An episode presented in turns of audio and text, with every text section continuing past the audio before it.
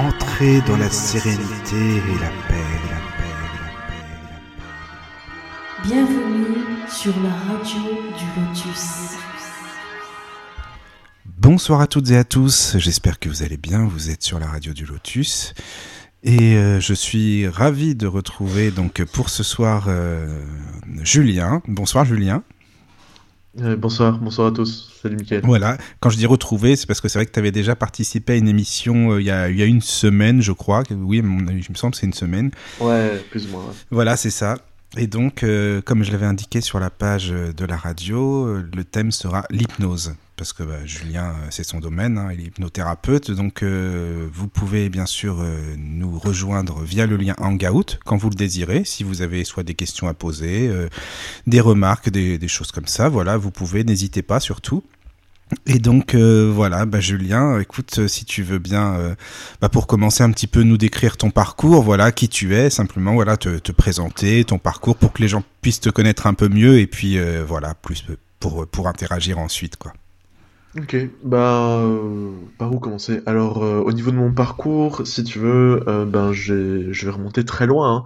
Oh, oui, Euh, tu peux de- y de- aller, hein, t'inquiète pas. De- depuis tout tout jeune, euh, j'ai toujours été passionné par euh, les domaines qui touchent euh, au social, euh, à l'aide à la personne, on va dire. Euh, mais vraiment tout tout jeune, Euh, ça a un peu guidé ma vie, si tu veux, de, de pouvoir euh, améliorer le, mon quotidien et celui des autres. Euh, et euh, malheureusement, c'est pas le cas de tout le monde, et ça a été une source, euh, voilà, de, de grande dépression pour moi et de, de grande souffrance, jusqu'au moment où j'ai, euh, après de nombreuses séances de, de psychanalyse, de psychiatrie, de, tout un tas de domaines à ce niveau-là, j'ai rencontré un coach euh, en développement personnel qui, en 10 heures, a fait ce que en plusieurs euh, dizaines d'années, les psys n'avaient pas pu faire, à savoir me donner un objectif dans la vie, pouvoir me faire avancer euh, et me sentir plus heureux. C'est à partir de ce moment-là, en fait, que j'ai vraiment décidé d'être plus actif dans l'étude de comment est-ce qu'on peut faire pour aider les gens, au lieu de simplement avoir plein de bonnes intentions, de vraiment me pencher sur le côté rationnel et, voilà, vraiment rechercher les techniques pour aider les gens. Et donc, ça m'a amené au coaching, ça m'a aussi euh, euh, amené à l'hypnose, mais ça, pour le coup, c'était plus par incompréhension. Euh, la première fois que j'ai touché l'hypnose, moi, euh, c'était euh, parce que je refusais d'y croire et que je voulais en fait démontrer que ça n'existait pas. Et, et du coup, bah là, aujourd'hui, je suis là pour en parler, pour dire que ça existe. mais, mais si tu veux, voilà, c'est un peu comme ça que, que j'y suis venu. Donc, euh, pour mon parcours plus professionnel, je vais, je vais quand même donner un peu plus de détails. Euh, j'ai pu faire euh, euh, des cours de coaching donc pour avoir le niveau ACTP qui équivaut au niveau praticien euh, international de ICF. Euh, donc pour ceux qui comprennent pas, bah, ça veut dire juste que j'ai une reconnaissance internationale par le groupement qui évalue les, coachs. C'est ce qui se rapproche le plus d'un diplôme, on va dire, parce que comme c'est pas euh, c'est pas reconnu, euh, bah voilà, c'est ce qui s'en rapproche le plus. Euh, en hypnose, j'ai été euh, élève et puis professeur dans les hôpitaux pour pouvoir euh, bah, justement apprendre euh, au niveau médical aux gens comment faire des anesthésies, comment euh, s'occuper de, certains patients. Euh, ça, ça aussi pendant plusieurs années. Après, j'ai également, euh, enfin en parallèle également, j'ai fait une formation à l'arche-hypnose, euh, qui est un mouvement qui lui aussi est international et qui fait partie du syndicat des, des hypnothérapeutes ou je, je, je- euh, hypnothérapeute francophone, je ne saurais plus le, le dire euh, exactement, mais bref, qui, est, qui fait partie du coup du plus grand groupe d'hypnose euh, également au niveau certification et euh, charte de déontologie. Et à côté de ça, ben, j'ai fait la pleine conscience, je me suis beaucoup penché sur euh, les sujets euh, pathologie, euh, trauma, au potentiel aussi, c'est mon domaine de prédilection, apprentissage, j'ai beaucoup formé dans les écoles aussi au niveau des professeurs. Donc voilà, j'ai pas mal de domaines d'expertise, je suis encore assez jeune par rapport à tout ce que j'ai fait, et j'ai encore plein de choses à apprendre, ça c'est sûr. Mais voilà, je je sors pas en tout cas mes connaissances euh, sur l'hypnose euh, d'un chapeau. Et euh, autre chose que j'ai oublié de dire, c'est que pendant deux ans et demi, j'ai géré en Belgique le courant de street hypnose, qui est donc l'hypnose de spectacle, sur lequel donc je peux également répondre. Voilà, pour être très complet. Eh ben oui, ça c'est complet. je t'en remercie beaucoup déjà. C'est vraiment sympa. Voilà, on sait un peu qui tu es comme ça. Parce que tu parlais de, de l'arche. Moi, je suis allé voir. C'est vrai qu'il y a beaucoup de vidéos sur YouTube et c'est des gens qui ont l'air très, très sérieux. Ils font ça euh, en plus de manière euh, bah, très, très complète, c'est très explicatif. Il y a des. Il y a des conférences sur la chaîne. Enfin, bon, tu la connais, mais c'est pour les auditeurs qui ne connaissent pas. Enfin, je sais pas ce que tu en penses. Moi, je trouve que c'est vraiment du bon boulot qu'ils font. Vraiment. Ouais, honnêtement, il y a, y a énormément de choses. Enfin, je sais pas si tu as pu voir toutes les vidéos de l'Arche, mais on peut y trouver des cabinets publics, c'est-à-dire des séances euh, qui sont euh, ouvertes à tous et qui sont donc retransmises sur YouTube avec l'accord des gens. Euh, il y a l'hypnologie également, qui est donc l'étude en profondeur de d'où vient l'hypnose, ce qu'est l'hypnose, l'étymologie, la déontologie, l'historique, toutes les recherches qui peuvent être liées. Ça, ça fait vraiment des ponts que ce soit entre les religions ou avec la science, ou c'est hyper complet. Euh, je crois qu'il y, y, a plus de, de peut-être euh, allez 80 heures euh, de. Ah oui, c'est énorme. Ouais, ouais c'est énorme. Les, les, cabinets privés d'hypnose là de Kevin Finel, c'est super intéressant. Ça c'est encore, il y a encore plus d'heures, mais l'hypnologie, oui, si tu veux, rien que l'hypnologie, c'est oui. déjà énorme. Et il faut mm savoir que l'Arche a aussi un centre de recherche neurologique. Ah, oui dans l'école elle-même pour pouvoir développer justement l'aspect euh, neuro et plus scientifique de ce qu'ils sont en train de faire pour avoir des données. D'accord, d'accord. Ah ben, il y a déjà Anthony qui vient de nous rejoindre, un ami. Euh, bienvenue, Anthony. Bienvenue. Oui, bonsoir. J'étais en train d'envoyer un ah, message à Michael et Florence pour dire que j'étais là. Je vous laissais parler tranquille. Désolé pour le retard. Non, non, mais t'inquiète pas. Hein, tu sais, chacun vient alors qu'il peut et puis alors qu'il veut. Enfin, surtout. Et puis, si tu as déjà des questions par rapport à ce qui a été dit, n'hésite pas, surtout. Hein. Euh, du coup, comme je prends l'émission en cours de route, alors oui, Julien, je t'entendais parler un petit peu de, de, de ton parcours. Alors, comment est-ce que se fait euh, la reconnaissance au, au, niveau international et plus particulièrement en France? Est-ce qu'il y a des diplômes d'État euh, au niveau formation euh, qui sont reconnus en fait par l'État? Euh, Tu parles pour le coaching ou pour l'hypnose? Pour l'hypnose. Alors pour l'hypnose, il n'y a rien de reconnu et je me suis peut-être mal exprimé à ce niveau-là. En fait, il n'y a pas de diplôme non plus. Euh, il y a des reconnaissances qui peuvent se faire euh, euh quand tu es déjà médecin. Après, diplôme, je voulais plus dire formation en fait. Voilà, ah, ok. Au niveau formation, en fait, ouais. tu as des formations qui sont, comment dire, plus reconnues, euh, mais par les autres hypnothérapeutes et par les médecins et par le monde euh, qui nous entoure, on va dire, mais c'est pas officiellement par l'État. Hein. Ouais. Donc euh, qu'on soit clair, le, le terme d'hypnothérapeute n'est pas reconnu, hypnologue non plus, et tout ce qui a trait à l'hypnose en fait euh, n'a aucune reconnaissance en tant que tel. C'est en général t'es psy plus hypno ou t'es coach plus hypno, mais les hypnothérapeutes seuls, c'est un statut, bah, tu pourrais dire que je suis artiste quoi. Ouais. ça n'a pas de reconnaissance en tant que, que, mmh. que c'est pas un terme de métier. Donc, euh, mais en termes de certification, ce qui aujourd'hui est le plus reconnu en France et euh, en tout cas dans toute la partie francophone euh, de l'Europe, c'est euh, le syndicat de l'hypnose. Je, crois que ça s'appelle comme ça. Je t'avoue que, que, je n'ai plus le terme exact, mais en gros, c'est une association de différentes écoles qui ont mis en place un certain niveau de certification et, d'analyse euh, et, de mise en pratique et, d'apprentissage de l'hypnose pour être sûr que les, praticiens qui sont dans ces écoles et qui ont le niveau entre guillemets de praticiens justement, euh, donc qui sont certifiés prati praticiens, sont vraiment des personnes de confiance qui peuvent faire de l'hypnose, euh, que ce soit médical ou que ce soit psychologique, qui, ont cette, comment dire ce bagage euh, en tout cas de formation suffisant pour pouvoir euh, être euh, bah, certifié. Si un jour il devait y avoir un comment dire un, allez j'ai plus le mot je viens de le dire juste avant une reconnaissance de l'État. Ouais, donc c'est ce qui se rapproche aujourd'hui le plus de ce qui pourrait être la reconnaissance de l'État. Et si jamais il doit y avoir une transition probablement que ça passera par ce syndicat d'hypnose ce syndicat, j'imagine qu'il doit en avoir plein d'autres, mais euh, c'est le seul qui soit vraiment officialisé euh... Non, en fait, il y en a plein d'autres, mais c'est alors. Ça peut paraître un peu médisant ce que je vais dire, mais c'est souvent euh, des syndicats qui sont ou des, certifications qui sont autoproclamées. C'est-à-dire, ben, imaginons que là je suis médecin et que je fais de l'hypnose freudienne. on en reparlera, hein, mais parce que l'hypnose freudienne c'est vraiment quelque chose de pas bon.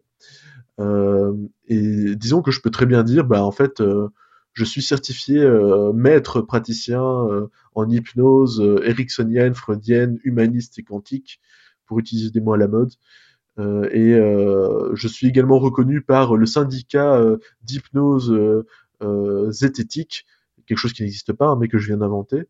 Et du coup, à partir du moment où tu fais un peu des recherches et que tu vois que la personne qui certifie au niveau du, syndicat zététique, bah en fait, c'est la personne qui vient s'auto-proclamer maître d'hypnose, bah tu te dis c'est pas très sérieux. En général, il y a des recommandations qui viennent euh, d'un niveau considéré comme supérieur ou égal par ses pairs. Et si c'est pas le cas, c'est que la personne, ça peut être de la magouille. Quand on s'autoproclame coach ou hypnothérapeute, c'est rarement beau. D'accord. Et pour euh, des associations officielles sur l'hypnose, honnêtement, il y en a très peu. Très peu de, bonnes, je veux dire, de compétentes en général, c'est vraiment autoproclamé. Enfin, moi, ici en Belgique, je, vois ça souvent. Soit on est vraiment dans l'hypnose médicale, et alors on est dans ce que j'appelle euh, l'hypnose Fémonville, donc c'est l'hypnose euh, qui est enseignée à, Liège, en Belgique, euh, et, qui est vraiment, c'est un domaine d'hypnose, c'est médical, c'est l'anesthésie, ça, ça couvre une certaine partie des problèmes. soit tu es dans une hypnose souvent de charlatan, et ou bien autoproclamé vraiment enfin voilà. C'est il y a énormément de charlatans et oh, bah, voilà. ouais mais là c'est le domaine de l'inconnu tu vois. Si je te dis euh, je sais pas si je l'avais dit la dernière fois mais en gros si, si je si j'appelle un plombier et que je lui demande de réparer une fuite et que la fuite elle est toujours là après bah clairement je peux dire que la personne n'a pas fait son taf.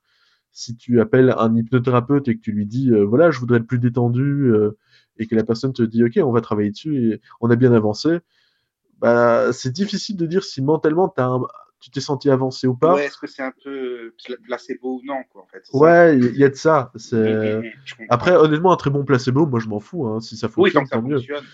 mais raison. Mais, qu'est-ce qui a fait que toi, tu t'es dirigé vers tel ou tel euh, style d'hypnose, tel centre, telle formation Qu'est-ce qui c'est au départ?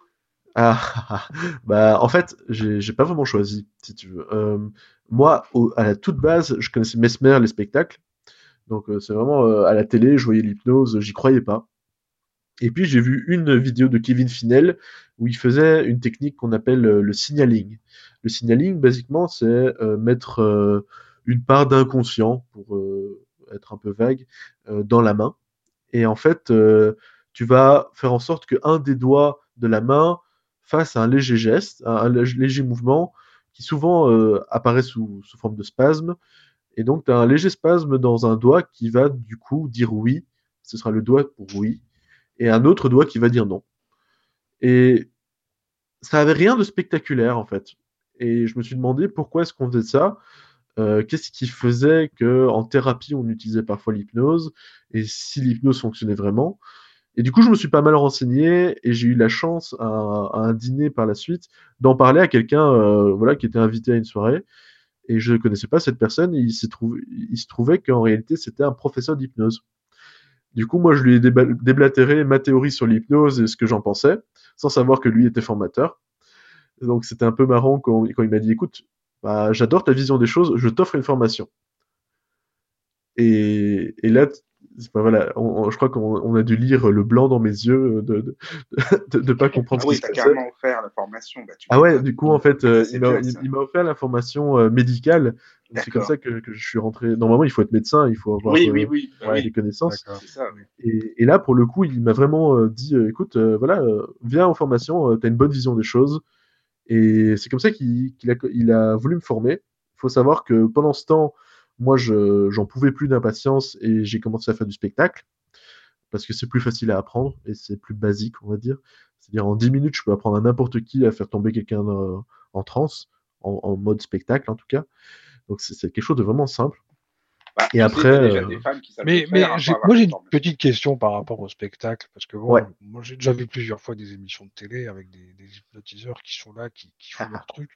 Alors, je sais pas, mais ils arrivent à hypnotiser quelqu'un, ils parlent très vite. Alors, est-ce qu'il faut pas être plutôt apaisé quand on veut mettre quelqu'un en, transe ou en confiance euh? Ah, ça va faire rire Michael, ça. Si je commence à parler avec une voix toute douce, progressivement. non, en fait, l'hypnose. Euh, non, t'inquiète. Mais euh, l'hypnose, si tu veux, en fait, t'as autant de styles d'hypnose qu'il existe de manières de parler ou de manières de réfléchir. L'hypnose, c'est juste des techniques qu'on t'apprend pour mettre la personne dans un état dans lequel elle va pouvoir s'ouvrir à, quelque chose en elle. Et pour le spectacle, souvent, on a quelque chose de très dynamique parce qu'on veut que la personne soit créative et saturée. C'est-à-dire la saturation va faire en sorte qu'elle soit plus obéissante. Et euh, l'autre côté, c'est aussi, euh, on, essaie de la rendre créative et un peu acteur, quoi. Donc, euh, ça fonctionne. Clairement, ça fonctionne. Moi, je l'ai beaucoup fait. Et, et, ça dépend vraiment de ce que tu veux faire.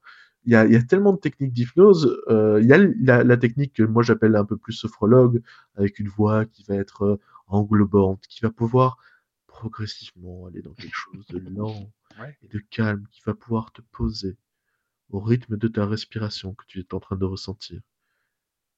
Et à chaque respiration, tu peux aller un peu plus profondément dans cet état qui commence à changer très légèrement.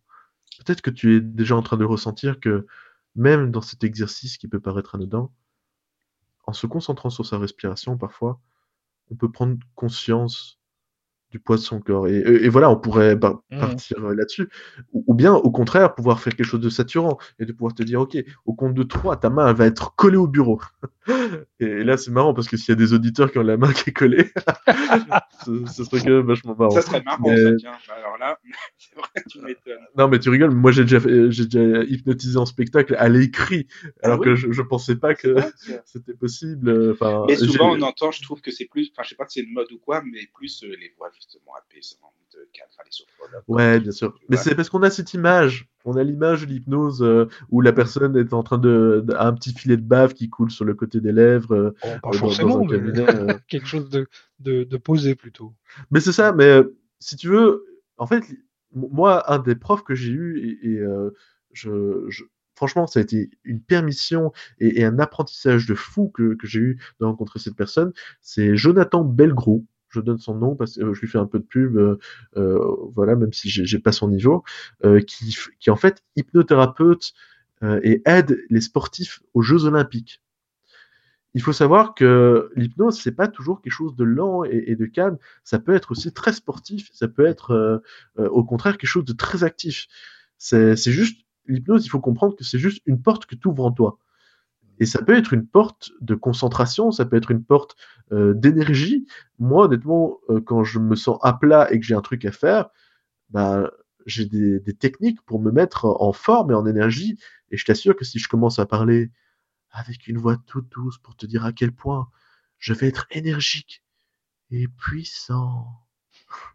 Non, le, non, si tu veux parler de puissance, tu veux parler vraiment de quelque chose, l'énergie qui remonte en toi, quoi. Il y a un truc qui, qui va se débloquer et on y va, quoi. Faut mm. mettre de l'émotion, faut mettre de la passion quand tu hypnotises.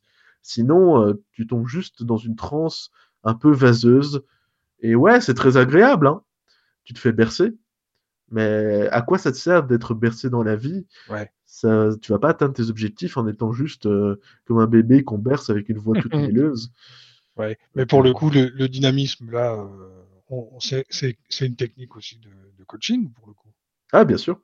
Mais en, coaching, en fait, on, t'apprend à poser les bonnes questions, on t'apprend à faire plein de choses, mais on t'apprend pas spécialement à te mettre dans une disposition émotionnelle et un langage qui est suffisamment travaillé pour pouvoir faire euh, quelque chose qui se rapproche de l'hypnose. L'hypnose, c'est beaucoup plus de techniques de langage, de techniques aussi de biais cognitifs. C'est une forme de manipulation, on peut le dire aussi, hein, mais comme euh, tout, tout, langage peut l'être. Je veux dire, c'est juste qu'on sait ce qu'on fait plutôt que simplement subir euh, la manière de dire les choses. On, on connaît comment est-ce que ça fonctionne en tout cas une partie.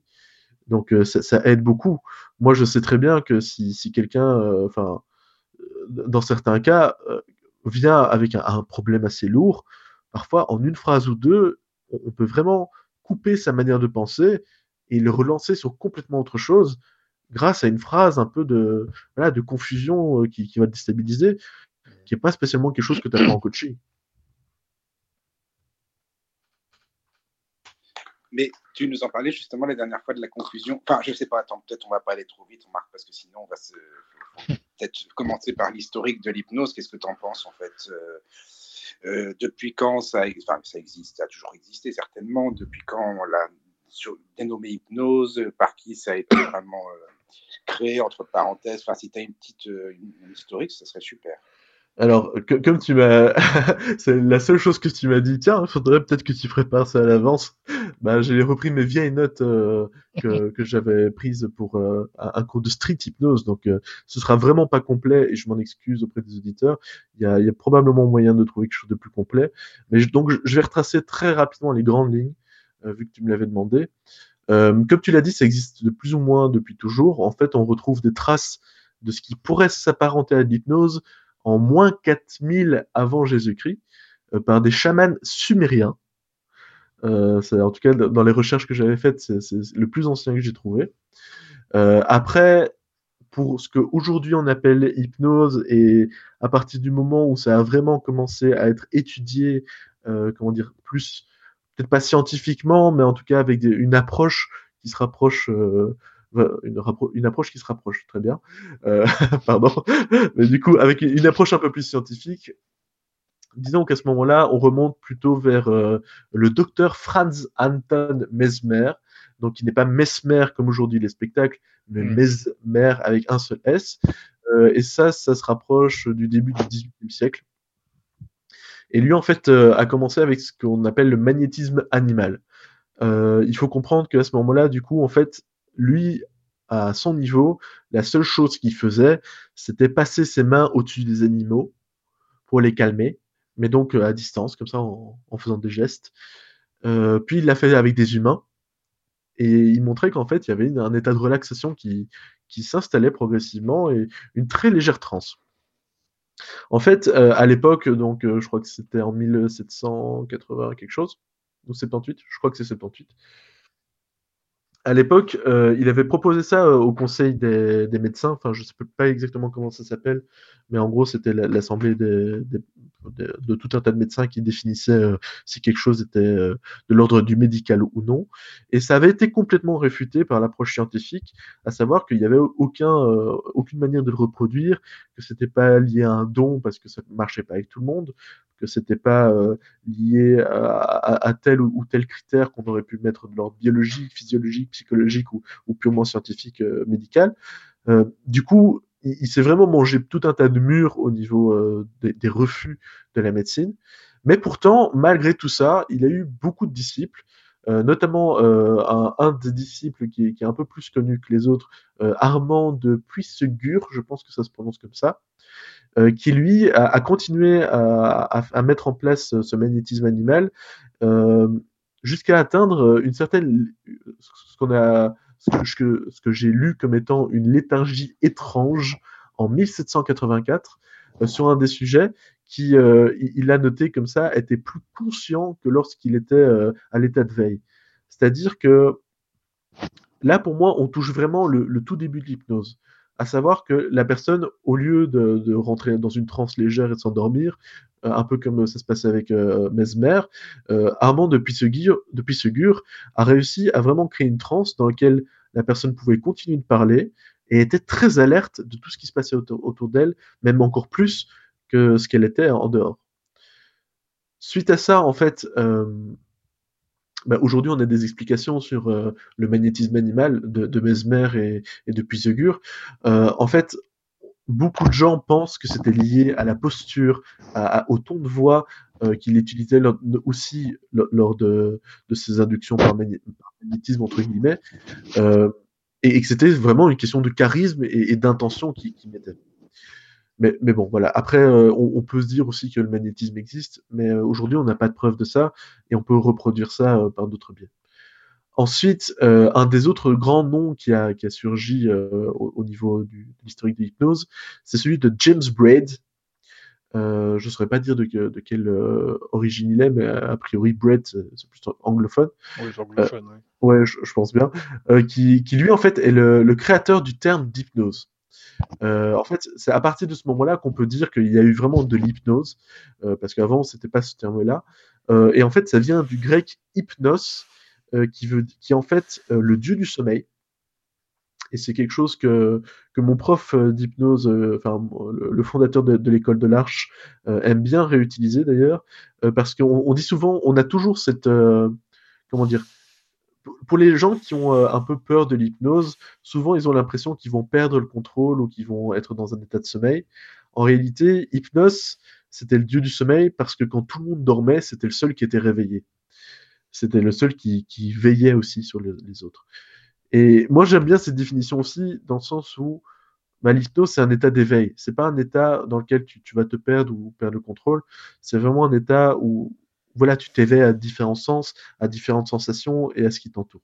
Enfin bref, tout ça pour dire que James Braid a créé ce terme d'hypnose euh, et qu'il a également euh, remplacé les passes magnétiques qu'on faisait donc euh, en, passant les mains au-dessus de la personne par une théorie en fait qui, qui s'approche déjà beaucoup plus de ce qu'on pourrait appeler aujourd'hui la neurophysiologie, à savoir la fixation sur un point, souvent lumineux ou avec un reflet. Mais donc, c'est à lui en fait qu'on doit la montre à gousset. Tu sais, euh, qu'on voit dans les films souvent. euh, Enfin, D'accord. Euh, ça, je sais pas trop. Toi, Ouais, c'est ce que j'allais dire. c'est- imagé, donc voilà, je, je suis désolé. mais mais mais il y a ce côté en fait de fixation de la pensée. C'est proche aussi de, du courant à l'époque de mono- monoïdéisme, à savoir se concentrer sur une seule pensée et pas d'autre.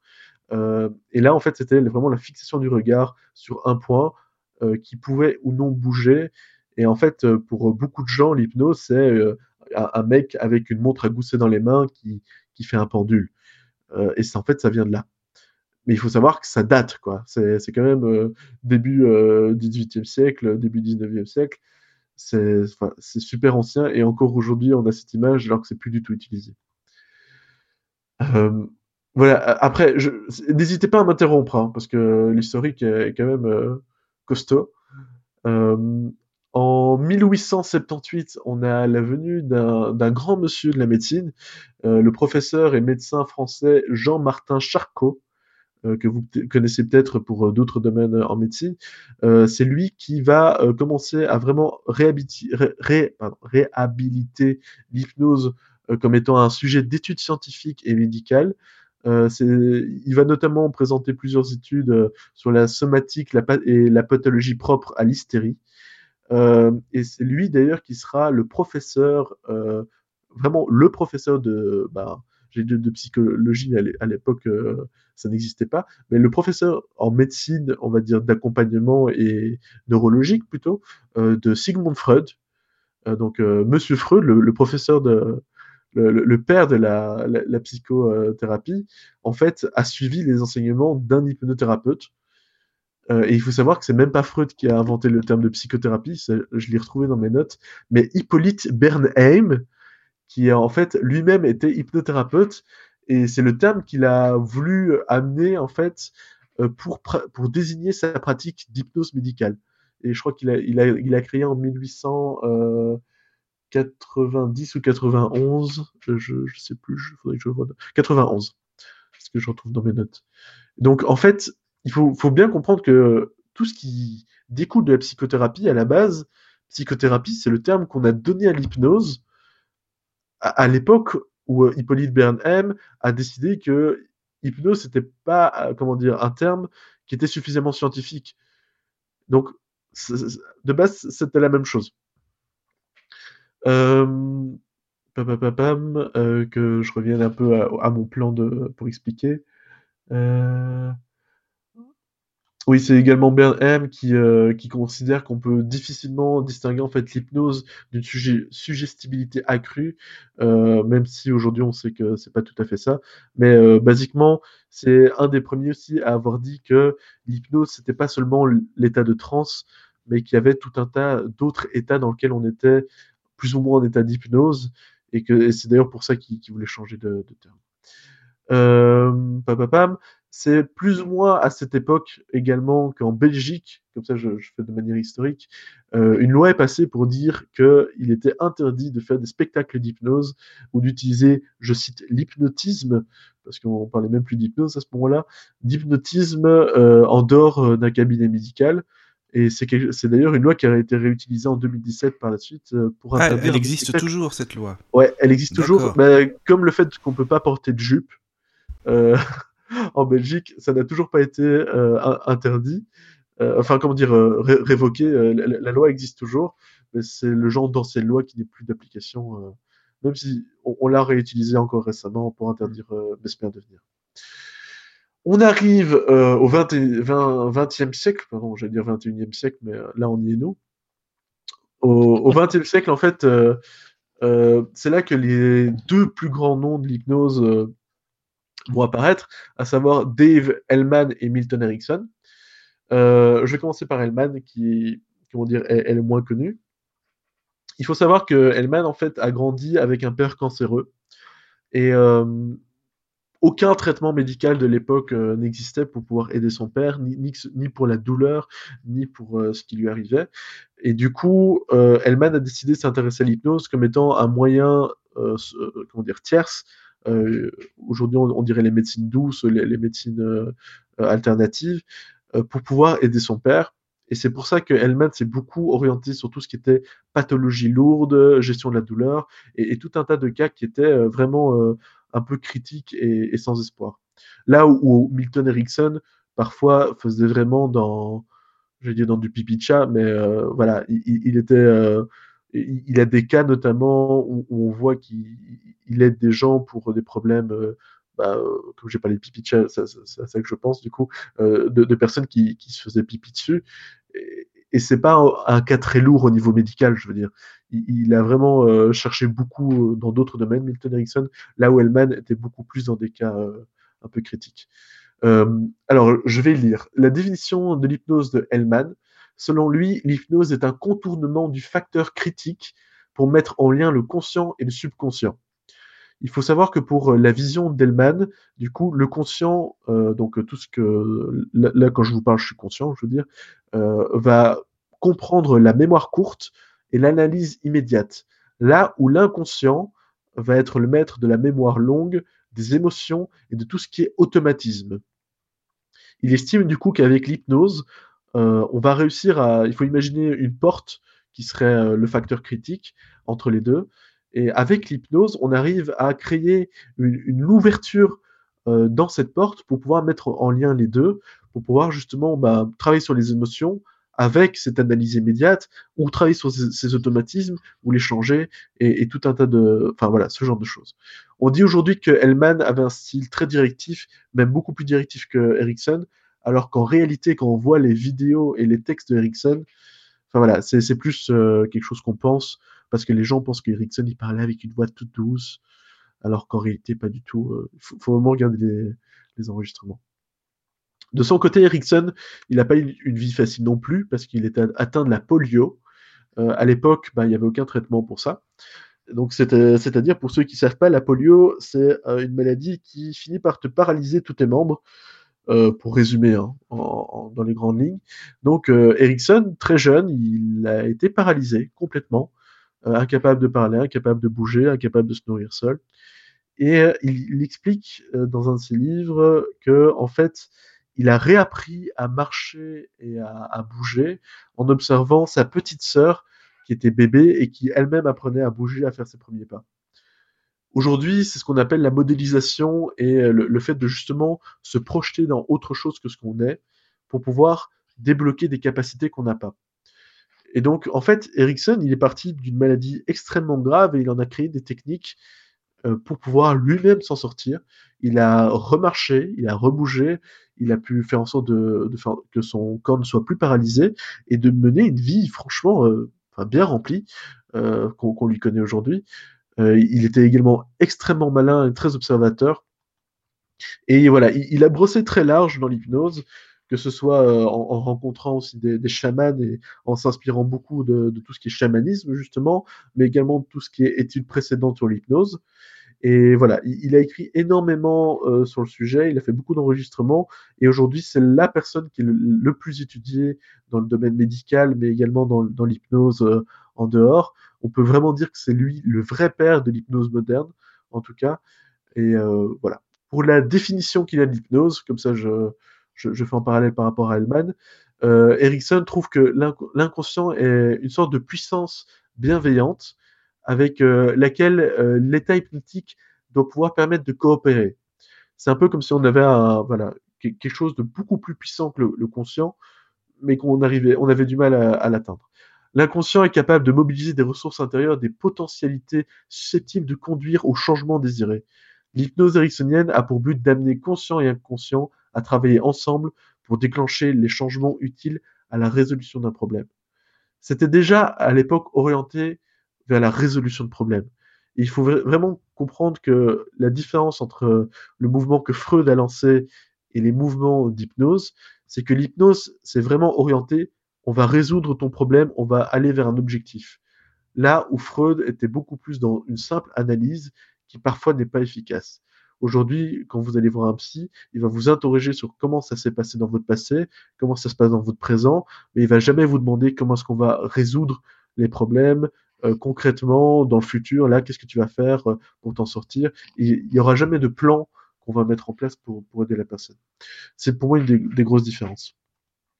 D'après euh, Erickson d'ailleurs, l'hypnotiseur ne contrôle pas le comportement d'une autre personne, contrairement à ce qu'on voit en spectacle mais il doit seulement lui apprendre à comment dire il doit juste apprendre à, connaître le patient lui faire rencontrer ses besoins et a vraiment pour but d'obtenir le bien-être de la personne pour lui ce n'est que ça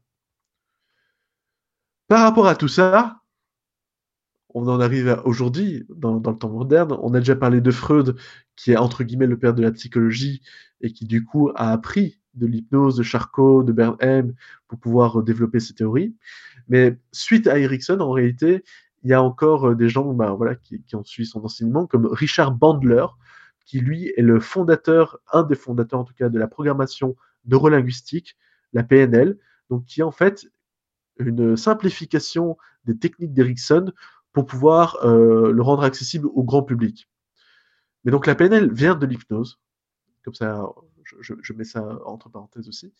Euh, on a également Mesmer pour le spectacle, qui utilise euh, pas des techniques ericksoniennes, mais plus de l'époque de Charcot. Du coup, tout ce qui est spectacle, il faut remonter beaucoup plus loin. On a Derek Brown, qui est un hypnotiseur de spectacle super talentueux. Pour ceux qui aiment le spectacle, le mentalisme et l'hypnose, je vous, le conseille. On a Anthony Jacquin, qui lui est hypnothérapeute et hypnotiseur anglais, qui est mondialement connu également et un grand pionnier de l'hypnose également euh, dans tout ce qui est hypnose de rue. Euh, voilà, et on a bah, d'autres noms après qui, se dégagent un peu, euh, notamment dans les, fondateurs d'écoles, bah, notamment du, syndicat d'hypnose, comme Kevin Finel, qui est, qui par exemple le fondateur de l'école de l'Arche, qui pour moi fait partie des grands noms aujourd'hui de l'hypnose et qui aide vraiment l'hypnose à se développer et, à être comprise de tous et de toutes. Voilà, j'ai balancé toutes les infos que j'avais au niveau historique. Oui, bah c'est plutôt, euh, bah, plutôt oui, complet. Hein, c'est du complet, hein, c'est sûr que c'est bien complet. Merci beaucoup, parce que ça. Ah, Mika, on t'entend mieux, ça y est. Oui, ah, ah mais c'est normal. tout. Euh, c'est normal. ah oui, on m'entend mieux. Non, mais si vous voulez tout savoir, en fait, je viens de manger et voilà, j'étais avec mon kit main libre et là, je suis vraiment avec le micro de la radio. Voilà, vous savez tout bah, comme ça. C'est pour ça. J'espère que c'était bon. Oui, c'était un bon chinois, c'était très bien. Ah, voilà. Donc euh, oui, merci beaucoup, hein, Julien. C'était vraiment très complet. Et euh, alors, mais en fait, euh, c'est dingue quand tu dis que ça, enfin, ça a toujours été, mais que on a eu des traces même 4000 ans avant Jésus-Christ déjà. C'est, c'est énorme quand même. Hein. Bah, les chamans sumériens, en fait, ils rentraient oh, dans des trans. Ils, utilisaient parfois aussi des, drogues, hein, clairement, pour pouvoir ah, oui, bah, rentrer dans des trans. Mais, mais au-delà même des drogues, en fait, dans, dans, les discours, enfin pas dans les discours parce qu'il n'y a plus de traces écrites à ce niveau-là, mais, mais dans les traces qu'on en a, en tout cas, de la manière de communiquer et, de soigner à, cette époque, il y a énormément qui se rapprochent en fait de, l'hypnose.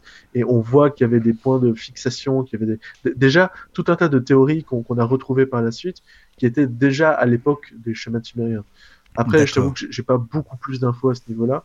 J'ai pas cherché plus loin. J'ai juste vu que ça ressemblait à l'hypnose et que euh, beaucoup de personnes le considéraient comme étant euh, les, premières traces de, l'hypnose. Euh, après, on, on, en retrouve à toutes les époques, si tu veux, que ce soit dans l'Égypte antique, quand tu vois euh, les, méthodes qui, ont lieu à ce moment-là. Moi, là, j'ai redécouvert le bouddhisme euh, très récemment, je commence à pratiquer un peu. Les, mantras, c'est de l'hypnose. Hein. Et eh, mais oui, c'est vrai. Euh, oui, oui, bah oui. Tu te il faut savoir que les mantras, ça existe quand même depuis. Alors moi, le bouddhisme que je pratique, c'est 1200 ans, mais ça existait déjà depuis un grand paquet d'années. Donc ouais, il faut, faut se dire, il y, a tout un tas de chants rituels et de, pratiques de l'époque qui mettent en transe, qui, utilisent en réalité des sonorités ou des émotions ou des modélisations qui en fait sont des techniques d'hypnose. Donc en fait, l'hypnose a un peu toujours existé, c'est juste que euh, la formalisation, euh, le, fait de rendre plus formel ce qu'on faisait déjà naturellement avant, euh, parfois sans s'en rendre compte. Je veux dire, la manipulation, le fait de mettre des gens en confusion ou, de ressentir des émotions dans telle ou telle autre situation, bah, tout ça, tout le monde le vit naturellement. Mais de là, conscientiser pourquoi est-ce qu'on ressent une émotion à tel moment ou à tel autre moment, bah, là, c'est plutôt pour les connaissances d'aujourd'hui. euh, mais ça a toujours existé. Après, Bah, l'hypnose, oui. c'est juste des bonnes techniques euh, qui ont été mises bout à bout pour. euh, Puis il y a des gens qui le font sans, le- sans le vouloir forcément, quoi, en fait. Ah ouais, totalement, totalement. Moi, Par il y a- exemple, il y a tu parles de la confusion. manipulation. euh. Mm, mm. La manipulation, la confusion, des Ouais. choses comme ça.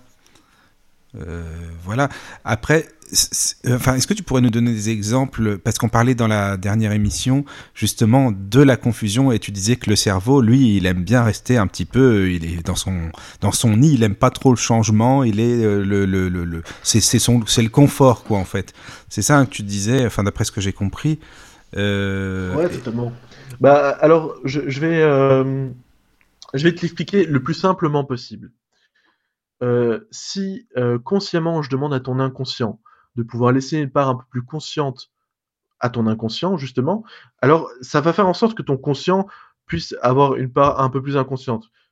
Je ne sais pas si tu arrives à suivre du coup, mais à, à partir du moment où l'inconscient est un peu plus présent, c'est à ce moment-là que le, le conscient va pouvoir amener une part un peu plus inconsciente. N'est-ce pas? C'est- oui, c'est compliqué là, tu vois. Ouais. Et oui, Pourtant, tu as dit oui. mais c'est vrai? Et ce qui est intéressant, tu vois, c'est que c'est très gros, très gros, enfin, comment dire, très, très visible ce que je viens de faire, à savoir que là, c'est une technique de confusion. Oui, d'accord. Et il faut, il faut comprendre que, bah, déjà parce que je suis ton interlocuteur, mais qu'en plus de ça, je te dis quelque chose qui peut avoir l'air logique. En fait, naturellement, quand je te dis n'est-ce pas, tu me réponds oui. Alors que, basiquement, je peux être sûr à 100% que tu n'as pas compris ce que j'ai dit. D'accord, mais en fait, c'est euh, c'est pas une réponse instinctive, c'est pour dire oui, euh, je suis bien élevé, euh, je sais que t'as raison, quoi. Ouais, bien sûr. Mais en en, gros, fait, c'est ça, non? je, je pourrais te balancer n'importe quoi et tu dit. Ça, c'est bon. C'est- En fait, Ça, c'est il y a un bon, ça. côté, euh, Ah oui. c'est un biais cognitif. C'est en fait, tu, tu vas créer une boucle entre conscient et inconscient, Oui, ou, euh, avec le haut et le bas. Je, je vais le refaire, mais cette fois, faites attention. J'aime bien dire ça parce que c'est impossible euh, ou très peu, très très difficile. En fait, par exemple, c'est souvent quand on commence à avoir un peu d'importance qu'on dit souvent on a la tête dans les nuages. Tu sais, on, on dit souvent qu'en hypnose on a la tête dans, dans les nuages et, et on peut donner pas mal d'importance à ça. Jusqu'à là, Mhm. tu arrives à suivre? Jusque-là, oui, c'est bon. Ok. Pour l'instant, ouais, ça va. Quelque chose d'important quand on a la tête dans les nuages, c'est de pouvoir garder les pieds sur terre. Dans le sens où bah, on peut être rêveur, mais il faut également garder quelque chose de rationnel. Ça, ça va, oui. Ouais. Bah, c'est vrai, de toute façon. Bah, Jusque-là, ça va. Donc, je- je continue. À partir du moment où tu as la tête dans les nuages, il faut pouvoir garder les pieds sur terre. Mais pourquoi est-ce qu'il faut pouvoir garder les pieds sur terre? C'est parce que parfois, on a l'impression qu'on va pouvoir décoller. Le- enfin, si jamais on garde pas les pieds sur terre, cette sensation de pouvoir avoir la tête dans les nuages, ça te donne euh, l'impression de pouvoir t'envoler. Et le problème avec le fait de s'envoler, c'est que parfois, en étant plus léger à l'intérieur, ça peut amener plein d'autres soucis et de choses un peu plus lourdes dans ta vie. Et à partir du moment où c'est trop lourd dans ta vie, tu peux plus t'élever, tu peux plus être dans quelque chose de léger, donc tu peux plus avoir la tête bah, justement dans les nuages. Donc voilà, vers la fin, c'était plus confus, tu vois. Et là, en fait, Parce je suis que à le- 3. Te jouer avec léger, euh, lourd, euh, les, les nuages, le- la terre, tu vois ce que je veux dire, les, toutes les, le pôle, les polarités. Là, en fait, je, je suis seulement à trois images. Il faut imaginer que pour faire une confusion vraiment euh, difficile à, à- à- à en sortir, bah, en fait, là, du coup, je partirais sur 5 ou 6. Là, déjà, à 3, c'est plus compliqué. parce Déjà, que oui. Tu commences à me perdre sur quelque chose qui, basiquement, est très logique. C'est-à-dire, si, si je reprends bout à bout, c'est quand tu te sens être euh, la tête dans les nuages, donc heureux, je vais utiliser d'autres mots pour euh, qu'on puisse plus suivre, bah, il faut faire attention à rester rationnel Oui, quand on est heureux parce que on a tendance à perdre ce côté rationnel Mhm. qui pourrait, du coup, euh, en étant trop rationnel, ça pourrait nous empêcher de nous sentir libres. Et le fait de se sentir trop libre à l'intérieur de soi, bah, du coup, on pourrait accumuler des soucis en dehors de ça. Le fait de justement, bah, ouais, quand, quand tu es libre, tu fais pas attention aux choses. Donc, c'est vraiment cette dualité entre il faut être rationnel tout en se sentant libre et en même temps euh, créatif et se sentir bien. Et dit comme ça, sans utiliser trop les mêmes mots, c'est déjà plus simple à comprendre. Mais c'est déjà pas évident parce que c'est deux concepts opposés. Et le cerveau, il aime pas faire des allers-retours. Oui, c'est ça, on a l'impression de faire des allers-retours. C'est Ouais, c'est une technique de confusion. Mm. Après, tu as, plein de types de confusion. C'est comme si je te disais, euh, est-ce que tu, tu te sens bien assis Enfin, je sais pas, tu es assis là pour l'instant, Michael euh, ou Anthony? Vous êtes euh, assis? Ouais, ouais. Et c'est agréable d'être oui, assis oui. sur vos féceps J'en sais rien du tout pour l'instant. Sur vos féceps. Sur vos fesses au pluriel, les chaises. Ah, sur les fesses, d'accord. Ouais. Sur les féceps. Mais en fait, c'est un mot inventé, clairement. Et en, en hypnose, en fait, quand la personne est déjà dans un état léger de décalage, le fait d'utiliser un mot qui veut rien dire, mais qui en même temps est compréhensible, parce qu'il y a fesses dedans et, et le côté eps, comme biceps, Ouais, voilà. tu comprends que c'est un muscle, et, et donc tu te dis ah euh, oui ah, euh, euh, ah, ok. Et et il y a ce côté un peu confus déjà de- dans la compréhension d'un mot Mhm. qui est compréhensible, mais qui de base ne l'est pas. Enfin, je veux dire, c'est un mot inventé. Comme parfois euh, créer une couleur. Tu, tu dis euh, euh, du, du je- là j'ai pas d'idée. Non, mais c'est c'est vrai, c'est intéressant parce que, en fait, on se dit, la personne, elle connaît bien. Par exemple, toi, tu es là, je me dis, mais ce type-là, il, il connaît bien son domaine. Je veux dire, c'est pas quelqu'un qui Ah ouais, vient comme ça, c'est pas un rigolo. Donc, s'il nous dit un truc, c'est que ça doit forcément être vrai. Donc, je vais pas lui dire, oh, écoute, euh, excuse-moi, t'es bien gentil, mais ton truc là, euh, moi, c'est pas la peine, c'est pas, n'importe quoi. Alors, bon, tu vois, même si Ouais. c'est des images et des confusions, tu te dis, bon, si moi j'ai pas compris, il y a forcément des auditeurs qui ont compris dans ce, dans ce truc, tu vois. Ouais, totalement. Alors qu'en réalité, la Alors plupart que- des auditeurs doivent être dans le même état. En fait, vous en gros, c'est ça, quoi. Et il faut savoir que, enfin, il y a une autre technique de confusion encore, et je, finirai probablement avec celle-là. Euh, c'est une technique euh, qu'on utilise dans les hôpitaux. Euh, en fait, tu prends la main de la personne, tu la poses un, peu vers le haut, comme ça, en pliant son bras, et tu lui dis, je vais vous prendre le pouls de l'inconscient. Et donc, tu, tu, tu ta- tapotes un peu la main au-dessus, et, puis tu mets juste ton doigt au-dessus, et en fait, la main reste en l'air, alors que tu ne la tiens plus. Et, et tu, tu... c'est juste parce que la personne est concentrée sur toi qui est en train de chercher son pouls, euh, mais sur le dos de la main. Et en fait, il y a, ah voilà, je, je l'ai. Et en fait, il n'y a rien, tu, tu prends rien du tout. C'est c'est juste la, la personne qui regarde sa main en train de flotter, et toi, tu es avec ton, ton doigt dessus, et tu dis, voilà, j'ai j'ai le pouls de l'inconscient, mais tu lui as pas expliqué à quoi ça sert ni rien. La personne est en totale confusion, elle comprend pas ce qui se passe, elle sait pas ce qu'est un pouls de l'inconscient, mais elle te dit ok. Et, Parce qu'elle est en confiance. Et, c'est juste un biais cognitif aussi, en- Oui. dans le sens où euh, elle te fait confiance, Voilà. elle valide le fait qu'elle te fait confiance, et t'avances par rapport à ça, quoi. Bah oui, parce que pour la personne, tu t'occupes d'elle, donc du coup, il y a. Ouais.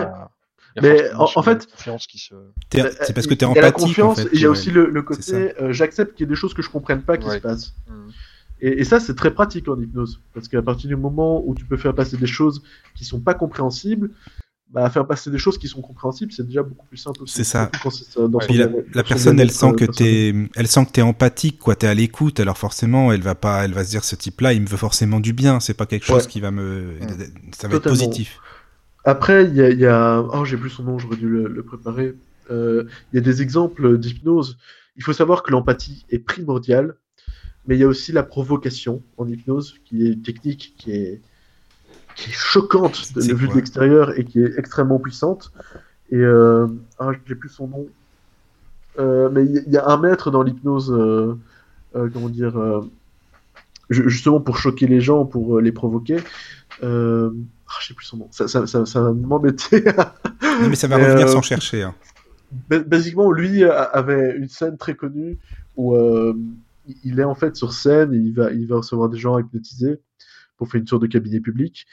Et, euh, en fait, c'est une dame obèse qui, arrive, mais vraiment euh, assez lourde.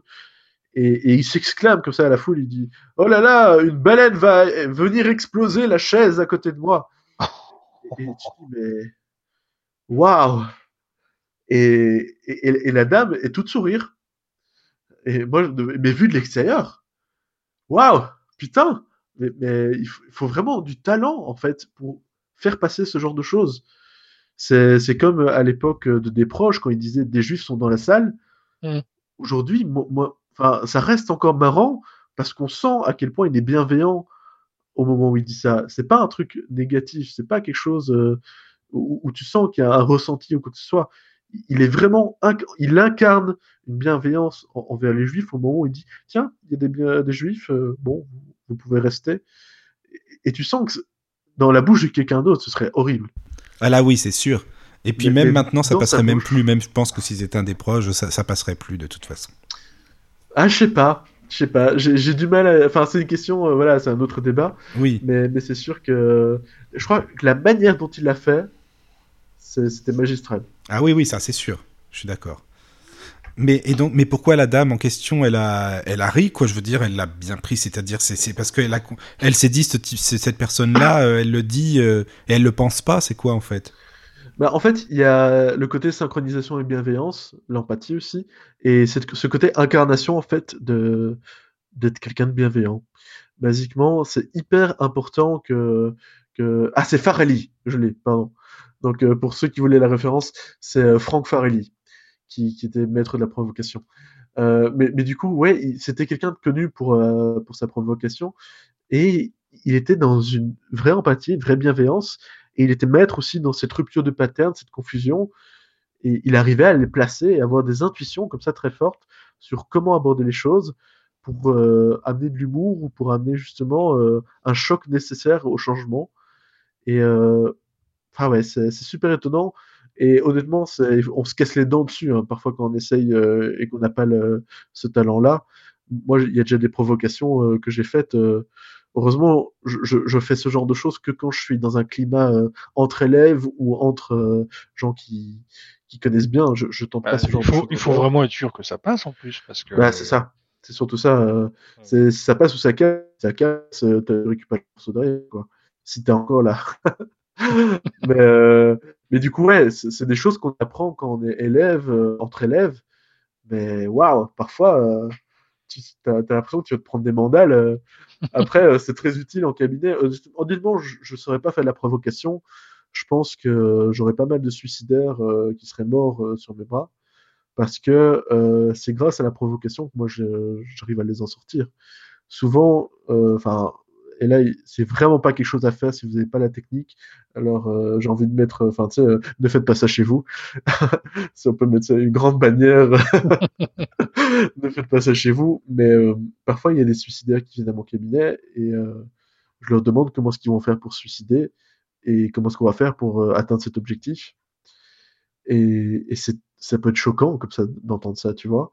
Euh, oui, oui, c'est de la provocation finalement. Mais basiquement, il faut comprendre. une manière de faire renoncer la personne ou euh? Ouais, totalement. En fait, il y a le côté provocation, il y a aussi le côté rupture de pattern, à savoir qu'ils s'attendent à quelque chose et c'est pas du tout ça qui se passe. Et, du coup, en fait, ça leur change la perception habituelle. Mais la perception habituelle, on n'en veut pas parce qu'ils veulent mourir.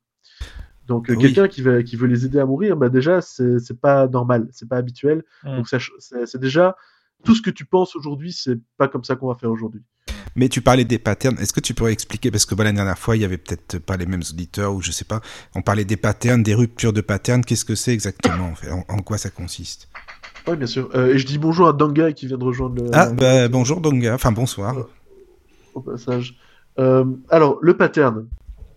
Un pattern, basiquement, c'est euh, bah, déjà très utilisé en musique et euh, aussi au niveau visuel par, par les artistes. Euh, basiquement, un pattern, ça veut dire motif en français. Euh, c'est quelque chose qui se répète. Il faut imaginer, par exemple, comment dire, un riff en, en, guitare ou au piano. pour ceux qui savent pas, un riff, donc c'est une mélodie qui se répète. On, on, en a des, des très connus. laquelle est-ce que je pourrais donner? C'est un riff euh, qui est là durant tout le morceau. Ok? Euh, il faut savoir que dans la vie, on a l'habitude de faire des choses. On a l'habitude qu'une porte s'ouvre, bah, par exemple, de l'intérieur vers l'extérieur. C'est habituel. Euh, enfin, en tout cas, si c'est configuré comme ça chez vous. on a l'habitude que tel interrupteur va allumer telle lumière, que tel robinet, en s'ouvrant, va faire de l'eau. Bref, c'est quelque chose de naturel si euh, un jour vous ouvrez votre robinet et qu'il n'y a pas d'eau qui coule, bah, on peut appeler ça une rupture de pattern. C'est léger parce que ça pourrait arriver, dans notre conscience c'est normal, ça pourrait arriver, mais il y a quand même un petit instant où votre cerveau va, bugger. En fait, se dire, mais qu'est-ce qui se passe? Et en fait, il n'y a pas d'eau. Et puis, l'information, euh, bah, on va dire, elle percole, quoi. Il y a, y a- y a le côté euh, compréhension. Et on se dit, ah bah oui, bah, il y a un problème au robinet. Et du coup, le cerveau a trouvé une solution, il est content. Pareil pour votre porte, si jamais vous avez l'habitude euh, d'ouvrir la porte pour sortir de chez vous euh, d'une certaine manière, et puis qu'il y a, il y a un, démon farceur, on va- on- je vais dire ça comme ça, qui, qui a changé votre por- porte et qu'en réalité il faut plus pousser, il faut tirer, Ouais. euh, bah, du coup, si, si en plus de ça, bah, là du coup c'est une information visuelle, je suis désolé Michael, mais si en plus de ça il y a écrit tirer au lieu de pousser sur la porte, que vous avez Oui. l'habitude de pousser, Ouais. alors je t'assure, pour l'a- l'avoir déjà vécu sur une porte euh, qui, justement était à la base dans les deux sens et qui d'un coup c'était plus dans le, qu'un seul sens, puis il avait écrit, avait écrit tirer du coup, ça, en fait tu rentres vraiment dans, une sphère de bugs internes, d'incompréhension, mais très puissante.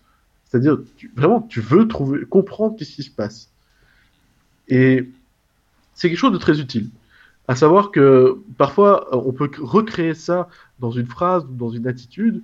Moi, j'utilise ça pour les bébés qui pleurent dans les trams, enfin, quand je prenais les transports en commun. À savoir que je les regardais d'une manière qui était inhabituelle euh, par rapport à un enfant qui pleure. Et à partir du moment où ils me voyaient les regarder comme ça, ça les arrêtait tout de suite parce que le cerveau, il comprenait pas, il cherchait à comprendre. Il y a vraiment ce, ce bug, le côté quoi? Qu'est-ce qui se passe? Oui. Et, et en fait, du coup, ils sont plus en train de pleurer, ils sont plus en train de réfléchir à ça. Et ça, ça permet, après ça, de, de reprendre un, un regard bienveillant et très calme. Enfin, il était bienveillant, hein, je, je veux pas dire que j'étais pas en train Tu de le regarder comme un tueur. mais, mais, mais, mais voilà, il y a ce côté où tu peux amener un, un simple geste très doux ou quoi à distance, et, et le bébé s'endort. Ou c'est c'est très impressionnant à voir la première fois. hein. Quand tu vois un bébé qui hurle et, puis t'as as, quelqu'un qui passe, qui regarde bizarrement, le bébé s'arrête et puis il fait, fait quelques gestes et le bébé s'endort. Tu, tu dis oh putain, mais je vais apprendre ça quand je suis parent moi. le problème c'est que comme c'est un pattern, si tu le fais trop souvent, bah ça rentre dans le pattern. Ouais. Bah, c'est ça. En fait, le, le cerveau sera habitué et donc il y aura plus cette surprise. Après, une rupture de pattern, t'en as tellement souvent, en fait, on s'en rend pas compte. Mais dès qu'il y a quelque chose qui est imprévu, en fait, et que ton cerveau a vraiment ce, ce temps d'arrêt pour trouver une solution, tu peux appeler ça une rupture de pattern. En fait, c'est pour le, faut rester dans le confort. euh, oui, voilà. Le, le- Mais qu'est-ce qu'il y aurait comme rupture plus plus grave, par exemple? Euh, rupture plus grave, Une rupture de pattern qui, je sais pas, qui, qui ferait que vraiment tout tout changerait dans notre vie, enfin ou à un moment donné Ah, bah, en tous les cas. J'en ai une très bonne. Euh, attentat terroriste. Tu Oui. viens d'attentat terroriste, ta vie, elle est traumatisée, elle est changée, euh, ton cerveau est incapable de comprendre ce qui s'est passé. Tu es confronté à un massacre horrible, ton cerveau Eh n'accepte pas oui, l'information. Des choses comme ça, oui. En fait, euh, mo- moi, je, enfin, j'ai, je l'ai pas expliqué dans mon parcours, mais j'ai été aussi euh, formateur à la Croix-Rouge et première ligne à attentat terroriste justement. Donc, on, est, on était les premiers à arriver sur place à Bruxelles, même si euh, ce jour-là, moi, j'étais malade, et j'ai pas pu y aller. Donc, euh, normalement, j'aurais dû être sur place, mais il faut savoir que en termes de formation, euh, par rapport à ça, c'est pas une rupture de pattern euh, basique. On peut même plus parler de rupture de, pa- de pattern à ce niveau-là. C'est une situation de, catastrophe. C'est- inimaginable. Honnêtement, pour avoir entendu les récits de ce qu'on voit sur place, et je vais pas en parler pour pas faire vomir les, franchement les, personnes qui écoutent, parce que c'est vraiment à ce niveau-là du détail dans lequel on peut aller. Euh, c'est vraiment ce que vous avez entendu à la radio, ce que vous avez vu à la télé, est incomparable avec les récits qu'on peut avoir des gens qui ont été sur Mhm, place. mhm.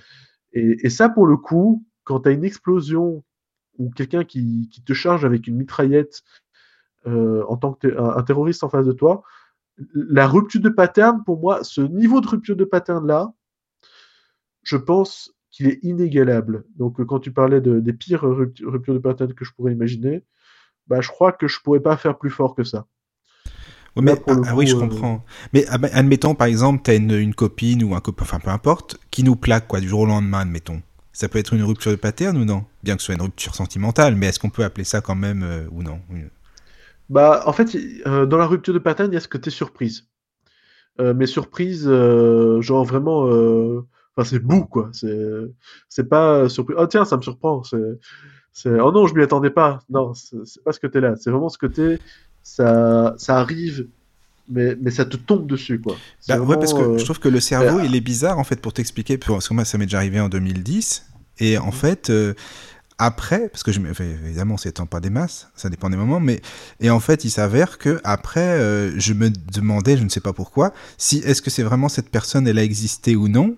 Est-ce que c'était à tel point, est-ce que c'était vraiment un rêve ou non? Est-ce que euh, ça s'est passé puis bah je viens de me réveiller? Enfin, tu vois, je me suis même, j'étais à un point de me demander est-ce que cette personne Ouais, elle existait vraiment quoi? Et ça, je me suis demandé Alors, après de quoi Là, ça vient. pour le coup, euh, on pourrait éventuellement parler de rupture de pattern, mais en réalité, ce sont les phases du deuil. Je sais pas si tu vois les, les Oui, oui, oui, je, vois, oui.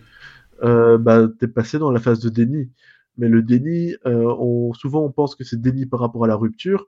En réalité, parce qu'il y, a- des deuils pour plein de choses. hein. Il il faut pas croire que c'est que pour la mort.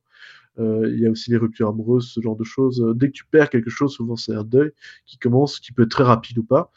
Mais euh, le déni, en fait, ça peut être sur est-ce que la situation a déjà existé? Donc c'est plus de l'ordre du coup de, du- de la réparation psychologique par les, les phases du deuil à ce moment-là que, que vraiment une rupture de pattern. Oui, Pour moi, la rupture de pattern, c'est euh, il y a un truc qui se passe là, mon cerveau ne comprend pas, je cherche une, une compré- une solution. Quand la solution est trouvée, on n'est plus dans une rupture de pattern. Ce qui, ce qui fait justement que, bah, pour le coup de l'attentat terroriste, c'est vraiment le côté où tu bugs et tu vas être traumatisé toute ta vie par ce bug. Euh, mais c'est pas le moment où tu t'es repris en main, où tu as, pu aller chercher les secours, tout ça. Là, tu plus vraiment dans ta rupture de pattern. Tu es toujours dans une transe hypnotique, pour moi, à ce moment-là. Mais la rupture de pattern, c'est vraiment le début. C'est le moment où tu as le choc. C'est paf, euh, ma vie, elle n'est pas, elle est pas comme avant. Ma manière de penser, elle a changé. Et Oui, après, une fois que ça a changé, une fois que tu t'en es remis, ou une fois que, tu es dans la transe qui, qui, qui. Mais est-ce que ça peut être Là, pour moi, positif ou plus La non rupture de pattern, ce sont d'autres choses qui rentrent en jeu. Mais est-ce que ça peut être quelque chose de positif ou que négatif? Parce que bon, tu peux avoir des bonnes surprises dans la vie euh, auxquelles tu t'y attends vraiment pas du tout, par exemple. En fait, euh, la rupture de pattern n'a rien de négatif ou positif. Ah voilà, d'accord. C'est juste un changement. C'est juste un, un bug cérébral. Ah voilà, d'accord, euh, d'accord. Ok. basiquement, moi, quand on m'offre un cadeau, je sais jamais comment réagir. hein. Oui, parce que c'est pas habituel pour moi. Enfin, il y, a un côté, euh, euh, je m'y attendais pas, et il y a vraiment j'ai une rupture. je n'arrive pas à exprimer mes émotions quand on m'offre un truc. Il y a- il y a un- après, c'est très personnel, hein. Mais, mais je veux dire, une rupture de pattern, ça peut se, se- se- comment dire, a- apparaître sous n'importe quelle forme. C'est juste ce côté où qu'est-ce qui se passe, je sais pas quoi faire. D'accord. Ouais, je comprends. Et euh, après, euh, bah, ça peut avoir un dénouement positif comme négatif. Oui. Mais c'est juste en fait ton cerveau qui sait pas. Non, il sait pas où il en est, quoi. Il sait pas ce qu'il faut faire, il sait pas. euh, Ouais, c'est ça. D'accord. Bah, on t'a- on t'annonce que tu vas être papa, bah, alors que tu t'y attendais pas et que euh, tu t'es toujours protégé et tout ça, bah, tu te dis quand même. oui, euh, tu dis qu'est-ce qui se passe, quoi quoi? Pourquoi? Qu'est-ce oui, qui se passe? Euh, comment Oui, je réagis, qu'est-ce que je fais? Oui, Et, oui, je ouais, comprends. bah, ça, ça peut être. Enfin, moi, moi, honnêtement, je serais très content d'être papa. Enfin, avant que d'être handicapé, j'aurais été très content. Aujourd'hui, un peu moins, parce que j'ai pas envie de transmettre mes gènes. Mais bon, ça c'est très personnel. Ouais, après, oui, voilà. Mais, euh, mais voilà, ça peut être un événement très heureux et avec de, de très belles conséquences derrière. Et, et- et tu peux bugger complètement et, et pas savoir quoi faire. Donc euh, la rupture de pattern, c'est vraiment juste ton cerveau était habitué à un motif. Ce motif est rompu. Il, il comprend pas qu'est-ce qu'il doit faire. D'accord. D'accord, bah merci pour ta réponse. Après, euh, je sais pas, euh, Donia, t'as- si tu as des questions, parce qu'elle vient d'arriver, Donia, donc enfin, il y a un petit bout de temps maintenant, mais peut-être Ouais. que tu as des questions ou Anthony encore, parce que moi j'en ai beaucoup, hein, vous inquiétez pas, je, peux, je vous le dis d'avance, mais si vous en avez, allez-y. Euh, pour l'instant, pas pour moi, j'en ai pas. Donia? Oui, bonsoir à tout le Salut, monde. comment ça bonsoir va Julien, bonsoir Mickaël. Euh, ben, en fait, j'ai pas très bien euh, tout compris parce qu'en fait, je suis arrivée un petit peu en décalé. Mais c'est vrai que j'étais attirée par cette émission par rapport au fait que ben, je suis une fumeuse et que euh, on m'a proposé la solution de l'hypnose pour euh, pour arrêter. Et euh, ben, j'ai toujours refusé parce qu'en fait, je me suis toujours dit que c'est euh, que ça marchera pas quoi. Et euh, ce que j'aimerais comprendre, parce que bon, comme j'ai pas suivi l'émission au tout début, peut-être ça a été expliqué. Euh, qu'est-ce qu'est-ce qui ferait aujourd'hui euh, dans dans mon état? Euh, que ça changerait quelque chose quoi Ok. Je- je- Ça peut paraître un peu bizarre, mais j'ai l'impression d'être un voyant qui on demande quelque chose. En fait, Donia, faut que tu lui donnes quatre Alors, euh, chiffres non, entre mais 1 et c'est 22. factuel, J'ai euh, j'ai essayé, j'ai essayé plusieurs techniques. J'ai essayé l'acupuncture, ça n'a pas marché. Bon, j'ai essayé euh, de me sevrer moi-même avec ben, soit les patchs, etc. Euh, je suis pas une grosse grosse fumeuse, mais aujourd'hui, je suis vraiment dans le besoin d'arrêter et, euh, et je me pose la question est-ce qu'effectivement euh, l'hypnose peut faire quelque chose ou pas? Et si oui, euh, qu'est- qu'est-ce qui se passe en fait euh, réellement? Que fait l'hypnose pour que ça puisse fonctionner quoi? Alors, Donia, je faut que tu nous donnes quatre chiffres entre 1 et le- le 22 côté, déjà. euh, comment dire Quand je parlais du, voyant, c'était pas, pas du tout vis-à-vis de, de ta problématique, mais plus du côté euh, le fait d'exprimer sa problématique euh, à un professionnel en, en direct. Ça, ça Mais c'est bien, rire, justement. De, de me dire, Ouais, Moi, je ah, ouais. je, vais donner mon expertise à quelqu'un, euh, je vais tirer les cartes. Euh, Bah, en fait, ce qui, mais- ce que, voilà, la, la, la- le, le truc vraiment qui, qui, qui me- où je me pose la question, c'est qu'est-ce qui se passe en fait dans mon corps ou dans ma tête ou dans mon esprit qui ferait que ça va stopper le truc, quoi. Bien sûr, je comprends. Alors, euh, est-ce que tu veux une réponse au, au niveau purement biologique, psychologique, ou euh, une réponse, euh, comment dire, qui, qui s'oriente plus sur comment une séance se passe? Hmm, pas forcément comment la séance se passe, c'est plutôt au niveau biologique, phy- physique, quoi. Qu'est-ce que, ça, qu'est-ce que ça va alors, au niveau déclencher en fait? Purement biologique, il faut savoir que aujourd'hui la cigarette, euh, je ne sais pas si tu connais les composants d'une cigarette. Je, je vais partir du principe que non. Euh, Oui. mais euh, La fait, nicotine, goudron. C'est ça. En fait, tu as, beaucoup de choses négatives, mais tu as aussi des choses qui sont euh, très utiles en, en termes médicaux, notamment euh, bah, dans la nicotine, tu as, des. Comment dire T'as as une substance qui va te permettre de sécréter ce qu'on appelle la dopamine, euh, donc euh, qui est en fait euh, quelque chose qui va décupler ton ressenti vis-à-vis de certaines choses plutôt que d'autres. Et c'est pour ça que quand on n'a pas pris de clope pendant un bout de temps et qu'on est grand fumeur, bah, parfois on a l'impression qu'on a des sensations qui ont diminué, qu'on prend moins goût aux choses, que il manque un truc quoi. Il y a, un côté, euh, en fait, c'est l'aspect drogue, hein, clairement de, la clope, c'est le fait qu'au niveau de ton cerveau, bah, ça sécrète pas assez de dopamine par rapport à ce que tu avais juste avant. Il faut savoir qu'en hypnose, du coup, euh, moi, je vais pas travailler sur ta dopamine, euh, je vais travailler sur ce qui aujourd'hui sécrète ton plaisir. Donc, par rapport au, on pourrait aller sur le cortex singulaire antérieur pour tout ce qui est douleur, par rapport au fait que la clope peut légèrement anesthésier ça aussi. Mais donc ça, déjà, ça, on, va travailler dessus sur euh, cet aspect euh, entre guillemets anesthésie. Euh, mais on va surtout travailler sur le fait bah, de pouvoir te projeter dans un, une position dans laquelle tu te sens parfaitement bien et vraiment de, de te sentir dans, dans, un état comme si tu avais fumé, ce qui en réalité, du coup, au niveau de ton cerveau, va sécréter plus de dopamine. C'est-à-dire qu'on va recréer l'apport la, la, chimique de la clope par de la visualisation, par de la modélisation. Il faut savoir que ton cerveau, il est capable de créer la dopamine. C'est juste que la clope, elle le suralimente en dopamine. Donc, du coup, il en produit moins lui-même et il a perdu cette euh, faculté. En imaginant fumer, en fait, c'est comme euh, aujourd'hui, on sait, si quelqu'un imagine qu'il contracte la main, son cerveau va réagir comme s'il avait contracté la main, mais en, termes de zones du cerveau qui vont être actifs. Il faut savoir que si tu imagines fumer une clope, en tout cas en état d'hypnose, ton cerveau va commencer à sécréter plus de dopamine, plus de sérotonine, plus de tout un tas de, choses qui pourraient être utiles et même parfois encore plus puissantes que la clope elle-même. Moi, ça m'est déjà arrivé comme ça dans la rue euh, pour l'hypnose spectacle de, faire croire à quelqu'un qu'il avait fumé un joint. Bon, euh, pour ceux qui, c'est marrant, ou, ou boire de l'alcool hein, pour, pour ceux qui, qui, sont plus alcool. Et, et, vraiment, tu vois que la personne, elle est totalement défoncée. Hein. et, et tu, tu, claques des doigts euh, et elle l'est plus. Donc euh, c'est vraiment super utile parce que tu n'as pas la gueule de bois, tu peux être complètement alcoolisé. Euh, on peut re recréer aussi euh, le principe d'orgasme, euh, si on parle de, de sexe, euh, qui est aussi un peu une drogue, euh, si, si, on rentre dans, dans, dans le débat. Euh, Au, au, niveau, euh, j'allais dire sérotonine, mais c'est pas sérotonine, c'est amphétamine, je pense. Je suis... Non, c'est pas amphétamine. Oh là là, je... je... Enfin bref. Mais, mais en tout cas, au niveau cérébral et au niveau biologique, tu peux recréer en fait des choses simplement par la parole et par la visualisation. ton cerveau, en fait, doit juste allumer les bonnes zones. Et ça, bah, l'hypnose, si tu veux, c'est juste comment tu vas contrôler ton, ton cerveau. Après, il faut être très clair là-dessus. Je vais pas te dire, imagine la zone de ton cerveau qui commence à sécréter. Non.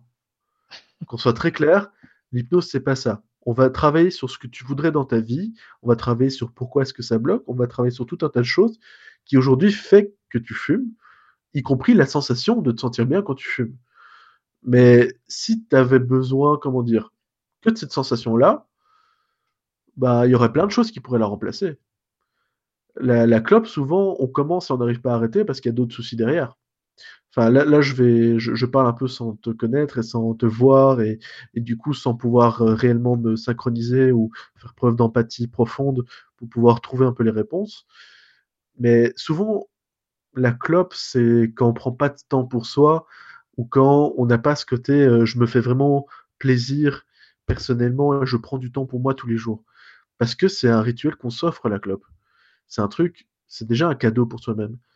Et basiquement, dans, allez, dans 80% des, séances que je fais, simplement trouver un, petit truc qui remplace la clope juste pour se faire du bien, pour se faire plaisir, bah tu ancres ça avec l'hypnose et ça suffit.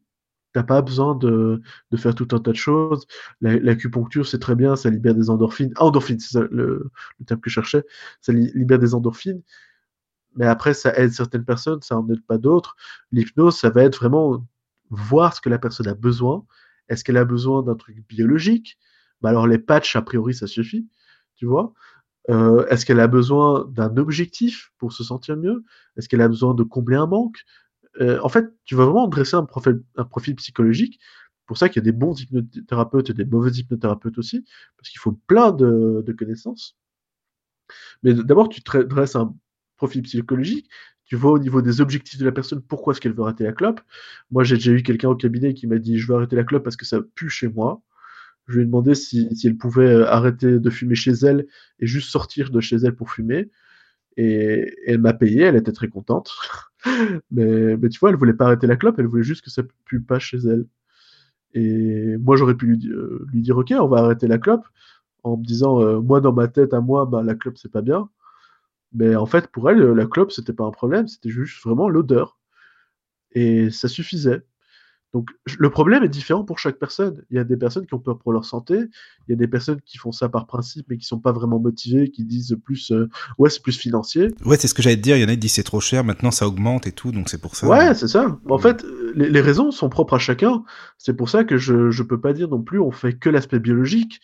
Parce que l'aspect biologique, encore une fois, les patchs, ils sont très bien. Hein ça sécrète de la dopamine, c'est vraiment cool. Après, il y a la gestuelle aussi qui est importante. Il y a le côté sociétal aussi. Le, côté euh, Ah, je sors euh, prendre une clope, euh, tu m'accompagnes Et tu vas dire non.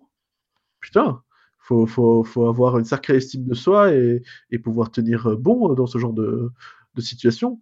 Moi, à, l'époque où je faisais que le côté un peu biologique et, et avec un objectif qui remplaçait la clope sans vraiment trop analyser, dans vraiment la, les cas où il, y avait une reprise, parce que c'était pas toujours le cas, mais quand il y avait une reprise, c'était toujours sociétal. C'était la personne, euh, on lui a dit euh, Ah tiens, tu, tu viendrais pas griller une clope avec nous Ah, t'as arrêté.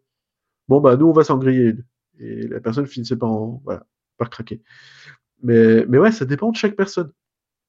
Donc, euh, au niveau biologique, je t'ai répondu comment ça se passe dans ton cerveau.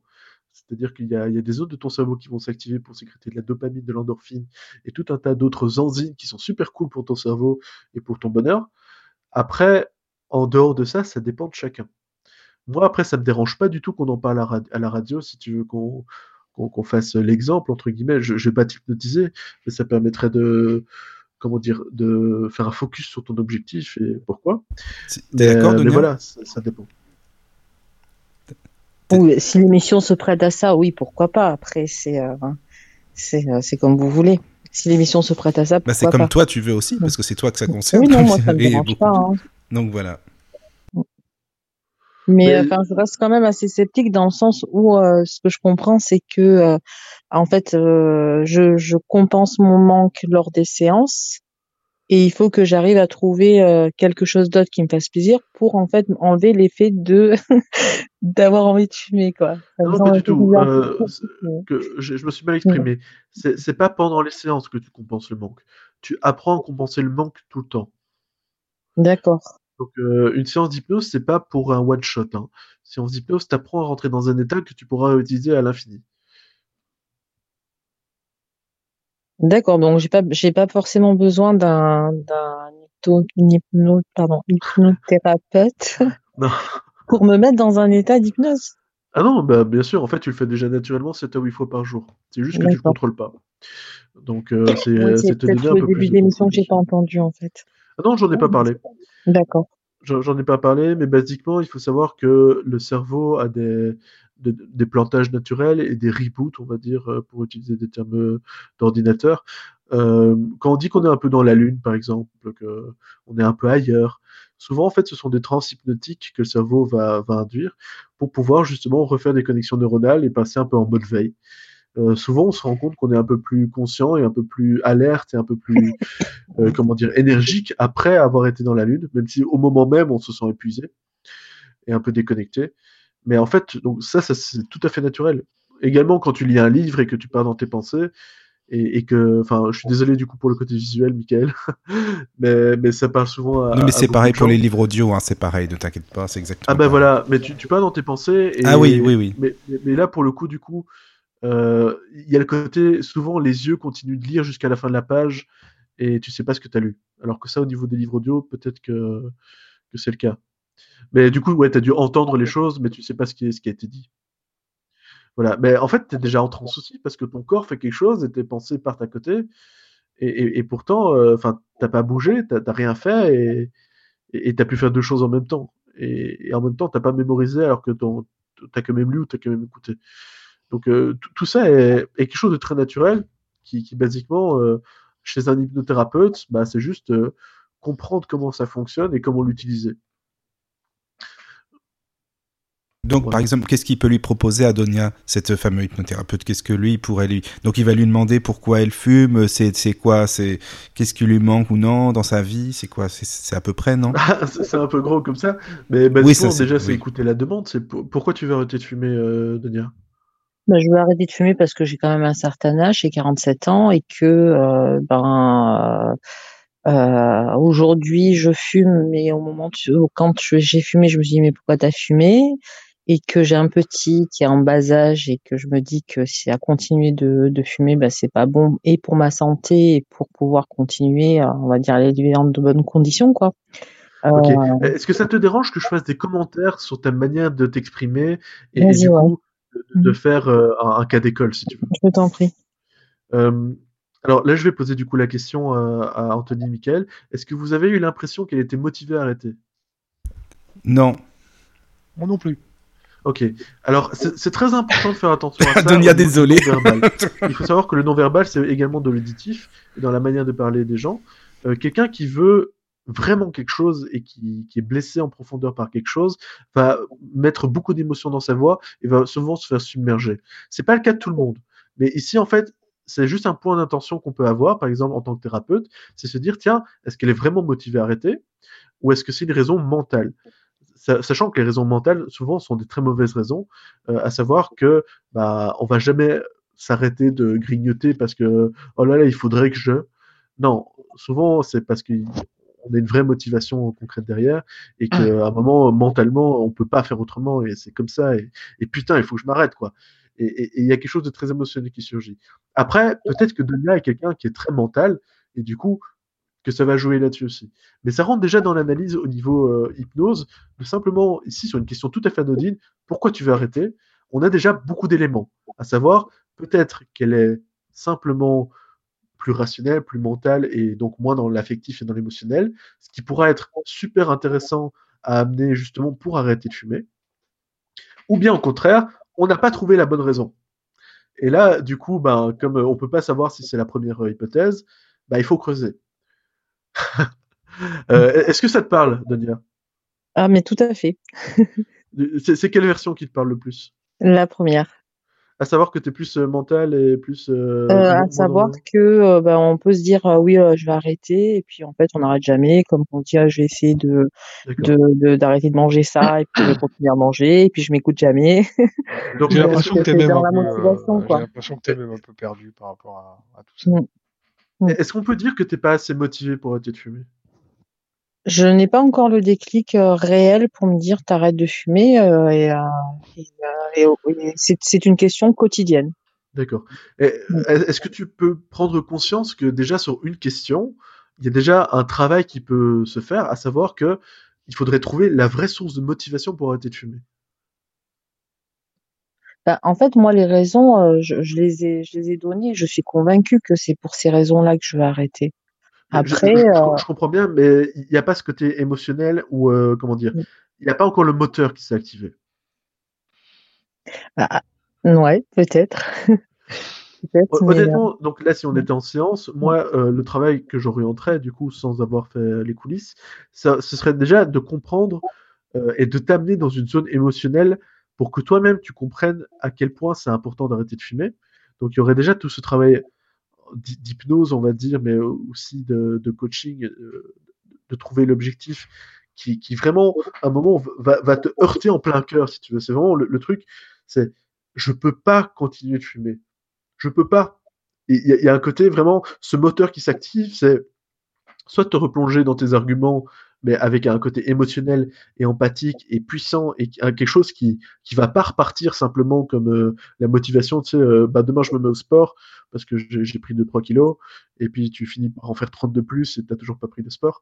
Mais euh, mais du coup vraiment arriver dans une vraie motivation profonde qui là peut être générée par hypnose du coup. Donc on pourrait déjà travailler sur ta motivation à ce niveau-là, ou bien trouver une source de motivation différente, ou bien aller creuser plus loin et savoir si vraiment tu as vraiment envie d'arrêter de fumer, ou bien si c'est euh, concrètement ça t'apporte beaucoup de choses aujourd'hui dans ta vie et que c'est pas encore le bon moment.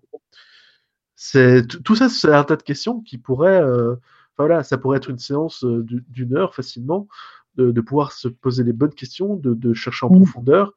Et puis il y a ce travail sur la motivation et sur apprendre à, à sécréter les bons comportements et les bonnes enzymes au bon moment. Euh, parce qu'il y a aussi tout le côté en- euh, automatique, enfin de, de ce que j'ai pu, pu comprendre que dans les exemples que tu as repris de ce que j'avais dit, il y a aussi ce côté automatique de, de ta routine quotidienne et c'est difficile d'en changer quoi. oui, c'est clair. Pour ça, oui. Mm. Bah, tout ça, il y a aussi des techniques en hypnose qui se basent sur euh, les réflexes de Pavlov. Euh, donc euh, Pavlov, dont j'ai pas parlé dans l'historique, mais qui est un clinicien qui a montré que le cerveau faisait des connexions neuronales, qui, en gros, qu'il apprenait au niveau neurologique euh, à, à relier deux éléments entre eux. Bah, par exemple, euh, pour prendre quelque chose qui, qui parle sûrement peut-être aux fumeurs, euh, au, au réveil, il y a la clope du matin. Ça, ça, c'est souvent quelque chose que j'ai entendu. Ou, ou après le sexe, il y a la clope à ce niveau-là, ou après tel repas, ou à, à, à telle pause café. Ouais, après le café, ouais, c'est c'est les clopes habituelles, on va dire. Bah, c'est super dur de s'en séparer parce que ton cerveau, il a fait le lien. En gros, c'est euh, je me réveille, j'ai ma clope. Et donc, euh, ton cerveau, il est habitué, c'est réveil, clope, réveil, clope, réveil, clope. Et sortir d'un rituel de ce genre, c'est pas évident du tout.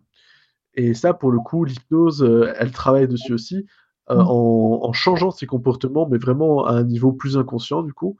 Donc, on va aller dans, dans des zones, euh, comment dire, euh, plus émotionnelles, plus, plus profondes au niveau de, de la perception des choses, pour pouvoir déjà travailler dessus sur un autre niveau, pour que ce soit déjà beaucoup plus simple. Après, je dis pas qu'il faut plus aucune volonté après, euh, mais clairement, c'est juste beaucoup plus facile. C'est clair, mais après, c'est vrai, c'est une fausse idée, euh, et ça, j'en suis consciente, mais euh, euh, l'histoire du rituel de la clope, c'est par exemple, euh, mon fils va dormir, Ouais. ça y est, j'ai fini de l'endormir, j'ai besoin de décompresser, donc je m'imagine qu'en fumant ma cigarette, je vais décompresser, et systématiquement, quand ça y est, il s'est endormi, je vais aller fumer ma cigarette, parce que c'est mon petit moment à moi. Bien sûr. Mais Voilà. c'est- même donc, de l'ordre de euh, la, de la compulsion parfois. Je sais pas si, si Mm. t'as ça parfois, mais, mais où, quand, souvent quand on veut arrêter, il y a un besoin presque compulsif. Comme euh, les, les gens qui sont boulimiques, on, on a besoin de manger pour combler un vide. Euh, là, à partir du moment où le rituel n'est pas respecté, il y a quelque chose qui, qui, qui devient super nerveux, super euh, Eh en ben, c'est, manque. c'est, euh. c'est mon cas actuellement parce que j'ai arrêté depuis hier soir en me disant tu Ah, vas y arriver. Merci, mais bon, à voir si ça continue. Et, euh, et là, je suis dans un état où euh, ça y est, j'ai couché le petit, je, moi je me suis connectée à la radio, mais j'ai, mon manque en fait parce que euh, je sens que euh, à l'intérieur il y a quelque chose qui me ronge en me disant mais il te manque quelque chose, voilà. Après, euh, voilà, il faut que j'arrive à compenser peut-être, j'en sais rien comment, mais euh, Mais t'imagines si jamais à la place de cette sensation de manque qui, je sais pas, ça, ça se passe comment ce, ce manque chez toi? Ça apparaît où dans ton corps? À l'intérieur, euh, à l'intérieur, euh, on va dire au-dessus de l'estomac. Juste au-dessus de l'estomac? Mm. Ce serait quand même super cool pour toi, enfin je, je pense, si, si jamais... Ça, ça- ça se symbolise comment tu m'as dit? C'est euh, au-dessus de l'estomac, c'est- comment? C'est une boule C'est une Ça fait comme une boule, ouais, ça fait comme une boule euh, au-dessus de l'estomac et euh, ou qui, qui est lourde Qui est comment? Non, ça fait comme une boule qui est, euh, qui c'est pas forcément lourd, mais euh, c'est comme si en fait, euh, je sais pas comment expliquer le truc, comme une boule en fait euh, au-dessus de l'estomac et ça me remonte un peu comme dans l'œsophage, comme s'il manquait quelque chose qui fait que j'avale un truc ou j'en sais rien. Est-ce que c'est un peu comme le trac? Enfin, tu sais quand on est stressé avant un examen, ce genre de choses Hum, non. Non? Ok, j'essaie juste de, de- de percevoir un peu comment c'est. C'est, ce serait pas Plus super comme, cool. plus comme le stress en fait. Ouais, c'est ça comme un stress. Je, je vois un peu euh, au niveau de l'estomac comme ça, euh, ou un peu au-dessus, qui c'est un peu à la gorge parfois aussi. Je, Après, c'est vrai que moi, j'assimile le trac comme quelque chose un peu positif. Ah, euh, c'est peut-être pour c'est ça. pour ça que le stress, c'est plus négatif. Le trac, Mais euh, il faut savoir que euh, au niveau cérébral, l'excitation et le stress négatif du coup sont très proches au niveau des zones du cerveau. Que transformer l'un en l'autre est parfois assez facile. Après, euh, c'est un exercice que, tu- que tu peux faire de ton côté. Hein, c'est se dire euh, comment est-ce que cette boule, je pourrais la transformer en quelque chose d'excitant? Euh, ça pourrait se faire en hypnose aussi. C'est un truc qui se fait parfois. Mais ce serait pas super cool si à chaque fois que tu as cette sensation de boule, tu avais juste un exercice qu'on t'a appris chez un hypnothérapeute où juste t'as plus cette boule et t'as plus ces envies. J'y j'y pas simple que, que t'auras jamais envie ou jamais cette boule, juste que t'as un exercice de genre quelques minutes et t'as plus rien après. ça me permet de, de dégager ça. Mm. Ouais. Bah, il faut savoir qu'il y a plein d'exercices comme ça, que ce soit en hypnose ou, ou en sport, en termes de respiration et en termes de, de concentration, qui permettent justement d'évacuer tout ce qui est douleur, tout ce qui est euh, tension, tout ce qui est pression. On utilise ça chez les acteurs aussi, pour euh, le trac euh, qui parfois peut être euh, fait des ravages contre. Enfin, toi tu le prends bien pour le coup, mais mais il y a des gens En fait, je me dis toujours que c'est du stress positif parce que c'est Ouais, forcément, ça. si on a le trac, c'est qu'on est en train de faire quelque chose que, d'important. Donc, Totalement. Mais Voilà, après, il y a des gens qui sont dévastés par ça et qui vraiment le, Mm. le subissent. Et, enfin, moi, j'ai eu l'occasion de travailler deux, trois acteurs de, de théâtre. Et, et franchement, il y a des techniques pour se séparer d'une douleur ou d'une boule ou d'un stress ou d'une tension. C'est même d'une tendinite. J'ai tenté au, au cas où, et la personne n'avait plus mal après. Mais euh, il y a des petites techniques, des petits trucs, parfois euh, comme ça, de visualisation, de, de concentration, ou de respiration, qui permettent vraiment d'évacuer ce genre de choses. Mm. Après, je ne dis pas que ça va résoudre ton problème, euh, mais c'est juste une des pistes. Il y a la piste de la motivation, clairement pour t'aider à, continuer sur ce bon chemin que, tu es en train de prendre et, qui, a priori, c'est quelque chose que, que tu as envie de faire. Euh, mais il y a aussi le côté de ne pas subir ce que ta, ta décision, tu vois. Là, à chaque fois que tu, que tu décides de ne pas avoir ce comportement, enfin le comportement de la clope, du coup, bah, là, pour le coup, tu as, une boule, tu as quelque chose de négatif, alors que, bah, voilà, si tu avais deux, trois exercices en main pour pouvoir euh, ne même pas subir ça, ce serait quand même beaucoup plus simple. C'est sûr. Mm. Donc, euh, comment est-ce que l'hypnose peut t'aider? Moi, je pense que bah, ça peut t'aider par rapport à ta situation euh, à déjà clarifier euh, les moteurs de, de cette motivation et pouvoir t'apporter un impact émotionnel sur cette euh, décision, à savoir vraiment te, te plonger dans putain, comment est-ce que ce sera quand tu fumeras plus et que tu pourras mieux gérer ton corps, que tu pourras mieux gérer ton mental, que tu arriveras à dire non à une clope et à quel point tu seras la femme que tu voulais être par rapport à cette décision.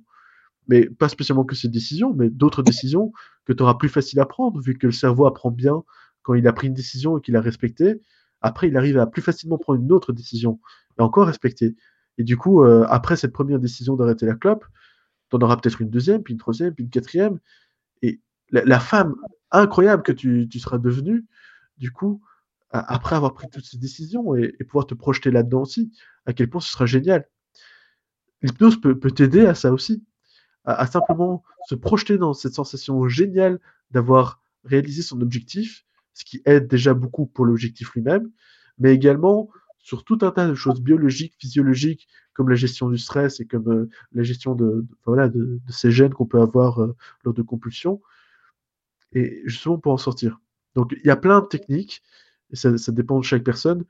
Après, euh, sur simplement la première question que je t'ai posée pour l'exemple, déjà là on peut voir qu'il y a un souci de motivation et un souci de clarification émotionnelle par rapport au fait voilà, de pouvoir réaliser ton objectif. Après, j'ai envie de le faire, mais je me sens pas prête tout le temps, quoi. C'est pour ça que. C'est ça. Et en c'est, fait, pas, pas, facile parce que c'est pas quelque chose qu'on peut faire comme ça en claquant euh, les doigts, quoi. Bah en fait, le, le, claquement de doigts, tu peux l'avoir pour te motiver, dans le sens où euh, se motiver soi-même, c'est quelque chose qu'on peut faire même si on n'y croit pas trop. Euh, mais c'est compliqué. Seul, c'est très compliqué. Et avec quelqu'un justement qui arrive à te rebooster, te rappeler les choses et à comment dire, à faire sortir de toi les bons arguments et les bonnes émotions dont tu as besoin pour pouvoir en sortir, bah, basiquement, c'est 80% du boulot de l'hypnotiseur avant même de rentrer dans l'inconscient. Si, là, moi, en te parlant, bah, on, ne fera pas l'exercice jusqu'au bout parce que ça va être compliqué sans te voir et sans avoir tes réactions. Mais si j'arrive à, simplement sortir la motivation dont tu as besoin, les émotions que tu veux ressentir, les métaphores dont tu aurais besoin pour pouvoir te rappeler à quel point c'est important pour toi, à quel point tu, as besoin de cette chose pour pouvoir euh, vraiment te sentir mieux. Si tu as ça qui, vraiment explose en toi et qui est vraiment une source de motivation euh, voilà, très puissante, et que tu as des moyens mémotechniques, des métaphores qui te rappellent à quel point c'est important, il n'y a rien qui peut t'arrêter. C'est honnêtement, tu pourrais avoir un drame dans ta famille, tu, tu recommencerais pas à fumer pour autant parce que tu aurais ces choses qu'on aurait tirées de, ton imagination, de, ta créativité et, voilà, au, niveau émotionnel, ça balayerait tout, le reste. Les, pulsions, c'est des signaux, hein. mais une motivation puissante et émotionnelle, je t'assure que, voilà, c'est le plus puissant moteur que je connaisse. Moi, je comprends. Donc voilà. Après, il y a beaucoup de charlatans. Donc euh, voilà, c'est malheureusement l'hypnose, je ça dépend dans, quel coin tu es. C'est ce que j'allais dire, euh, Julien, parce que des, amis, tu disais, Donia, des amis t'ont conseillé d'aller voir un hypnothérapeute. Oui, mais comment savoir si c'est un bon hypnothérapeute? Comment? c'est ça, aussi euh, Pour être bien conseillé, bien informé. À quoi on peut savoir cerner un bon? Bah, comme je le disais, il y a le syndicat d'hypnose qui, qui regroupe des écoles qui vraiment ont des thérapeutes qui ont suivi une excellente formation. Après, euh, malheureusement, on peut jamais vraiment savoir sans euh, avoir, euh, comment dire, du bouche à oreille. malheureusement, il n'y a pas de certification réelle. Et quand bien même il y aurait des certifications, je pense que dans le domaine médical, on le voit aussi. quand on te dit, ouais, il y a un psy qui est vraiment très bon, puis tu vas le voir et en fait, le courant passe pas. Et donc ça dépend vraiment des personnes. Moi, moi je suis pas du tout dans le côté spiritisme, mais je sais qu'il y en a qui, qui, ont besoin de ça en hypnose euh, aussi. Et, moi, je vais toujours ramener à du rationnel, et ça plaît pas à tout le monde. Il y a des gens qui, qui en venant dans mon cabinet me disent ouais, mais moi je voulais aller dans mes vies antérieures. Euh. ok, on peut le faire, mais faut, faut aussi savoir que les souvenirs sont recomposés et, ils disent ouais, mais arrêtez, euh, moi j'y crois. je dis ouais bah ok, vous y croyez, mais je veux juste mettre un bémol au cas où. Mais, donc voilà, trouver un bon hypnotiseur, c'est compliqué. Euh, surtout quelqu'un qui nous convienne, euh, comme pour un, psy en fait. Mais après, pour moi, euh, les, gens formés par le syndicat d'hypnose, ou en tout cas par l'Arche, sont à un niveau qui sont, comment dire, un niveau d'excellence en tout cas. Il y a ce côté formation avec suivi, avec supervision et avec vraiment l'ensemble des techniques et des pratiques qui sont euh, apprises euh, dans ces formations-là, qui vraiment, euh, c'est déjà un bon point de départ d'avoir été formé dans une bonne école. En dehors de ça, malheureusement, bah, il y a un facteur chance, j'ai envie de dire, de, pouvoir tomber sur un bon hypnothérapeute. Mais déjà, sur, en tout cas, sur le, le, par exemple le, le fait d'arrêter la clope et des problèmes, on va dire, moins gravissimes que des traumatismes où on a perdu un enfant, ce genre de choses. Mm. Euh, après, euh, ça, ça pourrait être ton cas, donc euh, je, je suis désolé si c'est le cas. Euh, mais donc, par rapport à- au fait d'arrêter la clope, en général, franchement, les gens de l'Arche ou du syndic- syndicat d'hypnose euh, devraient suffire. C'est c'est pas une problématique très complexe, sans vouloir être. euh, euh, Oui, j'entends euh, bien, hein, bien évidemment. Hein, c'est pas, c'est- juste que voilà, ah, dramatique, quoi. ça Ça, peut cacher des bien. choses, Mm. mais, Mm. euh, mais en, en général, il manque un petit coup de pouce en termes de motivation ou bien en termes justement de, de gérer la, la boule là dont tu parles, le côté un peu euh, euh, automatique qu'on réprime et du coup qui, qui se transforme en stress et en manque. Mais, mais c'est assez, comment dire, c'est assez basique encore comme technique. Donc euh, les, les gens de l'Arche et du syndicat d'hypnose euh, auront aucun souci à ce niveau-là. Ça marche, merci. Voilà. C'est clair. Bah, c'est un bon témoignage parce que c'est des exemples concrets au moins que, bah, que tu Oui, donnes, merci beaucoup, c'est hein, bien. merci. C'est bien, oui. Merci. Euh, je sais pas Alors, s'il par contre, moi, j'aurais des questions. Ah euh, voilà, c'est bien techniques. ça. Ah, les techniques. Dis-moi, je t'écoute. Oui. Euh, moi, je précise, je suis comme Michael, j'ai des soucis visuels. Donc, est-ce que quand on veut hypnotiser quelqu'un, on ne se base que sur du, que sur du visuel, ou alors il y a des choses à faire au niveau de la voix? Ah, ah, ah. Euh, alors, il faut savoir que moi, depuis que je fais de l'hypnose, euh, mes amis, enfin, quand j'en avais un peu plus, parce qu'aujourd'hui, euh, avec le handicap, euh, j'en ai perdu pas mal, mais à, à l'époque, souvent, quand je disais que je faisais de l'hypnose aux gens, les gens me disaient Ah là, je te regarde plus dans les yeux alors. Fr- franchement, c'est vraiment la. Enfin, les gens pensent que ça passe beaucoup par le regard, mais il faut savoir que pour moi, il y a énormément de choses qui passent en réalité par la voix. Et c'est en fait le regard, c'est quasi rien. Parce que si tu veux, les gens qui rentrent en transe, ben, ils ont les yeux fermés à un moment. hein. Tu fais comment après? Après, c'est- sûr que au, au niveau de la voix, euh, ben, on, a souvent des, des suggestions qui sont très imagées. Et là, pour le coup, c'est pas, pas toujours évident euh, avec les, les gens qui ont des problèmes de vue. D'ailleurs, on doit l'entendre euh, Mm. à la radio. Là, j'ai je dis quand même pas mal d'images ou, ou de, de choses qui peuvent être euh, voilà, apparentées à du visuel. Euh, par exemple, la porte, qui est quelque chose que, que tout le monde dit, euh, bah, j'ai rajouté le, le signe poussé dessus, qui ne doit pas du tout vous parler ni à Michael ni, ni, à, ni à toi. Alors que, basiquement, voilà, c'est quelque chose qui, qui peut beaucoup parler aux gens visuels. Mm. Donc, c'est plus un souci, en fait, vis-à-vis de moi, qui doit faire le travail de pas utiliser euh, des choses trop imagées si je parle à Ouais. quelqu'un qui a des problèmes de vue. Mais en réalité, l'hypnose, ça passe par la voix et par l'émotion. Et en dehors de la voix, ça passe juste par l'émotion tout court. Ah, mais il faut avoir un sacré pouvoir de suggestion quand même, parce que si Pas on du tout. pas de... Euh, je, je vais, je vais être clair euh, là-dessus. Moi, j'ai déjà hypnotisé des gens qui étaient, euh, qui étaient sourds. Euh, alors là, pour le coup, ça passe plus par du visuel et par du kinesthésique, donc le toucher. Mais euh, j'ai déjà aussi hypnotisé en étant muet. Euh, pardon, c'est la même chose. Ouais, pardon, euh, quelqu'un d'aveugle, je voulais dire. je suis désolé, je, je dis des Non, fois non, la mais ça va. non, non, t'es pas muet, t'es à la radio, t'inquiète pas, c'est bon, y a pas de problème. Ouais. Ouais. non, mais j'ai déjà fait en étant en ayant un problème pulmonaire, c'est pour ça que, que je revenais avec ça aussi. Mais euh, j'ai déjà hypnotisé quelqu'un d'aveugle et il n'y a aucun problème. Euh, dans le sens où, à part les rares fois où j'utilisais des images, et du coup c'est vraiment un travail sur moi à faire, honnêtement, en fait, la voix est suffisante pour faire passer l'émotion. Je ne dois pas vous l'apprendre, vous sentez quand quelqu'un a l'émotion ou pas. Oui, et, et oui, là, oui, dans l'exemple qu'on a eu un peu plus tôt, euh, de Nia, qui ne, comment dire, ne faisait pas passer de motivation dans sa voix, alors que la motivation, c'est quand même un truc, euh, enfin, je veux dire, c'est pas une émotion comme la colère ou la joie, hein. Ouais. c'est c'est un truc un peu plus subtil. Mais vous avez directement dit, bah non, euh, pas de motivation pour moi, pas de motivation pour moi. Hum. Bah, en soi, vous avez raison. Euh, si elle avait été pleine d'émotions, vous l'auriez ressenti. Oui. Et a priori, si moi je veux vous faire passer une émotion ou vous mettre dans un état, bah c'est pareil. Je vais juste me mettre Oui. dans, dans l'état qu'il faut, je vais vous communiquer cette émotion, je vais me baser sur vous, sur votre rythme à vous, et je vais pouvoir vous hypnotiser aussi, mais juste avec la voix ou avec le toucher. Parfois en touchant une épaule. touchant- Ouais.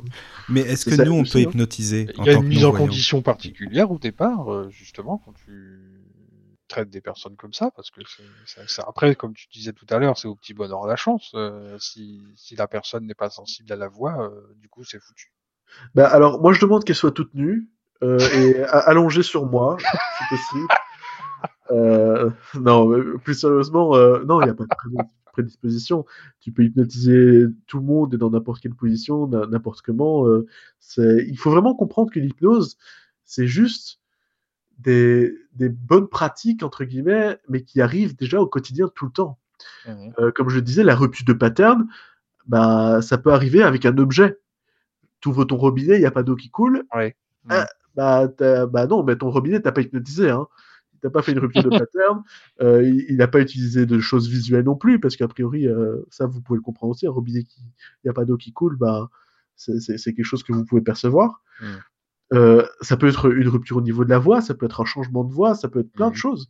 Ouais. Donc, t'as pas besoin d'être dans une position particulière. Il y a des gens qui disent il faut être couché. C'est tout à fait faux. Si tu veux que ton patient s'endorme, alors oui, il faut qu'il soit couché. Mais si tu veux l'hypnotiser, le but c'est pas de le faire dormir. Euh, On fait parfois de l'hypnose debout, en train de marcher, en train de courir. Ça se fait aussi. Et t'as pas besoin non plus euh, d'avoir une voix spécifique ou autre. Ouais, d'accord. Tu, tu, tu vas juste utiliser les bonnes, les bonnes pratiques, on va dire, et surtout mettre beaucoup d'émotion et de passion dans ce que tu dis. Mhm. Si tu as la passion et l'émotion, faut se dire, euh, quand tu vas au cinéma, euh, enfin, du coup, je sais pas si, si vous, vous allez beaucoup au cinéma, euh, Bon, c'est déjà arrivé, oui. Mais euh, au, au niveau auditif, c'est peut-être, euh, enfin voilà, je, je, je sais pas, ou quand vous écoutez peut-être des récits audio, euh, quand, quand la personne parle avec émotion, et, et qu'il y a, peut-être un petit fond musical derrière euh, qui, qui rajoute l'émotion, on, on est bouleversé souvent par, ce- par cette Mhm. émotion. On a, on a l'émotion qui, qui nous atteint, alors qu'on sait que c'est un acteur ou que c'est que c'est un conteur. Mhm.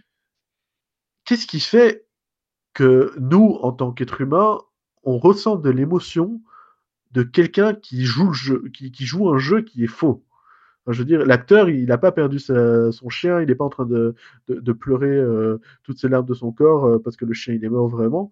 Euh, je prends cet exemple parce que moi, je pleure toujours quand les animaux meurent. Mais, c'est un peu comme toi aussi. hein. mais, mais je, je veux dire, qu'est-ce qui fait qu'on ressent une émotion à ce moment-là? Ouais. Il faut savoir qu'il y a une technique qui s'appelle l'acting studio. Et basiquement, en fait, l'acteur ressent l'émotion pour la, partager par la suite. En fait, simuler une émotion, c'est très compliqué. C'est pour ça que c'est beaucoup plus facile de soi-même se mettre dans un état émotionnel pour après la transmettre. Là, si moi je commence à, me mettre dans une émotion triste et, que je pourrais carrément me faire pleurer en fait sur commande, mais c'est pas parce que je pleure sur commande, c'est parce que je vais vraiment libérer un torrent d'émotions négatives et tristes et, être en pleine empathie. Et honnêtement, je pourrais raconter quelque chose par rapport à ça. Je pourrais pas. Enfin, si je mens, c'est vraiment euh, salaud de ma part. Mais, mais souvent, je vais. Enfin, toujours d'ailleurs, dans mon cas, je vais dire la vérité. Je, je vais me connecter à une émotion euh, puissante. C'est quasi impossible que la personne en face de moi reste de marbre. Et si tu reprends ça par rapport à des choses comme la créativité, comme euh, des émotions qui sont beaucoup plus subtiles, mais, qu'on étudie en hypnose, comme la concentration, comme euh, quelque chose de, plus ancré, de plus stable, de, plus, de moins stressant, de plus détente, il y a tout un tas d'émotions, comme la légèreté, c'est con, hein, mais en, hypnose, c'est un truc qu'on apprend, c'est par exemple faire décoller un bras, une main, donc euh, une lévitation de main, comme ça qu'on appelle ça? Comment est-ce que tu suggères de la légèreté? C'est là, à, à vous, là, qui, euh, vous deux, là, qui, qui parlez pas trop, ou même à Donia, si, si elle veut se joindre à nous, euh, si je vous disais de, de me raconter une histoire sur euh, la légèreté, vous, vous parleriez de quoi? Euh, je sais pas non plus. C'est- c'est- Quelle image qui vous vient en premier?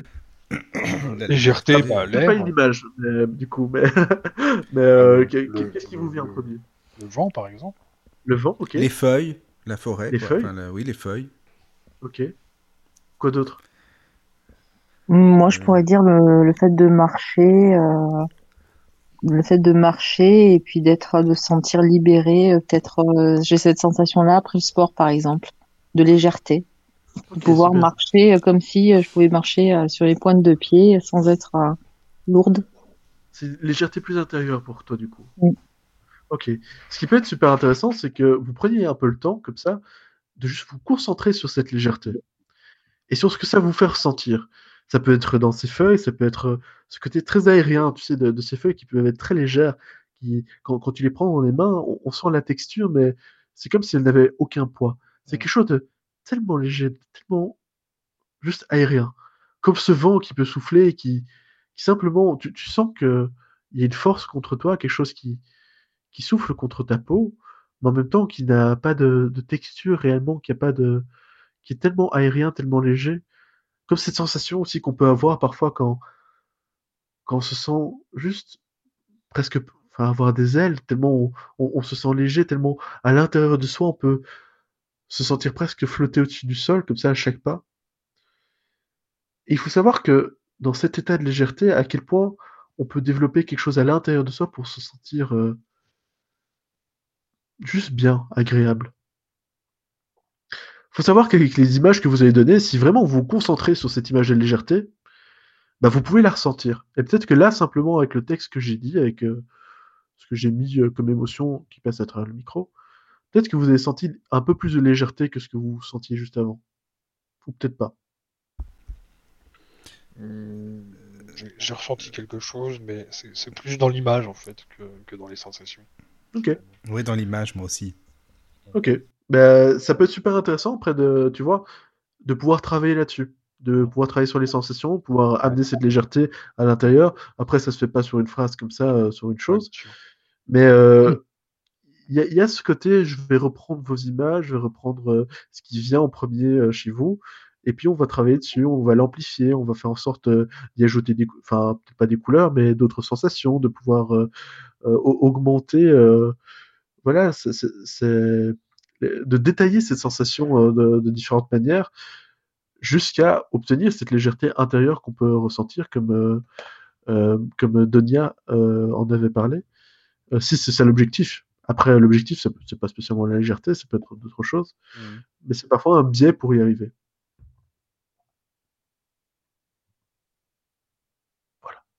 Ouais, je suis toujours là. je parle juste plus. Euh, non, mais c'est plus, euh, oui, voilà, au niveau des images, en fait, moi aussi, que j'ai ressenti. Mais légèreté, je sais pas pourquoi, par exemple, quand je sens l'odeur de la forêt, admettons, hein, quand je suis dans la forêt, l'air, euh, l'odeur de, des feuilles, des arbres, c'est plus comme si mon, mon esprit, il était, comment dirais-je, pas en dehors de mon corps, mais euh, tu sais, euh, il flotte, en fait. Enfin, comme si j'étais vraiment bien, je ressentais plus d'émotions, que tout était plus... euh, plus parlant, enfin, tu- tout- tout- toutes les émotions étaient décuplées en fait. Je- C'est Ouais, comme je si je pouvais me déplacer très rapidement, enfin, tu vois, c'est plus, plus libre, quoi, justement. Voilà. Et ce qui peut être intéressant, tu vois, c'est au moment où tu te reconnectes à ça, au moment où tu en parles, c'est c'est de vraiment pouvoir revivre euh, cette sensation. Et en hypnose, souvent, c'est ça, c'est revivre une sensation que tu as déjà vécue ou bien en, en créer une. Mais là, maintenant, simplement, si, si tu en parles en te connectant à cette sensation, nous, on va pouvoir le vivre encore plus fort. Et euh, c'est vraiment ce principe-là dans, dans les contes ou dans les techniques d'hypnose, c'est qu'on va mettre de la passion, on va mettre de l'émotion, on va se connecter à quelque chose dont la personne Oui, nous a parlé, mais en, en se l'appropriant aussi. Mm, mm, oui, je comprends. Et après, c'était très, euh, enfin, c'était un peu bâclé ce que j'ai fait là tout de suite euh, sur les feuilles et sur euh, sur le vent, tout Non, mais c'est pour expliquer, de toute façon. Mais mais mais il y a ce côté en fait vraiment de ouais d'être presque amoureux de cette image ou de cette sensation et de- d'en parler avec passion et avec émotion et, de se faire emporter par cette image euh, te- tellement on est passionné. Moi, si je parle de joie, mais je suis submergé de joie. Si, si je parle de tristesse, je suis submergé par la tristesse.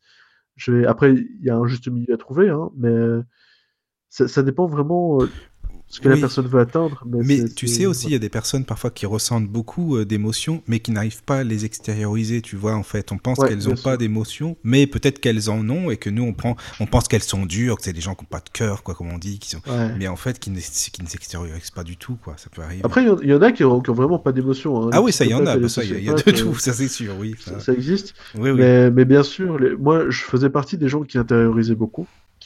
J'étais que dans la tête.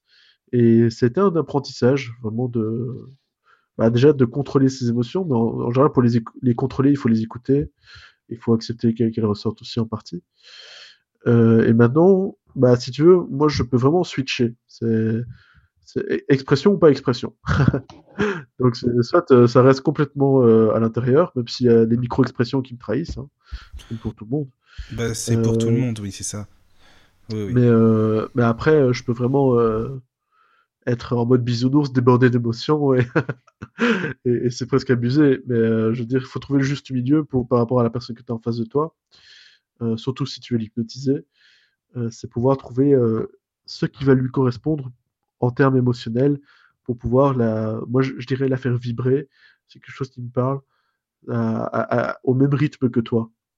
À partir du moment où tu as vraiment cette synchronisation dans les, dans cette sorte de vibration, bah la personne, ouais, elle part en transe. Tu, tu peux la, la guider dans le droit chemin. Moi, j'ai deux questions. Ouais. Alors la première, c'est quand euh, on est dans cet état d'hypnose, est-ce qu'on est en pleine conscience de ce qui se passe sur le moment? Enfin, au moment où on est euh, hypnotisé, quoi. Je parle pas euh. Est-ce qu'on sait ce qu'on fait? Est-ce qu'on on ressent les choses Alors, je vais clarifier à ce niveau-là. Alors oui, déjà, quand tu es en, transe, quand tu es en hypnose, tu, sais exactement ce qui se passe autour de toi euh, à tout moment. Euh, c'est juste que tu fais moins attention parfois, simplement, euh, si c'est pas intéressant. Genre une mouche qui se pose sur ta joue, bah si c'est pas intéressant pour toi, à ce moment-là, tu vas pas y faire attention. Par contre, si tu un, chien qui vient te, te menacer, là pour le coup, tu feras super attention. Donc ça va vraiment dépendre des, choses qui sont importantes ou pas à, ton niveau à ce moment-là. Euh, il y a beaucoup de gens qui, conduisent et qui rentrent en état de transe parce que c'est des chemins qu'ils ont l'habitude de faire. Euh, ça arrive tout le temps. Il faut savoir qu'il n'y a aucun cas dans lequel ces gens font des accidents.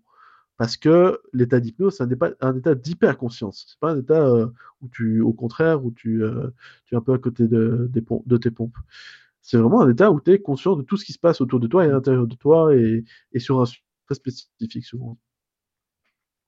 Mais donc, euh, l'hypnose te permet d'avoir une plus grande concentration sur un point, un sujet, mais ça n'empêche pas d'être concentré sur d'autres choses à côté. Donc, tu vas être conscient de tout ce qui se passe autour de toi. Cependant, et c'est là que, je parlais de clarification, dans l'hypnose de spectacle, on te fait croire parfois euh, que tu vas oublier des choses. Et du coup, si tu autorises le fait de l'oublier, ben, tu vas créer un biais cognitif dans lequel tu vas te dire, ben, en fait, j'ai oublié, du coup, je ne veux pas m'en rappeler. Et même si à l'intérieur de toi, tu as les souvenirs et tu as été très présent et tu te rappelles de tout ce qui se passait en réalité, bah, il y a une part de toi qui va dire, ouais, non, on n'a pas envie de s'en rappeler, donc on s'en rappelle pas. Donc il y a des gens qui, qui, se réveillent de transe comme ça et qui disent, mais qu'est-ce qui s'est passé? Je me rappelle de rien. Ben oui. Alors qu'en réalité, ils ont été conscients tout le long ils, auraient pu t'écrire euh, j'ai aucun problème, je suis tout à fait ici, je suis, je suis présent. Euh, et au réveil, entre guillemets, euh, en fait, ils sont tellement, comment dire, surpris d'avoir été en transe et d'avoir été hypnotisés que le cerveau fait un gros, un gros non, ça c'est pas pour moi, je veux pas. Et du coup, il, crée une zone d'amnésie qui n'est pas réelle parce qu'on peut comment dire, recouvrir les, souvenirs. Donc il suffit souvent d'une phrase d'hypnotiseur qui dit Et maintenant tout vous revient pour que ça revienne, ce qui est un peu ridicule, hein, soit dit en passant, euh, comme si on avait besoin de la, permission d'un hypnotiseur pour se rappeler de, certaines choses. Mais voilà, c'est un biais cognitif où le cerveau dit non, non, je veux pas m'en rappeler, euh, j'ai été ridicule, en plus euh, j'ai fait la poule sur scène, donc je veux pas me rappeler de ça. Mais qu'est-ce que tu appelles l'hypnose de spectacle exactement? Parce que là tu parles de scène justement, de faire telle ou telle chose. C'est c'est quoi? C'est public? Ouais, en fait, euh, pour le coup, c'est un côté un peu visuel. C'est peut-être pour ça que, que, que tu, je dire que tu vois moins ce, ce, je veux dire, ce que je veux dire. Mais euh, pour le coup, en fait, euh, les hypnotiseurs de spectacle ont tendance à, à mettre des gens en transe euh, pour leur faire faire des choses euh, du genre faire la poule, enfin, c'est pour ça que je reprenais cet exemple, euh, où, où, on ridiculise les gens. Basiquement, euh, c'est les rendre ridicules. Sinon, c'est pas de l'hypnose de spectacle. même la street hypnose, pour moi, c'est de l'hypnose de spectacle. Euh, c'est basiquement quelqu'un, tu lui fais croire que, je sais pas, que c'est euh, Michael Jackson et que en réalité, euh, voilà, il parle anglais, euh, ou que c'est Pikachu, ou que c'est, ou que il, se rappelle de rien, ou bien que le, le chiffre 4 n'existe plus, donc la personne compte, mais elle sait plus compter jusqu'à 4. Non, c'est, il y a plein de choses très amusantes, très marrantes que Non, moi, mais ça, ça faire. marche ou c'est des conneries, tu penses? Ah, ça marche. Moi, j'ai fait mar- ça pendant deux ans. Ça marche vraiment, ce truc-là Ouais, bien C'est- sûr. D'accord. Parce que j'avais entendu déjà hein, sur des, des radios des choses comme ça, mais je me suis dit, est-ce qu'ils se sont pas concertés avant, tu vois, histoire de dire comme ça, c'est du public, quoi. Enfin, tu vois, est-ce que c'est c'est vraiment pas euh, truqué, euh, les gens se sont pas organisés entre eux parce que ça fait plus d'audimat, quoi, tu vois? Non, alors c'est pas truqué. La seule chose qui est truquée, c'est quand on voit des émissions euh, préenregistrées. Souvent, il y a plusieurs heures de- d'hypnose avant, ou en tout cas euh, une bonne demi-heure, euh, trois quarts d'heure d'hypnose euh, avant que la personne soit dans cet état. Donc là, on voit l'hypnotiseur qui débarque et qui dit dormez, et t'as les gens qui s'endorment. Ça, c'est faux. Ça, alors, honnêtement, ça peut arriver dans 5% des cas de la population. et déjà, chez des gens assez réceptifs. Après, les artistes le sont souvent un peu plus réceptifs. Donc, parce qu'ils sont prêts à se donner en spectacle. hein. Déjà, il y a cette autorisation qui est déjà donnée aussi. Donc, euh, si on connaît déjà la réputation de l'hypnotiseur, qu'on sait qu'il vient t'hypnotiser, il y a déjà tout un tas de prédispositions au fait que la personne s'est conditionnée elle-même en disant je vais être hypnotisé, je vais être hypnotisé, je vais être hypnotisé. Puis t'as quelqu'un qui arrive et qui dort et la personne part en transe. Mais donc ça, c'est réel, c'est concret. Euh, c'est prédisp... enfin, c'est du préformatage, on va dire. C'est la personne qui s'est conditionnée elle-même. Après, il y a vraiment des techniques de spectacle dans lesquelles tu, tu mets la personne en transe pour, pour faire des, des bêtes. T'as peu aussi le bêtes. conditionnement inverse. Il y a des gens qui peuvent partir dans l'idée que non, ça va pas marcher, ça va pas marcher. euh. Ouais, mais en fait, le conditionnement inverse, alors c'est traître, parce que le cerveau n'entend pas la négation. Ouais. Et à partir du moment où tu penses à quelque chose, tu te conditionnes d'office. Même si la personne se dit ça va pas marcher, ça va pas marcher, ça va pas marcher, euh, ton cerveau il entend marcher, marcher, marcher, marcher. Donc euh, il y a de ça. Euh, et en plus de ça, euh, il y a le côté je pense à l'hypnose, je pense à l'hypnose, je pense à l'hypnose, je pense à l'hypnose. Donc ton cerveau il est déjà en mode attention, il y a de l'hypnose, il y a de l'hypnose, il y a de l'hypnose, il y a de l'hypnose.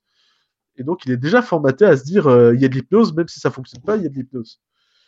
Donc du coup, t'as le t'as le côté conscient où tu te dis ça va pas marcher, et puis inconsciemment tu te dis ça a fonctionné. Alors du coup. Bah, en fait, il y y a plusieurs cas. Il y a vraiment des gens qui sont convaincus que ça va pas fonctionner, mais ils n'ont pas besoin de se formater à ce niveau-là, et ils se disent rien intérieurement, donc euh, bah, ça fonctionne pas toujours. Ouais. Clairement, parce qu'il y a des gens vraiment qui bloquent. Hein, je veux dire, euh, ils disent ça ne fonctionnera pas, je veux garder le contrôle, et ils bloquent. Et en fait, ils ne t'écoutent même pas. Mm. Et s'ils ne t'écoutent pas, à, à moins de vraiment faire des grosses confusions de l'évocation ou d'autres techniques euh, bah, de l'ordre thérapeutique, là, pour le coup, bah, en spectacle, tu n'utilises pas ce genre de technique-là. Mais alors, les gens qui bloquent en spectacle, tu, t'en fais rien. En cabinet, les gens qui bloquent, c'est un plaisir parce que tu leur fais deux, trois confusions, ils, sont, ils bloquent plus du tout, ils savent plus où ils sont. Euh, en, général, les gens qui bloquent, ils, ils veulent tellement garder le contrôle que tu- quand tu fais une confusion, et bâtiment, la confusion, comme je vous l'ai montré, c'est un truc sur lequel tu peux pas garder le contrôle. Ben non, tu Même peux pas. tu- C'est ça. tu ouais. sais que tu vas te faire confuser, tu n'arrives quand même pas à suivre. Bah, basiquement, les gens qui sont dans le contrôle, ils veulent absolument comprendre avant de passer à autre chose. Le temps qu'ils comprennent, tu as déjà placé 3-4 suggestions, euh, ils sont déjà ailleurs. Donc Eh c'est oui. très marrant. Mais euh, en spectacle, ça, ça marche pas comme ça. Si tu veux lui faire faire la poule, euh, il y a un moment, il va dire non, pas, ça marche pas. Donc le spectacle, ça marche pas sur tout le monde. Euh, c'est souvent comme ça qu'on dit ouais, ces gens sont moins réceptifs que d'autres, alors que tout le monde est hyper réceptif. hein. Il n'y a pas de plus ou moins réceptif. C'est juste qu'il y a des gens qui ont certains blocages et d'autres d'autres. Euh, mais en spectacle, par contre, il y a des gens moins réceptifs, ça c'est sûr. Mais du coup, je sais plus où j'allais par rapport à ça. Donc tu t'es fait une confusion à toi-même en fait. Ouais, c'est ça, parfois je me perds. euh, je euh. Non, non, c'était simplement moi qui t'avais posé la question de l'hypnose. Qu'est-ce que l'hypnose de spectacle en fait C'était ça. C'est ça, mais donc tu, tu ridiculises les gens. Euh, bah, Mesmer fait beaucoup ça. Euh, il, les fait, il, il leur fait croire que ce sont des, des hommes de Néandertal, par exemple, ou, ou qu'ils sont en train de vivre la guerre et ce genre de choses. Alors tu vois les gens ramper sur scène euh, avec Et- des faux oui, oui. fusils en main.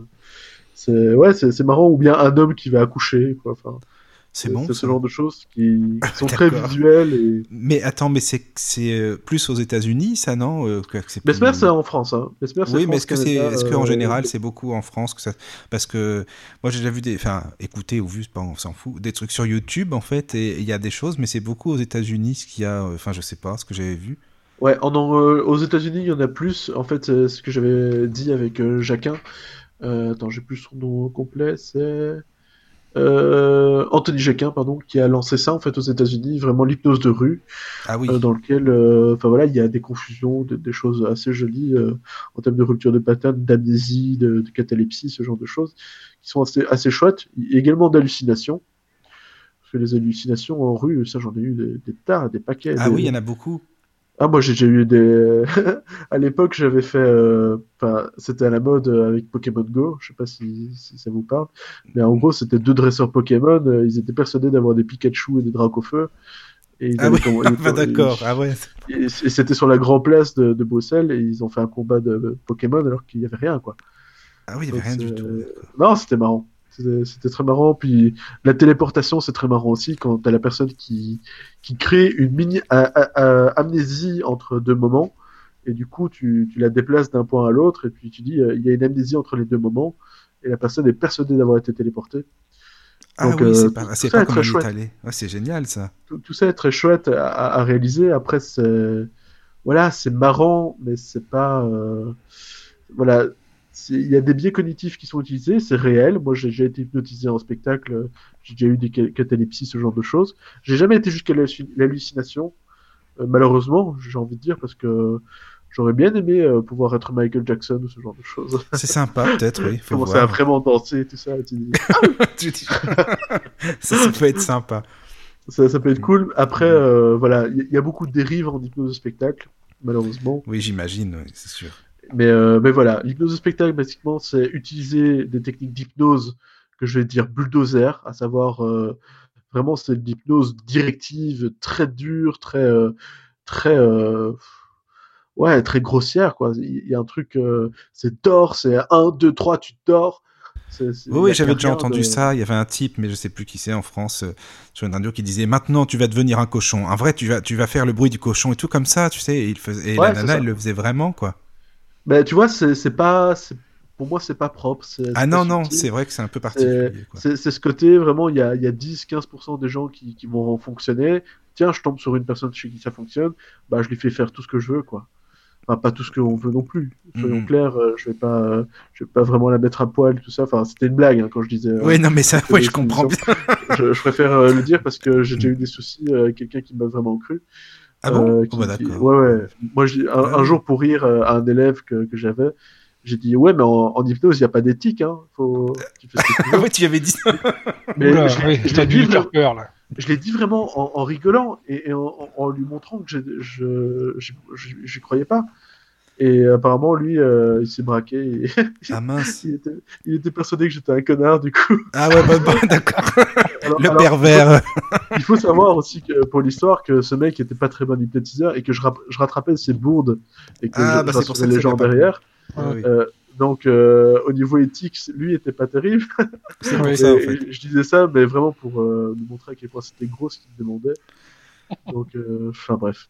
Oui. Mais, mais ouais, donc tu fais pas faire tout non plus à quelqu'un, même si Darren Brown a poussé l'hypnose dans des retranchements de, de, de la conscience humaine qui font vraiment peur. À savoir, euh, par exemple, tuer quelqu'un ou, ou faire croire, ou, ou croire qu'on a tué quelqu'un justement et se dénoncer à la police C'est vrai, des trucs, ils ont fait des trucs là. comme ça. Ah ouais, non, c'est grave quand même. euh, avec des comme gens. Et c'est vraiment pour montrer que euh, c'était pour montrer que éventuellement la CIA ou le, FBI à l'époque avait peut-être tué Kennedy, euh, Kennedy avec des techniques d'hypnose en passant par quelqu'un, etc. Vu qu'à un moment ça a beaucoup été débattu. Euh, encore ré- récemment, le débat était revenu sur, sur la table.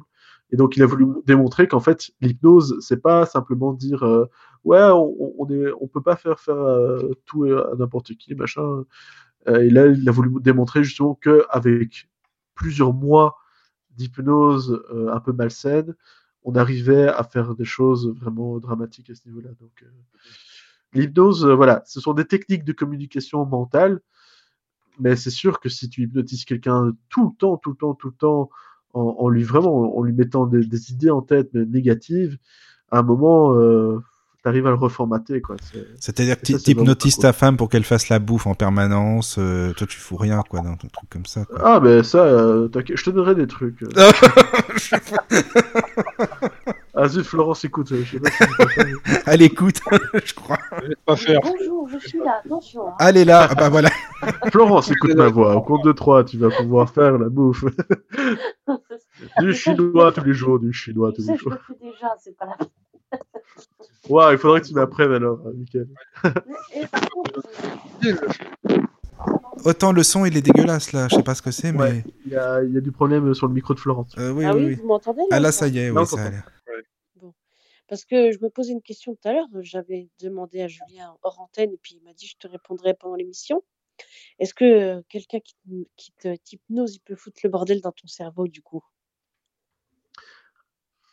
Oui, Ah, les séquelles, ok. Euh, alors, encore une fois, c'est compliqué de répondre à cette question dans le sens où l'hypnose, c'est pas tout par rapport à ça. Euh, il faut savoir que la manipulation de base, sans utiliser d'hypnose, c'est déjà très puissant. hein. Mais il faut aussi savoir que euh, la- les situations dans notre vie, c'est encore plus puissant parfois. Euh, J'ai une anecdote d'un, bah, justement du, du thérapeute qui m'a formé en tout premier, euh, qui m'avait expliqué qu'en fait un jour il a, il a traité un tétraplégique ou paraplégique, je sais plus. Euh, juste les jambes, c'est paraplégique ou tétraplégique? Paraplégique, hein, je pense. oui. Enfin bref, donc euh, il avait les jambes complètement paralysées. Et donc, euh, séance d'hypnose euh, juste avant l'opération, pour, pour pouvoir faire en sorte qu'il ait moins mal par rapport à ses membres fantômes, entre guillemets, même si les membres étaient toujours là, il, avait extrêmement mal. Euh, et durant cette séance, en fait, euh, je vais répondre à ta question, c'est juste pour illustrer.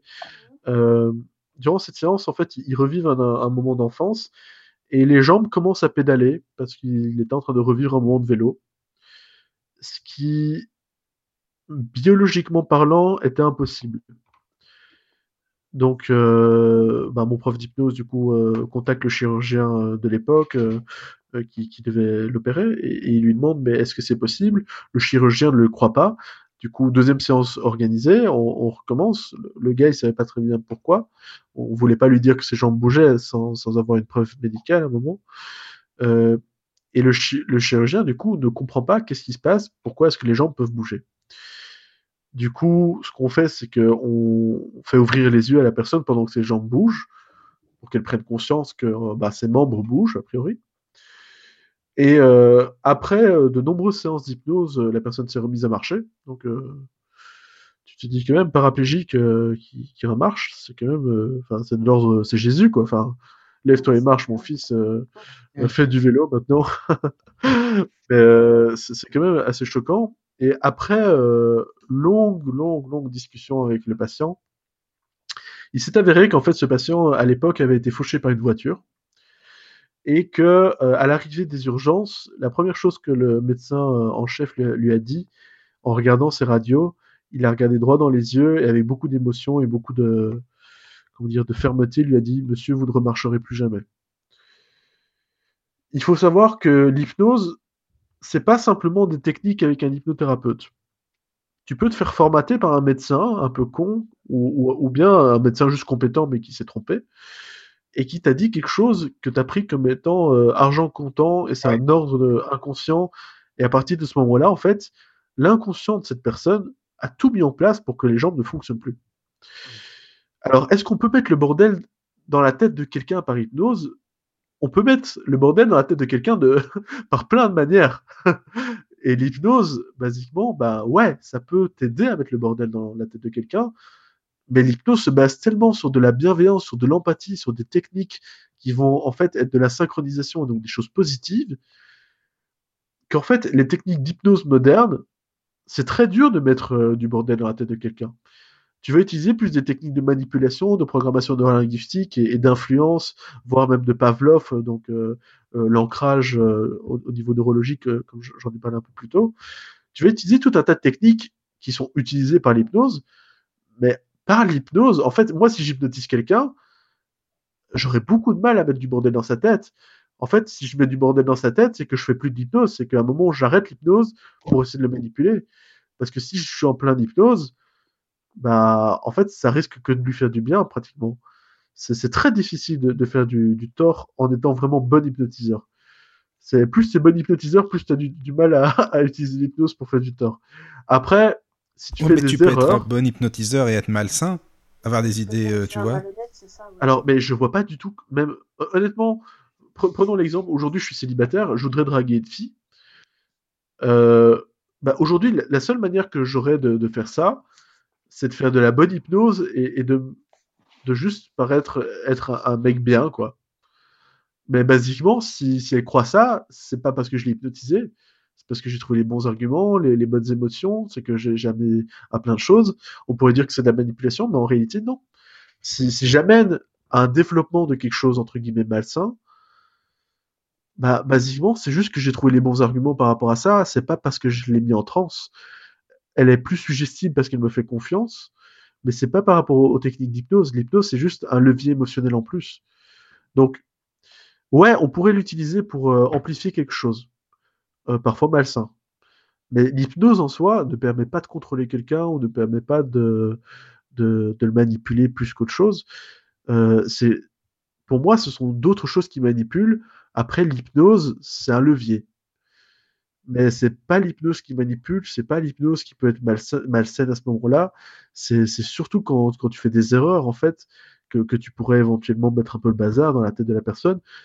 Mais si tu le fais de manière empathique et bienveillante, il y a quasi aucun cas euh, dans lequel tu pourrais vraiment foutre le bordel. Et même si tu es malveillant, il y a tellement de, de mécanismes de défense qu'il faudrait contourner pour pouvoir réussir à mettre l'idée dans la tête de quelqu'un.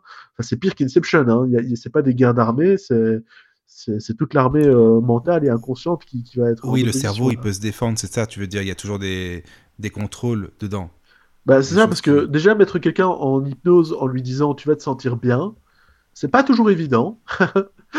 Mais alors pour lui dire, euh, je, je, alors c'est pas que tu vas te sentir bien, tu, tu vas te sentir bien en te faisant du mal.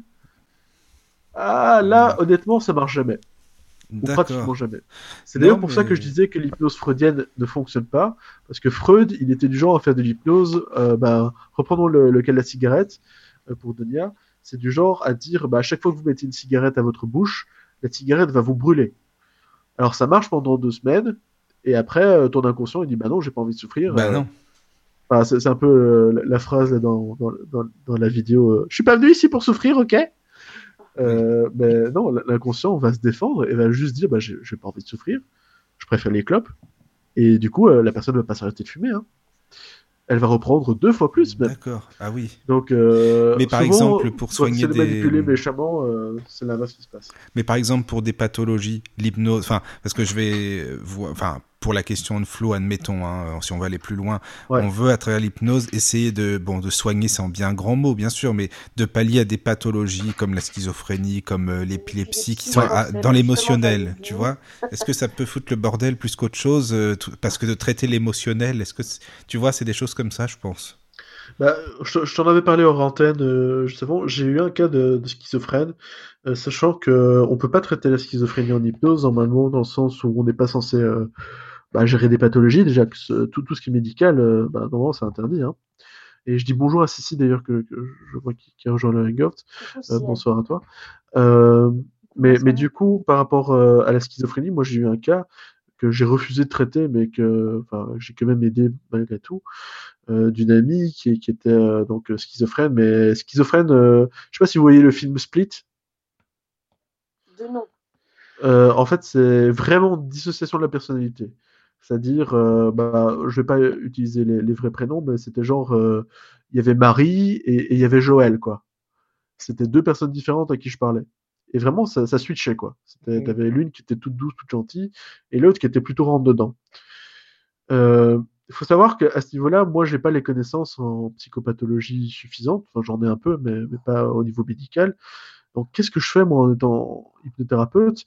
C'est que je vais juste écouter la personne et, être présente à elle. Il faut savoir qu'en en- déjà, avoir une vraie écoute active et, bienveillante, c'est rare hein, dans la vie.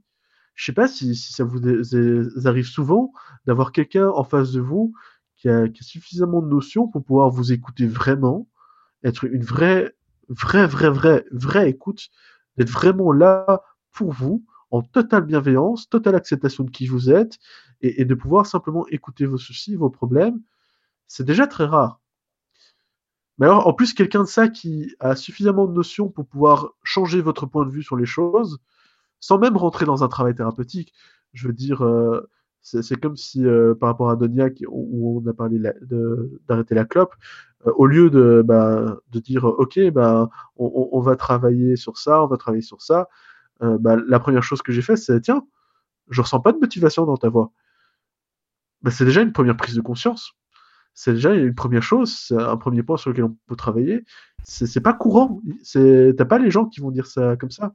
Par rapport à la douleur, par rapport à, la, boule dont on a parlé au-dessus de l'estomac, bah, moi je serais du genre, euh, le genre de personne à dire tiens, elle a quelle couleur ta, ta douleur? Mais c'est pas normal non plus. Ça change ton point de vue sur la douleur. C'est déjà pas euh, quelque chose que tu subis, c'est quelque chose que tu observes. Et, du coup, par rapport à tout ça, j'ai juste écouté euh, cette fille et euh, basiquement, elle me disait que son plus gros souci, c'est qu'elle avait des blackouts entre les deux personnalités. C'est-à-dire que quand l'une était là, euh, ben, l'autre euh, oubliait tout ce qui se passait. Et, je vais juste demander ce, qui pour elle symbolisait les souvenirs et comment est-ce qu'elle aurait aimé le transmettre.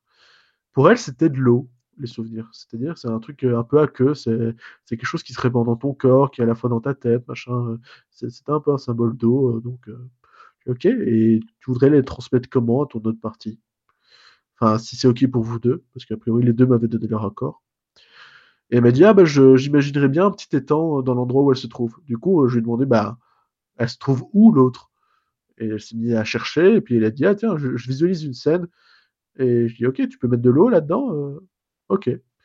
Elle a juste imaginé qu'il y avait euh, un étang à ce moment-là. Il n'y avait pas de trans, pas d'hypnose. C'était juste une discussion entre deux potes. Et elle a juste imaginé ça et que son autre elle, donc euh, Joël, pour, donner ce nom-là, euh, allait toucher cette eau. Et dans les jours qui ont suivi, il n'y avait plus jamais eu, il y a plus jamais eu aucun blackout. Et encore aujourd'hui, bah, il n'y a plus de blackout parce que à force de guérir entre guillemets, à force de ne plus avoir de blackout, les deux personnalités ont commencé à se rapprocher jusqu'à fusionner. Et aujourd'hui, elle est guérie de sa schizophrénie euh, grave, donc de dédoublement de personnalité, juste sur un simple exercice où moi je lui ai dit tiens, ça ressemble à quoi un souvenir? Et comment tu voudrais le transmettre? Deux phrases. Deux phrases, alors que ça fait des. Allez, ça fait presque dix ans qu'elle souffrait de ça. Et en deux phrases, elle a résolu ce problème-là. Alors c'est sûr que on peut mettre du bordel dans la tête des gens, mais là, il n'y avait aucun risque. Je lui ai juste posé deux questions. Et en, soi, c'est sûr qu'il y aurait pu avoir euh, tout un tas de, souvenirs qu'elle voulait pas transmettre, etc. Mais c'est une des premières questions que je lui ai posées. C'est OK, est-ce que c'est OK pour toi de tout transmettre? Est-ce que tu es sûr certaine de toi? Et de l'autre côté, pareil, OK, il n'y a pas de problème, il n'y a pas de souvenirs ancrés, cachés, non, OK. De toute façon, je lui ai dit, il y aura un filtre hein, euh, sur l'eau, euh, il n'y a, que les choses que tu veux faire passer. Et ça a suffi. Après, il y a des schizophrénies qui sont beaucoup plus graves encore que ça mais on est déjà dans un cas de dédoublement de personnalité où la personne euh, perd complètement conscience entre les deux. Hein. Donc, euh, c'est-à-dire qu'elle avait un amoureux que je connaissais à l'époque aussi. Et il faut savoir que une des deux personnes n'était pas amoureuse parce qu'elle euh, elle ne le connaissait pas et n'avait aucun souvenir en commun avec. Donc, c'était une situation très violente. Hein, et qui, en un mois, s'est totalement stabilisé, réparé.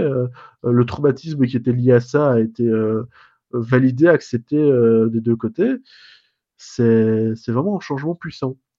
Et tout ça, c'est pas vraiment fait avec de l'hypnose, mais avec des techniques thérapeutiques qu'on apprend en étant hypnothérapeute. Donc ça peut être très utile. Tu peux mettre le bordel dans la tête des gens, c'est sûr, si tu, si tu prends des risques. Clairement, si, si moi, euh, là, je me disais, euh, je vais jouer les apprentis sorciers, je vais faire mon magicien et, et, je vais inventer des techniques, là, pour le coup, non, c'est pas conseillé. Mais si tu mais t'as des, gens qui peuvent le faire. Euh. Ouais, ah Mais là, pour le coup, il y a des gens, oui, effectivement, qui peuvent faire du tort, mais c'est parce qu'ils font pas de l'hypnose pour moi. Voilà. Jouent des apprentis sorciers et du coup, ce sont des mauvais hypnothérapeutes. C'est des gens qui, tentent des trucs. Euh, alors, tenter des trucs, c'est très bien, mais dans une zone de choses, euh, enfin voilà, validées déjà. Oui. Je vais, je vais pas, euh, enfin, pour reprendre l'exemple que j'ai donné plus tôt, euh, je, je vais pas recevoir un patient et lui dire tiens la grosse baleine ça va depuis qu'on s'est parlé au téléphone? Que moi, j'en serais pas capable, parce que c'est pas ma zone de confort, parce que si je devais tenter ce genre de choses, il faudrait que je sache que la personne va bien le prendre. Ouais, forcément. Mais si j'ai le moindre doute, je le ferai pas. Mais après, tu as raison. Si, si, jamais la personne euh, se, se, prend pour Dieu, ben là, pour le coup, il y a beaucoup de dommages qui peuvent être faits. Mais pas énormément plus que ce que la situation l'était déjà, tu vois. D'accord. C'est juste que tu vas juste éventuellement amplifier ce que quelqu'un ressent de Oui, tu peux amplifier. Non, parce que tu dis les pathologies, on peut pas forcément les, les guérir, enfin pas forcément, mais ça peut être émotionnel. Regarde, on parlait de l'épilepsie la dernière fois, mais parce que tu dis c'est biologique. Oui, tu as raison. C'est vrai qu'il y en a beaucoup qui, de, de, de crises spécifiques qui sont biologiques, mais tu as beaucoup d'émotionnel là-dedans, par exemple ça peut remonter à un souvenir, euh, quelque chose qui s'est pas forcément bien passé, ça peut remonter. Il y a beaucoup de facteurs qui font que euh, l'émotionnel est, fragile et qu'on peut avoir de l'épilepsie par exemple. Et ça, est-ce que je pense que c'est par l'hypnose, on peut, euh, tu penses, essayer d'atténuer tout ça?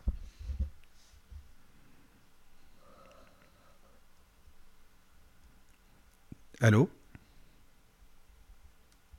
Excuse-moi, j'avais coupé mon ah, micro pour te laisser parler. Excuse-moi, non, non, mais c'est je me suis dit ça avait peut-être coupé la connexion, mais non. Non, mais je parlais dans le vide, c'est pareil. Ah, mais donc je te disais, ouais, bien sûr, on peut aider euh, au niveau émotionnel, on peut aider au niveau euh, à ce niveau-là sans aucun souci, même si, bah, moi j'ai l'interdiction de, de pouvoir dire que je soigne ou que j'aide sur des pathologies qui sont euh, bah, officielles, on va dire.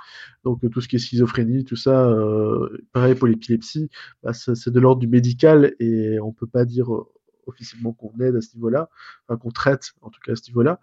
Mais c'est sûr qu'entre guillemets, on aide et on accompagne, pour utiliser des termes corrects, légalement, les personnes dans ce genre d'état. Parce que les émotions, c'est de l'ordre de l'hypnose. C'est basiquement, c'est le moteur de l'hypnose, l'émotion. Donc ouais, gérer les émotions, gérer les traumas, gérer euh, ah, tous les déclencheurs, bien sûr, c'est de l'ordre de l'hypnose. Donc euh, ouais, c'est sûr, on peut carrément aider. D'accord. Ben, merci pour ta réponse déjà. Avec plaisir. C'est important. Attends, il y a Siem qui est arrivé tout à l'heure. Salut Siem. Juste une ah, dernière question, après je vous laisse. Enfin, j'écoute. En fait, si j'ai bien compris, euh, Julien, tu peux pas hypnotiser quelqu'un à distance. Ça veut dire, par exemple, là, euh, si tu voulais hypnotiser quelqu'un euh, à l'antenne, tu pourrais pas le faire. Si, je pourrais le faire. Ah c'est juste que je le fais pas, mais je pourrais complètement le faire. Oui, c'est ce qu'on disait tout à l'heure. Il, y a, il, la voix, en fait. Euh, J'avais posé la question s'il y avait besoin du visuel ou pas. Non, je, vais te dire, en fait, je vais aller plus loin que ça. mon prof dont j'ai parlé un peu plus tôt, Jonathan Belgrou, bah, en fait, lui, il est souvent en déplacement pour donner des formations et il continue d'hypnotiser les, les, athlètes des Jeux Olympiques euh, à distance. Quand, quand, les Jeux, en plus, quand ces athlètes-là sont, euh, bah, par exemple, à Tokyo, ce genre de choses pour les Jeux Olympiques, bah, il, ne va pas aller sur place pour les, les coacher à ce moment-là. Il les a juste en communication téléphonique ou par Skype et ça suffit. Hein. Il, y a, il, y a, plein d'hypnos qui, qui, font ça par Skype. C'est juste que moi, je, je suis pas fan de ça dans le sens où je veux voir le non-verbal de la personne. Oui, voilà, ouais, parce que c'est un indicateur en plus mm. et que j'ai pas envie de me, me couper de ce, ce non-verbal. Mm. Euh, enfin, de cet indicateur. Euh, mais il y a aussi le côté où je peux toucher la personne si jamais elle est en train de pleurer ou si jamais ça mm-hmm. va pas, j'ai des mouchoirs, je peux, je peux l'encadrer de bienveillance ou je peux dire ok, on arrête. Ou si la personne est en colère, il y a aussi ça. Euh, si jamais je réveille un truc qui est monstrueux en elle et qu'elle est en colère contre moi, parce que ben, la provocation, encore une fois, c'est un outil très puissant et parfois il faut provoquer. Mais une personne en colère en face de toi, tu peux la gérer. Tu peux surtout la faire rester dans ton cabinet. Quelqu'un à, distance qui coupe Skype et qui décide de, de mettre un terme à tout, oui il appuie sur un bouton, quoi. Mhm. Il n'y a, pas ce côté euh, j'ai payé ma séance et je suis en face de lui maintenant et je me suis déplacé pour. Là, c'est juste, euh, tu es en face de moi sur Skype, tu t'appuies sur un bouton, c'est fini. Donc, ça, en fait, ça me coupe de tout un tas d'outils et, de possibilités et d'indicateurs. Donc, c'est un truc que moi, j'aime pas trop. Mais encore une fois, moi, je l'ai déjà fait à l'oral, juste à l'oral, comme ça, avec des gens euh, qui étaient aveugles. Je l'ai déjà fait juste à l'écrit avec des gens euh, qui étaient sourds. Je l'ai déjà fait euh, juste par le regard et par mon attitude physique euh, quand moi j'étais muet euh, à l'époque où j'avais des gros problèmes pulmonaires. Donc tout est possible. Et à distance également. C'est juste que moi, je suis pas fan de ça. Ah, Je, je- je suis moins fan. Parce que tu, tu captes pas, euh, comment dire, euh, Oui, tu peux pas voir les émotions de la personne qui est en face, quoi. Bah tu peux l'entendre, mais Ah. j'ai j'ai pas cette, euh, comment dire, cette capacité auditive suffisamment accrue pour pouvoir capter euh, le changement de voix. euh, écran, euh, assez précisément. Et, et puis si, si quelqu'un se met à pleurer, par exemple, et que, enfin, c'est c'est bête, hein, mais si on, on, on vit quelque chose, là, si maintenant, euh, bah, pour reprendre l'exemple de Donia, je suis désolé, Donia, comme on a fait un exemple avec toi, euh, je, je reviens souvent là-dessus, mais Non, mais elle avait, ça me dérange pas. elle avait dit que même par rapport à ses enfants, je pense, c'était important d'arrêter de fumer. Je crois que c'est ça. Oui, c'est ça. Euh, mais on, on pourrait complètement travailler sur euh, la fibre empathique et, lui dire à quel point ça peut être important pour ses enfants et, et- et rentrer dans une émotion très puissante de- d'empathie et, et- et même de tristesse par rapport euh, à, à ce qu'elle envoie comme image. Et, et- et ça pourrait même aller dans la culpabilisation pour avant de, de, de rentrer dans quelque chose de beaucoup plus positif et, et à quel point elle va pouvoir s'en sortir. Mais, mais tu vois, on, on pourrait travailler sur quelque chose qui, qui fait mal, en- entre guillemets. Si, si je joue sur ces enfants, mais putain, ce levier de manipulation un peu malsain, que ça peut paraître, et, et en même temps, c'est un levier super puissant. Mais si je suis pas en face de, de, de, de Donia, et, et, et soit elle part dans la colère, soit elle part dans la tristesse, dans un cas comme dans l'autre, moi je, je le vois pas. Surtout si elle parle pas et si j'entends pas la variation de sa voix. Est-ce qu'elle est triste Est-ce qu'elle est en colère? Je la, je, la, je la vois pas en train de trembler d'émotion, de colère ou de tristesse ou, ou juste de bah, j'en ai rien à foutre de ce que tu me dis. Ça arrive aussi. Hein. Mais, mais je veux dire, ça, c'est un- j'ai eu des C'est cas pour ça comme que je ça. n'avais pas d'émotion tout à l'heure. Ah, d'accord. c'est bravo. juste que t'es Pas la méchante. Moi, je rigole. Non, j'étais pas motivé parce que j'avais pas envie de te répondre. ok. Non, Bah, mais du coup, ça répond à ma deuxième question. euh, C'était de savoir si vous utilisez les, euh, les technologies à distance pour Ah euh, ben voilà. exercer. bah, ça se fait beaucoup. Euh, moi, je le fais pas parce que j'estime que je suis pas encore compétent à ce niveau-là.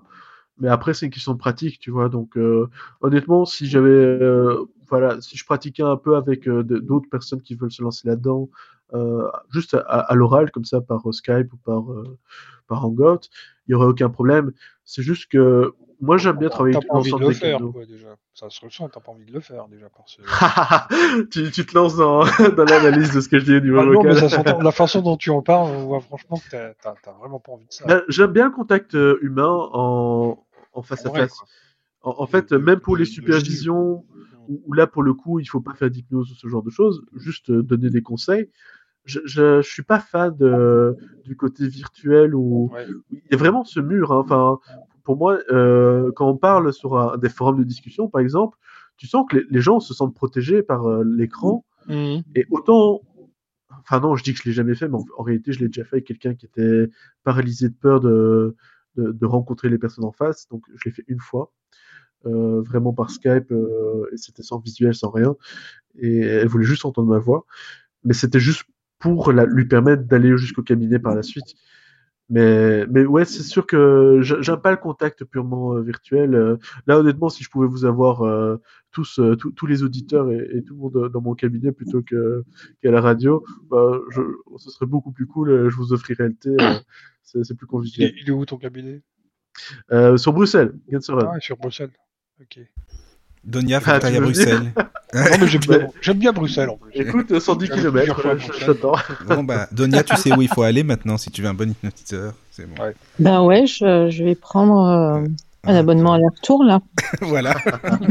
Bah, Oui. Honnêtement, par rapport à, à la problématique que tu m'as énoncée, je pense que déjà, si, si tu te sens motivé, même si euh, là, on, on avait remarqué que dans ta manière de le dire, ce qui veut clairement pas dire si tu l'es ou pas, ben, c'était juste un indicatif que je voulais euh, mettre en avant par rapport aux techniques Oui, c'est bien, non, mais c'est sûr. Ça...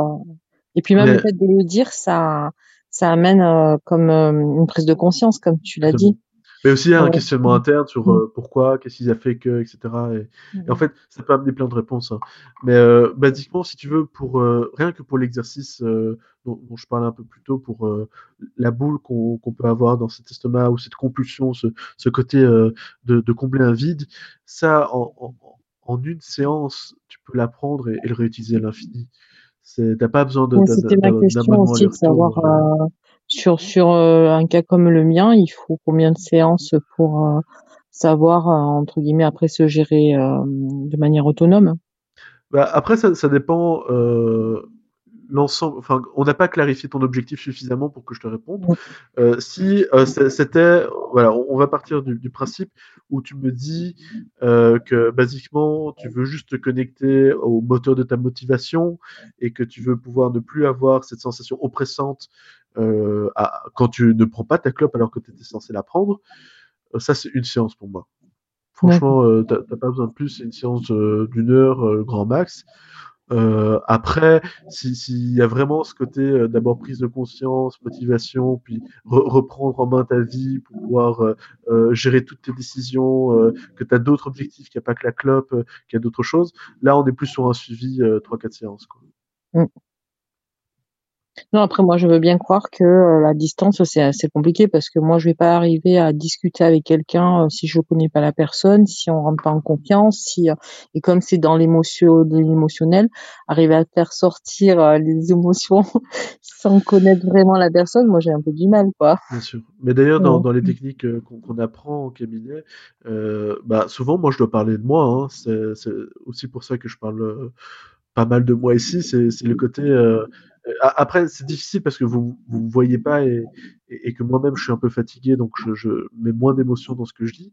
Mais c'est très important de, se livrer en partie aussi en tant que thérapeute par rapport à, mais pas en disant du genre, euh, bah oui, moi j'ai trois chats, j'ai j'ai un chien à la maison et non pas des, choses un peu risibles, mais par rapport au, au problème. Si, si on parle de la clope, euh, bah moi je pourrais te parler éventuellement d'une addiction alimentaire ou, du fait que moi-même j'ai ressenti ce manque et putain quand, quand, je me sentais vide, surtout quand tu, ressens une forte émotion, que, mais parfois négative ou que tu as une grosse journée, tu as juste envie de te détendre, de pas y penser, de succomber à ta pulsion.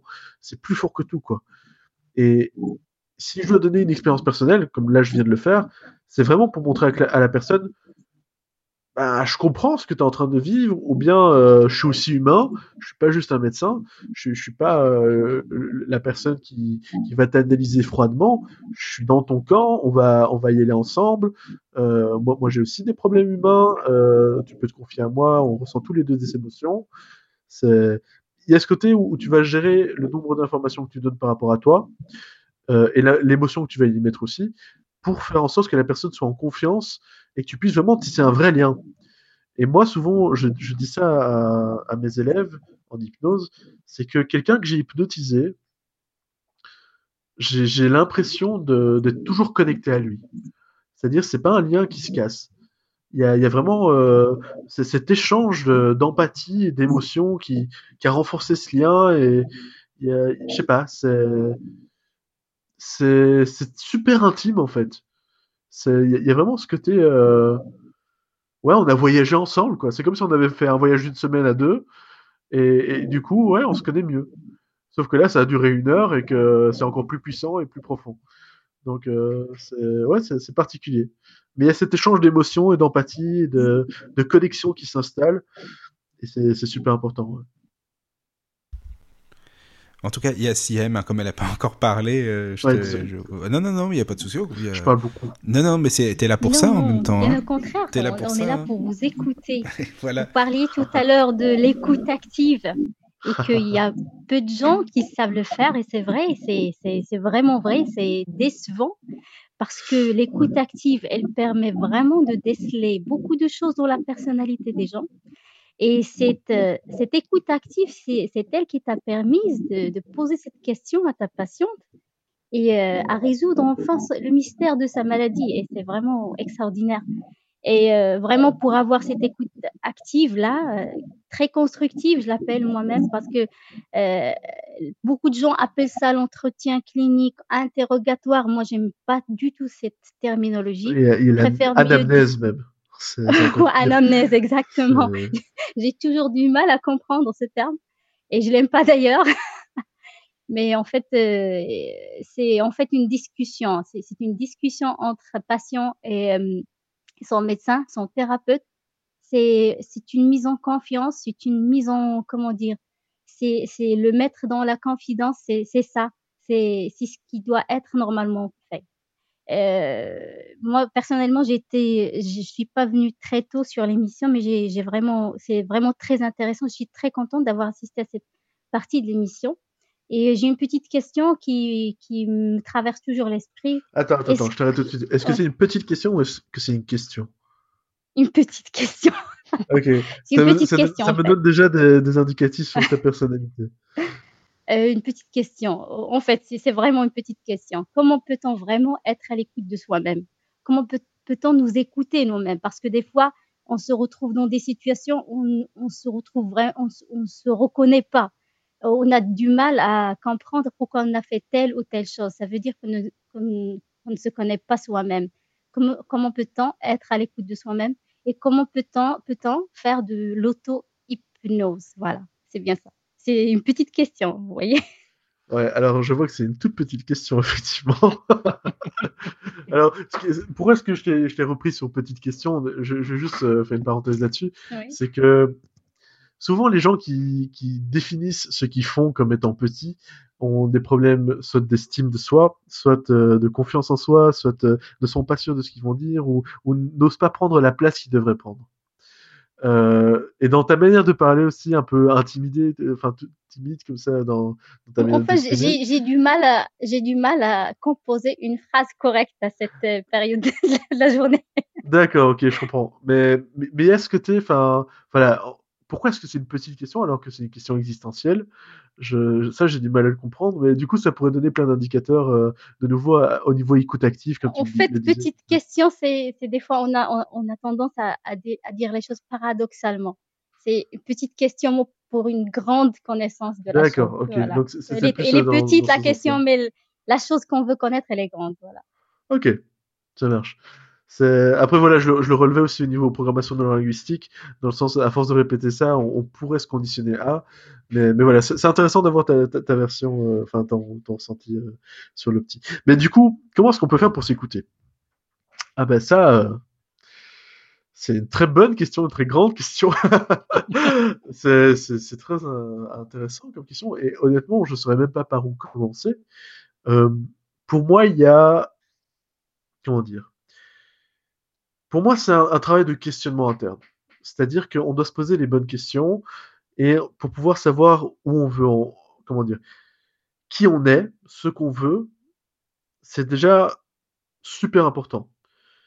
Mais qui on est, ça se définit en plein de choses. Tu as les valeurs qui te composent, tu as comment tu agis, tu as tes qualités, tu as tes défauts, tu même pas que ça, tu as ton identité, tu as, les comportements, tu as tes, tes envies, tes objectifs, tu as les, les, accomplissements que tu as eu dans ta vie, tu as tes, les, les relations, tu as le social, tu as le personnel, tu as, les talents, tu as...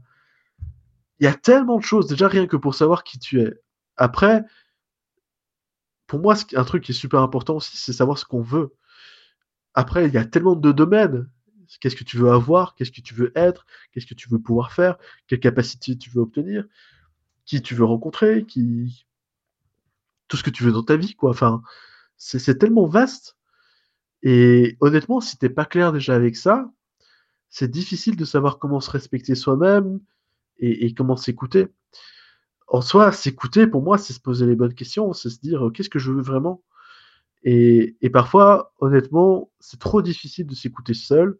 Et tu as besoin d'un thérapeute en face de toi qui va t'écouter, mais avec tes propres oreilles. C'est-à-dire que moi, quelqu'un qui, me parle, s'il si, me dit trois fois euh, la clope, euh, voilà, je veux arrêter, et qu'à côté de ça, il me parle de tous les bienfaits que la clope a pour lui actuellement, je dis attends, mais à chaque fois que tu me dis que tu veux arrêter, tu me dis que, bah, ça te fait du bien. Tu trouves pas que c'est un peu bizarre? Euh, bah, La personne, à un moment, elle, a beau s'écouter, elle a beau savoir qu'elle veut arrêter, bah, elle n'a pas écouté la partie d'elle qui disait que c'était bien.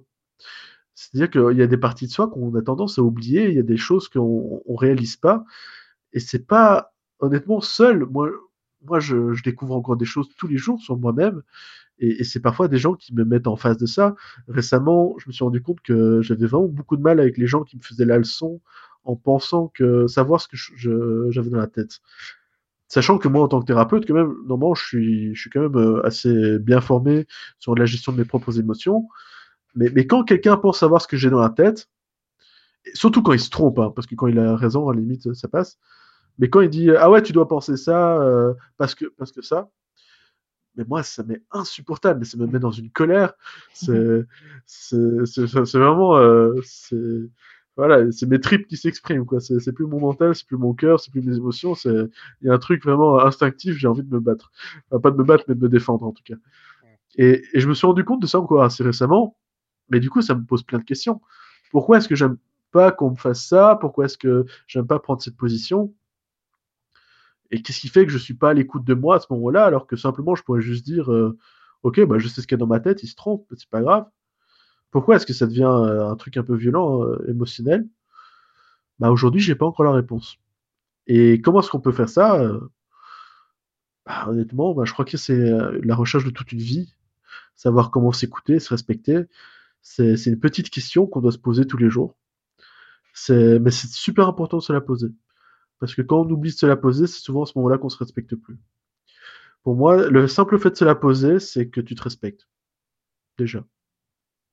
Parce que tu, cherches à t'écouter. Et déjà, euh, enfin voilà, euh, dire que c'est l'intention qui compte, c'est un peu, un peu gros, euh, c'est un peu enfantin, on va dire. Mais là, pour le coup, honnêtement, j'ai envie de dire, si tu as l'intention de t'écouter, tu as déjà 90% du chemin qui est fait. Enfin, voilà. Euh, après, je sais pas si j'ai répondu pour cette partie de la question. J'ai pas encore répondu pour l'auto-hypnose. Si, si. Oui, oui, merci beaucoup. Merci beaucoup. Ok. Euh, par rapport à l'auto-hypnose, en fait, il faut savoir qu'il y a beaucoup de théories qui disent que ce qu'on appelle l'hétéro-hypnose, du coup, la, partie où tu as un thérapeute qui t'hypnotise et toi qui, qui pars en transe, bah, en fait, ça n'existe pas et que en fait il y a que l'auto-hypnose qui existe, c'est-à-dire que bah il y a personne qui peut contrôler ton mental pour te dire maintenant tu vas en transe. En fait, c'est juste un gars en face de toi ou une femme en face de toi qui va juste te guider pour pouvoir rentrer en transe. Et après, c'est toi qui fais le boulot, quoi. C'est toi qui fais le taf. Euh, mais c'est plus un guide. L'auto-hypnose, basiquement, à partir du moment où tu as, les bonnes pratiques et que tu sais comment atteindre cet état, bah, tu fais ce que tu veux avec. C'est juste parfois plus compliqué, dans le sens où euh, bah, tu vas te sentir dans un état de bien-être, et c'est pas toujours évident de se diriger vers euh, l'objectif qui parfois peut être douloureux ou, difficile à affronter. Euh, si, on repart sur la clope de nouveau, hein, pour, rester sur cet exemple, euh, ou, autre chose. Je, vais partir plutôt sur un exemple personnel de traumatisme, le fait d'affronter, l'acceptation de son handicap. Bah, moi, je sais me mettre en transe très facilement. Honnêtement, je pourrais me mettre en transe, vous vous en rendiez pas compte. Là, je peux parler, me mettre en transe en même temps, vous verriez pas la différence. Peut-être un tout petit peu euh, pour ceux qui, font très attention à la voix. Mais euh, une transe, c'est facile à faire. Après, l'utiliser, honnêtement, c'est super complexe. Parce que euh, tu peux choisir, en gros, d'aller en transe dans un truc facile, bienveillant, chouette, cool, agréable, détente, ou d'aller combattre ta peur du handicap. Là, pour le coup, euh, je parle de mon problème. Et là, pour le coup, honnêtement, ton cerveau, il n'a pas envie de faire ça. Il n'a pas envie d'aller chercher euh, le, côté hyper violent, hyper douloureux, euh, tout ce que tu as perdu, tout ce que tu vis en, ce moment, toutes les douleurs physiques et mentales que tu as subies. Je crois qu'il n'aura pas envie d'y aller. Alors, on peut le faire, mais ça demande beaucoup de volonté. Et c'est pas toujours évident d'avoir de la volonté euh, face à ce genre de problème. Euh, alors que justement, on veut le résoudre et qu'on n'y arrive pas, du coup on utilise l'hypnose et du coup, euh, bah, il faut quand même de la volonté pour même en hypnose. Dans ce genre de cas, bah, c'est plus facile d'avoir un thérapeute. Parce que c'est juste une question de facilité, mais en dehors de ça, l'auto-hypnose te permet de tout faire. Donc, pour moi, le thérapeute est vraiment là en tant que guide. C'est pas la personne qui va te mettre en transe, parce que ça, tu le fais très bien tout seul c'est juste un guide. Et en auto-hypnose, si tu arrives à t'en sortir avec, pour des exercices simples, hein, la détente, ce genre de choses, c'est facile. Bah ouais, ça tu peux faire. Pour savoir aussi pour t'écouter, enfin, ça peut paraître très bête, mais moi, j'utilise parfois l'hypnose euh, de manière un peu amusante, on va dire, sur moi-même. Du genre, euh, bah, je mets ma main sur le bureau, là je suis en train de le faire en même temps, et je me dis, tiens, ce serait marrant que ma main, elle n'arrive pas à se décoller du bureau. Et ce qui est marrant, c'est qu'au moment où je l'ai dit là à la radio, bah, je me pose vraiment la question. Et le fait de me, demander si ma main n'est pas collée au bureau, bah, ça fait déjà une sensation un peu bizarre où ma main elle est plus ou moins collée au bureau et là honnêtement, je suis en train d'essayer de la décoller et je sens qu'il y a une résistance. Et c'est marrant. C'est marrant, mais ça peut être marrant aussi de se faire un signaling. Je sais pas si tu étais là quand j'en ai parlé, mais en gros c'est un doigt qui dit oui et un doigt qui dit non sur une main et de se dire tiens aujourd'hui est-ce que j'ai envie d'un coca ou une eau pétillante? Et simplement laisser son inconscient répondre. Donc, il y a moyen de se mettre en état d'auto-hypnose pour des trucs un peu amusants, un peu ridicules, mais aussi sur des choses super importantes. Moi, j'utilise l'état d'auto-hypnose aussi pour pouvoir, euh, entre guillemets, me laver au niveau mental sur certaines tensions, sur certains problèmes, avec des exercices de respiration et de visualisation. Et à chaque fois que j'inspire, je vais chercher les choses négatives en moi. Et à chaque fois que j'expire, je les envoie loin, loin, loin, loin, loin. Ou bien où elles doivent être, en tout cas. Et honnêtement, 5 minutes de ce genre d'exercice en faisant de l'hyperventilation, je, je connais personne qui, reste avec son problème. Hein. C'est en auto-hypnose, c'est très simple à apprendre. En une séance, tu appris ça. Et, la, plupart des gens, juste avec ce, simple exercice de respiration, peuvent résoudre quasi tous leurs problèmes. Euh, en tout cas, émotionnels euh, à ce moment-là. Mais souvent, quand un problème n'est plus émotionnel, bah, il existe quasi plus, quoi. Voilà, je sais pas si j'ai répondu pour l'auto-hypnose, mais en gros, on peut s'auto-hypnotiser. Et pour moi, en fait, il n'y a que l'auto-hypnose qui existe. C'est juste que l'auto-hypnose, c'est plus facile euh, parce que tu as un guide pour aller en auto-hypnose. Finalement, ça se rapproche de la méditation, l'auto-hypnose. Bah, en fait, la méditation est un état d'hypnose. Il faut savoir que l'hypnose, c'est souvent confondu avec plein de choses, mais euh, la méditation te met en transe, et la transe, c'est l'hypnose. Hein quand tu vois, euh, c'est ce qu'on disait euh, avec Michael un peu plus tôt quand je parlais de l'historique de l'hypnose, euh, les mantras bouddhiques, enfin voilà, je vais pas vous mentir, mais réciter, voilà, pour le coup, je suis en train de réciter Nam-myoho Renge-kyo, tu le répètes en boucle pendant 40 minutes, avec 50 personnes autour de toi qui disent la même chose, en fixant un parchemin sacré, enfin sacré qui en fait représente le miroir de ton âme, bah, je t'assure que fixer un parchemin et réciter pendant 40 minutes la même phrase, bah, t'es bien barré après. Hein. T'es en transe. Hein. Et c'est une forme d'hypnose. Et honnêtement, après, l'hypnose, on peut étendre ça à plein de choses. Comme je le disais, parfois quand, quand tu écoutes un livre ou quand tu lis un livre ou quand tu es au cinéma et que tu ressens de l'émotion ou quand tu écoutes une musique et que tu ressens de l'émotion, pourquoi est-ce que rationnellement tu devrais ressentir une émotion en écoutant de la musique. Bah, Basiquement, c'est la transmission de l'émotion par la personne qui l'a écrite et il y a ton passé, il y a tout un tas de biais cognitifs qui se mettent en place pour que tu ressentes une émotion, mais il n'y a pas de, de raison rationnelle pour laquelle tu devrais ressentir une émotion en musique.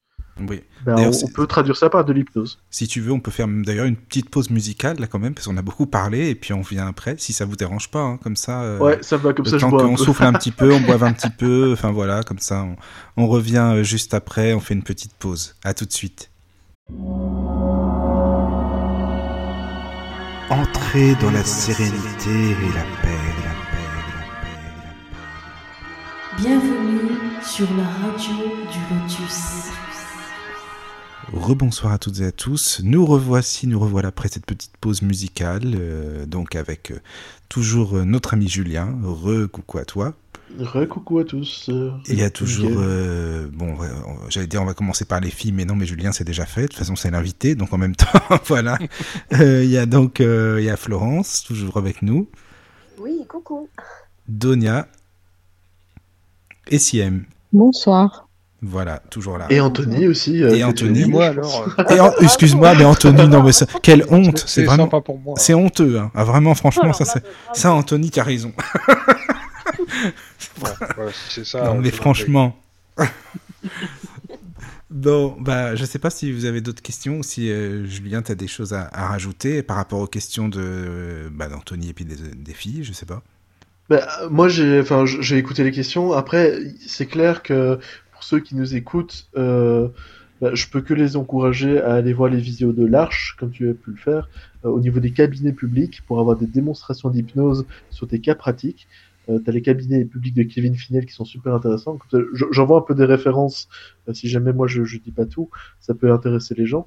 Euh, mais tu as aussi oui. une vidéo de euh, Pierre-Alain Pérez, donc également à l'Arche, qui explique euh, sa vision de l'hypnose.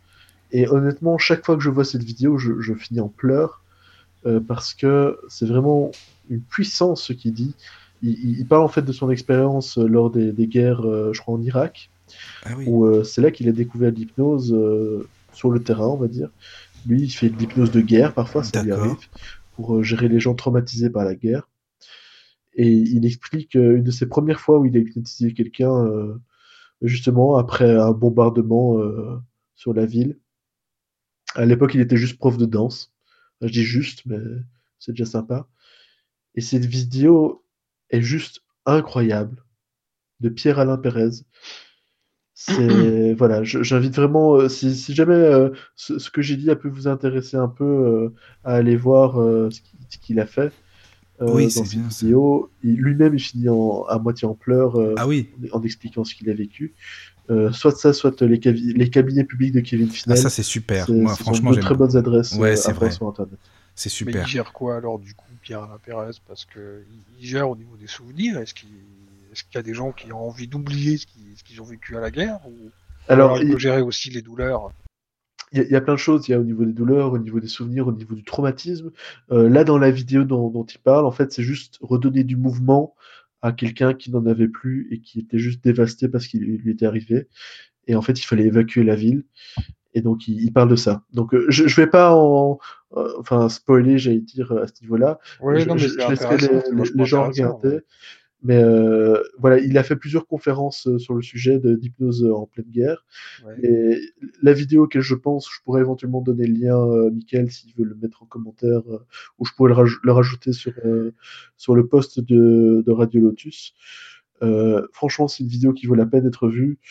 Et, et comme je l'ai dit, c'est vraiment euh, c'est très puissant comme vidéo, comme, euh, comme explication. D'accord, oui, non, mais c'est à écouter. En tout cas, moi, j'ai écouté les cabinets euh, de Kevin Finel et c'est vraiment super intéressant. Moi, j'ai trouvé ça bien. Donc, euh, et c'est une autre vision que ce qu'on a de l'hypnose. Hein. oui, oui, oui, oui, ni un truc, euh, comme tu disais, avec euh, la voix un peu englobante. oui, voilà, oui, oui. euh, c'est vrai, il, a- il a une très belle voix, hein, Oui. mais, mais il, voilà, il parle naturellement aussi. Et puis, euh, t'as vraiment des gens qui, qui, voilà, font. Enfin, voilà. Moi, moi, je trouve que c'est son approche super intéressante. Et euh, Pierre-Alain Pérez, pour moi, explique encore une autre dimension qui est très émotionnelle. D'accord. Et d'ailleurs c'est lui qui a créé les hypnos du cœur, qui existent en France Ah oui pour les gens qui n'ont pas beaucoup de moyens. Si jamais vous Ah, c'est génial ça. voilà, vous êtes vraiment dans, dans des problèmes euh, financiers assez importants et que vous avez vraiment besoin d'hypnose pour pouvoir vous en sortir, il existe l'association des hypnos du cœur qui, qui permet justement d'avoir des hypnothérapeutes gratuits ou presque. D'accord. Euh, voilà, et c'est c'est également encadré pour vérifier que les gens sont bien. Donc euh, voilà. Ah bah merci, ça c'est super comme Comme référence. ça, je, je donne pas mal de références Oui, à- je veux bien que tu mettes les liens, oui, comme ça sur la page, enfin plus tard. Alors par contre, moi j'ai pas mal d'autres questions, hein, désolé d'avance, je sais, mais j'ai laissé, je laisse exprès les, les personnes parler. Moi en général, j'écoute, j'écoute, et puis après j'embraye, hein, donc c'est pour ça. Euh, parce que en fait, moi je fouine beaucoup hein, sur YouTube, ou alors j'ai même beaucoup de de MP3 de ce qui s'appelle euh, sophrologie, relaxation, etc., etc. Ouais, et j'ai l'impression que beaucoup d'hypnotiseurs là-dedans ont, excuse-moi, le, le cerveau dans le slip, quoi. Enfin, euh, je sais pas, excuse-moi de le dire comme ça. Hein. C'est-à-dire que souvent Ah tu les entends, plutôt, ils te ouais. disent euh, mettez-vous dans la position, imaginez la forme, la couleur que vous voulez, euh, et plus bas si vous avez envie. Enfin, tu vois, des... mais ils te suggèrent, mais on sait que ça parle de Et- cul, et faut pas vous être con. imaginer la puissance de De qui l'énergie. peut grandir en Mais voilà, c'est et- ça, grandir, ouais, et c'est ça. euh, se gonfler de. Mais c'est vrai en euh, plus. C'est quoi cette magie sexuelle Oui, je sais pas, mais en fait, c'est ça qui m'intrigue, moi, là-dedans. Je me dis, mais comment ça se fait? Parce que j'en ai plusieurs des, des, hypno- enfin, des. Et tu des vas sur quel site, Michael? Bah, écoute, je te les envoie Jackie si et tu Michel, veux. c'est- Jackie et Michel Hypnose. Oui, euh, oui. Jackie Michel euh, Audio. Non, non, mais il y en a plein, je te les passerai, tu verras, c'est c'est vraiment spécial. Voilà, donc euh, ma question était. Mais comment- après, euh, si tu veux, en fait, euh, il y a beaucoup d'hy- d'hypnothérapeutes qui vont utiliser euh, ce qu'on appelle la salade de mots, c'est-à-dire Ah, dire oui. un peu des mots pour, pour rien Oui. dire, en fait.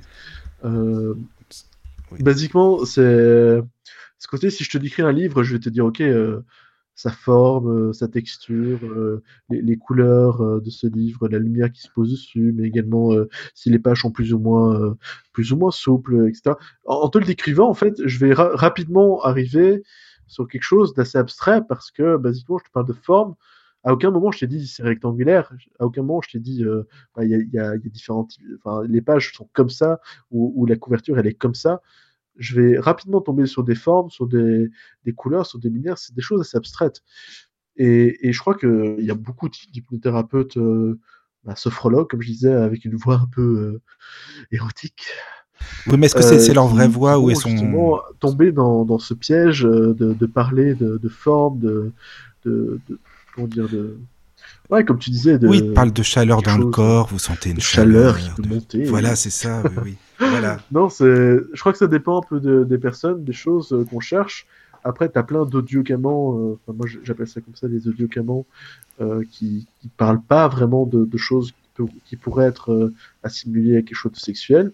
Donc euh, après, j'ai pas eu les exemples que tu. tu ah, mais je te les enverrai, tu verras, c'est bien. Précisément, donc je pourrais pas parler dessus. Mais c'est sûr qu'on parle dans des choses qui sont un peu abstraites et qui pourraient éventuellement, c'est sûr, euh, ramener à ça. Mais je, je pense pas que c'était leur but de base. Euh... Oh, mais attends, moi j'ai fait mon enquête, hein. j'ai fait écouter à plein de gens, j'aurais dit qu'est-ce que vous en pensez et tout, sans leur dire ce que j'en pensais. Tout le monde a dit mais c'est un pervers celui-là, qu'est-ce que c'est? Et en fait, j'imagine ces gens-là, s'ils ont des, des, cabinets ou quoi, je pense que c'est des gens qui, qui utilisent leur, euh, leur connaissance pour des trucs un peu malsaines, quoi. Je sais pas, j'imagine ah. qu'il y a des gens comme ça. Bah, écoute, c'est possible. Euh, après, c'est pas toujours le cas. Parfois, c'est ah juste. Bah non, euh, oui, c'est ils, sûr. Ils s'en sont pas rendus compte, je pense. C'est, je, je, encore une fois, je, je, peux difficilement vous parler sans, sans avoir euh, l'enregistrement complet. Oui, oui, euh, mais euh, c'est sûr que voilà, il existe de tout en hypnose. Moi, j'ai déjà fait euh, des orgasmes sous hypnose euh, en travaillant dans l'érotisme. Ah bah t'as fait ça aussi, mon coquin. Bah tu vois. sexualité. et il faut savoir qu'il y a des gens qui en souffrent énormément aussi. Ah oui, Donc, oui, oui. euh, oui, à, à l'époque, bah, je faisais des hypnoses de spectacle. Je connaissais les techniques pour faire avoir des orgasmes sous hypnose. On m'avait engagé dans un salon avec plein de stripteaseuses. Bah, je, je me suis pas gêné non plus, tu vois. bah oui, non mais avec ça et c'était assez chouette. Donc on peut utiliser l'hypnose pour le sexe aussi.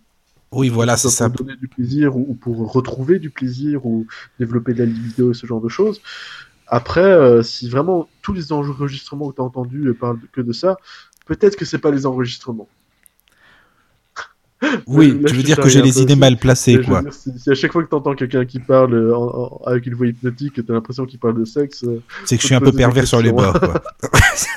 non, mais écoute, euh, je t'assure. En je, cas, ça veut dire que tu penses qu'à ça. Ouais, ça veut dire que je pense qu'au cul, quoi, en gros. Mais... non, mais juste pour rire. Après, à mon avis, comme tu l'as dit, tu as fait ton enquête. Mais oui, non, non, mais c'est vrai que j'ai demandé, j'aime bien Et là, pour le coup, c'est l'enregistrement qui doit pas être. Donc, non, mais si tu veux, soit maladroit, soit, soit vraiment. Mais puis même, je pense que si tu veux, il euh, y, y, a des trucs euh, vraiment. Non, mais je te les passerai qui m'intriguent en fait parce que ils te font passer euh, dans, je sais pas, dans des escaliers. Il faut descendre des escaliers dans des souterrains et puis aller trouver dans ton inconscient, mais comme un peu comme un labyrinthe, enfin, ou alors avec un, comment dire, une spirale que tu dois regarder. Mais je sais pas, ça doit être un peu dangereux des trucs comme ça pour certaines personnes qui sont fragiles. Tu vois, je trouve qu'il faut faire attention. Si t'as pas d'escalier ou ce genre de choses. Enfin, oui, moi, par exemple. Euh, c'est pour ça que j'aime pas trop. Euh, je, juste pour dire, j'ai mis le lien déjà sur la radio du Lotus euh, du colloque Ah, mais c'est sympa. comme ça, les, les, gens auront le lien et moi, j'oublierai pas de le mettre. mais par rapport à, à, ça, en fait, si tu veux, le fait d'écouter des enregistrements comme ça, pré-enregistrés, pour moi, c'est super. Enfin, c'est un grand piège. Oui. Si jamais tu parles d'un cheval ou quoi que tu es en train de regarder, ou d'un escalier, d'un ascenseur que tu vas descendre, si la, la, personne elle a peur des chevaux ou si elle est allergique aux chevaux voilà. ou, ou qu'elle a peur des ascenseurs, euh, qu'elle est agoraphobe, ce que tu veux, c'est hyper. Enfin, ça. Moi, ça me ferait peur, honnêtement, de. C'est pas personnalisé. Avec un mec qui sait pas comment je réagis. Ben oui. Parce que, encore une fois, euh, tu vois pas la personne, tu sais pas comment est-ce qu'elle réagit, tu n'entends pas si, si elle sanglote ou quoi par rapport à un problème. C'est vrai. C'est. Moi, je trouve ça. Enfin, voilà. On, on m'a déjà demandé d'en écrire honnêtement, comme je voilà, j'ai des gros soucis financiers, j'ai considéré la chose, mais je trouve que c'est une mauvaise chose. Donc euh, honnêtement, euh, si vous voyez des enregistrements Julien Latoer, euh, audiocament Julien Latoer, euh, donc c'est mon nom, hein, je, je, précise, euh, ne les achetez pas parce que moi je suis contre ça. Et si jamais un jour je dois en faire, c'est vraiment par souci financier et parce que j'ai des compétences pour faire de la merde aussi. Attends, j'ai pas compris. Attends, t'as fait des trucs, mais tu dis de pas les acheter, c'est ça en fait. Donc euh, pour moi, les audiocamants, ça aide des gens, mais ça aide des gens qui sont déjà dans ce trip-là. Et en dehors de ça, euh, honnêtement, pour moi, c'est vraiment pas. enfin, Attends, mais excuse-moi, j'ai pas compris. T'as fait des, des trucs et tu dis pas les acheter, c'est ça? Non, j'ai pas compris en fait. Mais en fait, on m'a proposé d'en faire. Et comme financièrement, bah, j'ai beaucoup de mal avec le handicap pour l'instant, avec les médicaments payés. Oh, oui, je comprends. Euh, bah en fait, je voulais dire oui, parce que ça, ça, coûte, ça rapporte Ah, même 600 d'accord. euros par, euh, pour 10 minutes d'enregistrement. C'est bon, donc, ça. euh, C'est quand même sympa. Anthony, tu sais ce qu'il nous reste à faire? Ah ben, je- faut d'abord euh, débourser euh, l'argent pour euh, toutes les formations que j'ai faites. Ah oui, merde, c'est vrai. euh, à mon avis, tu, tu vas plus en, en, en- en souffrir qu'autre chose. Mince. Mais, euh, mais voilà, c'était une expérience et honnêtement, je, je déconseille de, de les acheter. D'accord. De- Ah oui. de faire. Moi, ça me rapporte rien aujourd'hui euh, qu'on les achète. Et honnêtement, je, je trouve que c'est. c'est- Au- Autant j'ai bien écrit ça par rapport au style que c'est, Oui, autant pour comprends. moi, le style enregistré à l'avance, c'est quelque chose de très mauvais. Il faut être présent à la personne, faut être en empathie avec la personne, oui, faut être là au cas où il y aurait un souci avec la personne. c'est vrai. Mais ça se vend dehors beaucoup, tu sais, tu dis ça, mais je t'assure que ça se vend énormément. hein. Il y a plein de Ah, gens qui bien. sont en demande de tout ça. Je sais bien, le mec qui m'a demandé, euh, pour lui, honnêtement, il, il, il me payait pas cher, hein, 600 euros pour 10 minutes. Il faut savoir que lui, d'ailleurs, il gagnait 6000 euros hein, avec ça. Ah ouais, bah ça m'étonne pas. hein. Facile, alors qu'il les vend à, peut-être à 3 euros pièce, euh, enfin je sais même pas, peut-être moins. Donc euh, ouais, ouais, je sais bien, ça se vend super bien, sur YouTube euh, il y en a plein, Ah bah oui. mais, mais honnêtement, est-ce que ça vous aide vraiment? Bah je crois qu'il y a des gens très réceptifs que ça va aider, c'est sûr, et il y a d'autres personnes qui sont un peu euh, dans, dans ce mood-là, on va dire, qui, qui aiment bien ça, que ça va aider aussi. Mais euh, allez, quoi, si ça aide euh, 15% des gens, c'est bien. Oui, Mais oui, moi, je, je vise pas ça. Moi, je vise vraiment 100% de réussite. Quand tu viens dans mon cabinet, euh, soit on, on arrive à faire quelque chose, soit limite je te rembourse. Enfin, moi, je me sentirais super mal que la personne me paye pour rien. Si elle me paye et qu'il n'y a aucune évolution, c'est que moi, j'ai tout mis en œuvre et que la personne vraiment est pas prête. Tu vois Mais alors, on finit euh, la, séance en disant, bah écoutez, voilà, là, je voudrais juste vous faire prendre conscience que vous mettez tel, tel, tel, tel blocage en, place, et du coup, à mon niveau, je peux rien faire. Mais c'est, c'est pas sur un, constat d'échec de technique ou ce genre de choses. En tout cas, ça n'a jamais été le cas jusqu'à aujourd'hui. Pour l'instant, tous mes patients ont toujours, euh, enfin, tous mes, je devrais dire clients, même si j'ai- j'aime au- aucun des deux termes, euh, ont, toujours été satisfaits et ont toujours eu des évolutions, parfois spectaculaires même. Mais, euh, voilà, si jamais un jour la personne rentrait pas en transe ou en hypnose ou que, ou que simplement je me rendais compte qu'il n'y a aucun travail à faire, ce qui m'est déjà arrivé là pour le coup, je lui dis écoutez, vous payez pas, il n'y a pas de travail à faire avec moi, euh, c'est avec quelqu'un d'autre, euh, et je vous donne euh, le, le contact de l'autre personne. Mais avec un, un enregistrement, tu peux pas faire ça. Ah bah non, c'est pas possible, non. L'enregistrement, tu l'achètes et tu te dis euh, ouais, ça a peut-être fait du bien ou peut-être pas, et t'en sais rien. C'est vrai, Et tu peux pas le savoir. Après, il y a des gens que ça aide, ça détend. Oui, ça détend peut-être que c'est ça. Comme oui. la SMR, hein. Moi, perso, ça me détend pas. Même le SMR, j'arrive pas trop à, à suivre ce truc-là, tu vois. Je, je suis pas non, trop là-dedans. Mais tu vois, toi, ça te correspond pas, mais Non. ça correspond à d'autres personnes. Donc, euh, Mais oui. moi, je me dis, ok, bah, ça peut faire du bien, tant mieux pour eux, mais c'est pas, enfin, comment dire, c'est pas 100% efficace. Et pour moi, c'est 15% efficace. euh, Ça peut être 100% efficace chez 15% des gens. D'accord. C'est quoi le SMR La SMR, c'est, attends, je- c'est par exemple. Ce sont des, des bruits de bouche ou des. des- Ouais, ou- et ça, et ça sert à quoi en gros? ou- par exemple, je vais prendre le livre comme ça, je vais faire écouter. Il y a des trucs un peu comme ça où, où tu chipotes dans un livre ou tu, où tu tapotes euh, ton micro. Ouais, mais, mais basiquement, en fait, ça, ça va envoyer des sons qui sont appréciés ou pas. Euh, du genre marcher dans la neige. Moi, j'aime bien euh, entendre les gens marcher dans la neige. Il y en a d'autres qui supportent pas ça. Et, du coup, ça, ça envoie des, des signaux à ton cerveau euh, de plaisir et de détente. quoi, parce- c'est- le, le, le, le but, c'est de faire écouter des bruits qui, qui, Qui te font ont, du bien. euh, qui, qui te font du bien, qui apaisent en fait. C'est ça. C'est des bruits qui apaisent. Je, Ouais. je, je sais plus, attends, je vais chercher sur internet en même temps, vu que je suis sur mon ordinateur. ASMR, euh, ce que ça veut dire précisément, mais basiquement, ouais, c'est ça, c'est, euh, c'est, attends, Autonomous Sensory Meridian Response. Euh, en gros, voilà, c'est le côté euh, réponse autonome sensorielle. euh, donc, Mhm. c'est ton cerveau qui va donner une réponse euh, émotionnel ou de détente ou, ou Ouais, assez direct par rapport à un son qu'il entend. Ouais, Ça par peut- exemple, le, bruit de la mer. ou, C'est ça.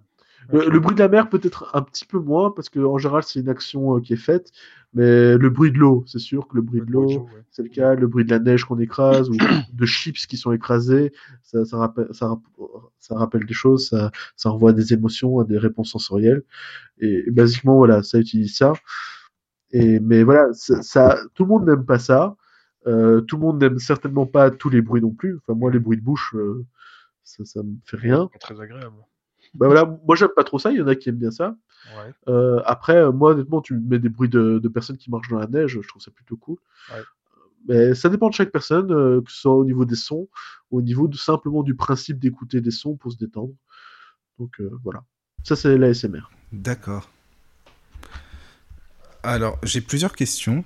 Alors, pas des petites, celles-ci par contre, parce que là, c'est vraiment un peu compliqué, enfin, je trouve. Ça veut dire que ce sont euh, des petites du coup, vu que la dernière fois qu'on a dit petit, c'était grand. Bah oui, mais justement, c'est ça. c'est ça. Euh, en fait, tu sais, je sais pas si tu as lu des les études de du colonel Albert de Rocha qui avait fait euh, des études sur des personnes, on en avait un petit peu parlé la dernière fois, qui ont été mis en, transe, en sommeil hypnotique, comme mais là par contre avec des, passes magnétiques, et qui ont fait des, régressions donc euh, et qui se rappelaient donc euh, sous hypnose euh, le- le- leur enfance, hein, vraiment dans le moindre détail par exemple. on, on- on leur disait bon maintenant vous avez 4 ans admettons et la personne même si elle avait appris une langue qu'elle donc à, l'âge de 4 ans elle parlait encore cette langue. Elle se rappelait de ce qu'elle avait appris donc à cet âge-là. Mais elle avait tu vois elle, était plus euh, comme euh, en tant qu'adulte. Tu vois ce que je veux dire?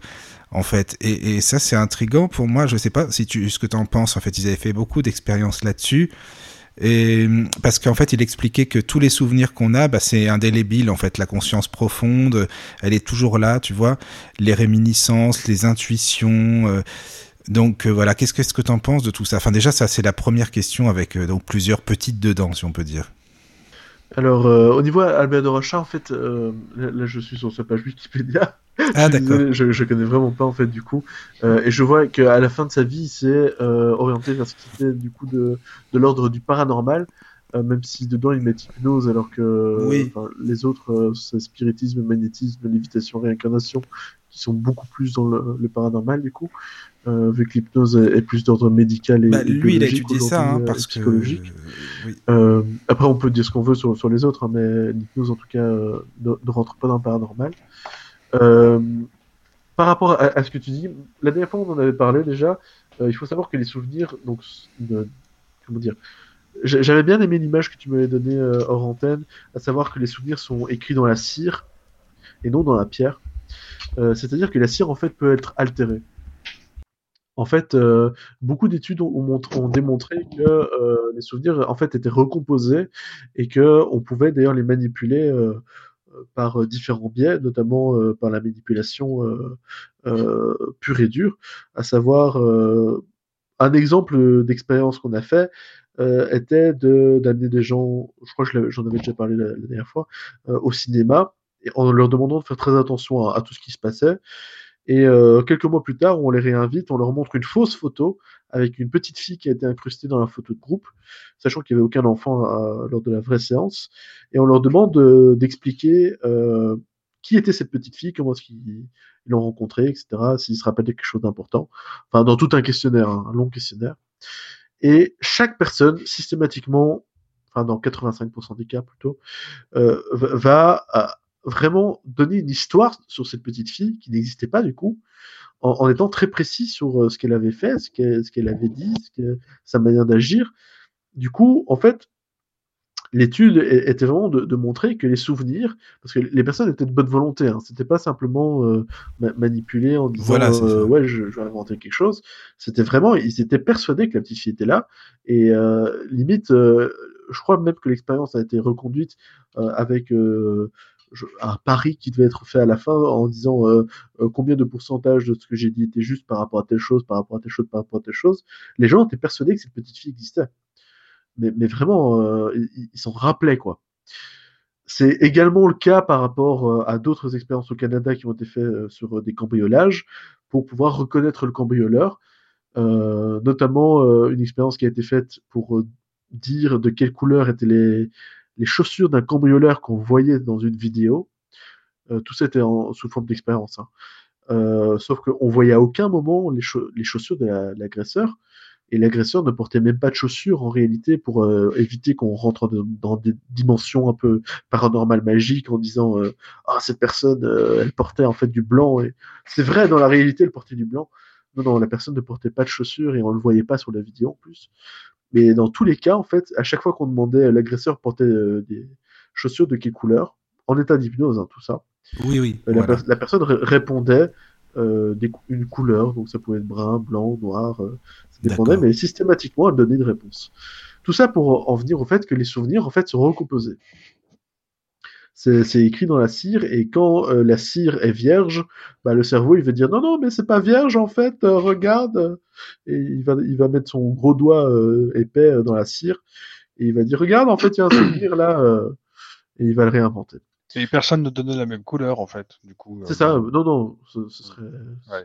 Sinon, on pourrait dire qu'il y a une dimension psychologique. Non, c'est vraiment le, le cerveau de chaque personne qui, qui, qui voulait combler le vide, en fait. C'est ce que, Ouais. que- comme Oui. dans les phénomènes de pareidolie, euh, quelque chose qui doit pas du tout vous parler, du coup, Anthony et, et Michael, mais c'est ce phénomène quand tu as beaucoup de chaos dans quelque chose, que ce- dans une musique, là, du coup, j'essaie de vous, in- de vous inclure, ou dans une image, euh, par exemple, euh, un feuillage, on, peut voir un visage parfois dans, dans ce feuillage, alors qu'en fait, euh, c'est juste rien. notre cerveau qui cherche euh, Ah oui. à mettre une image quelque part où Ouais. il n'y en a pas. Oui, c'est comme Euh, quand on regarde des nuages, en fait.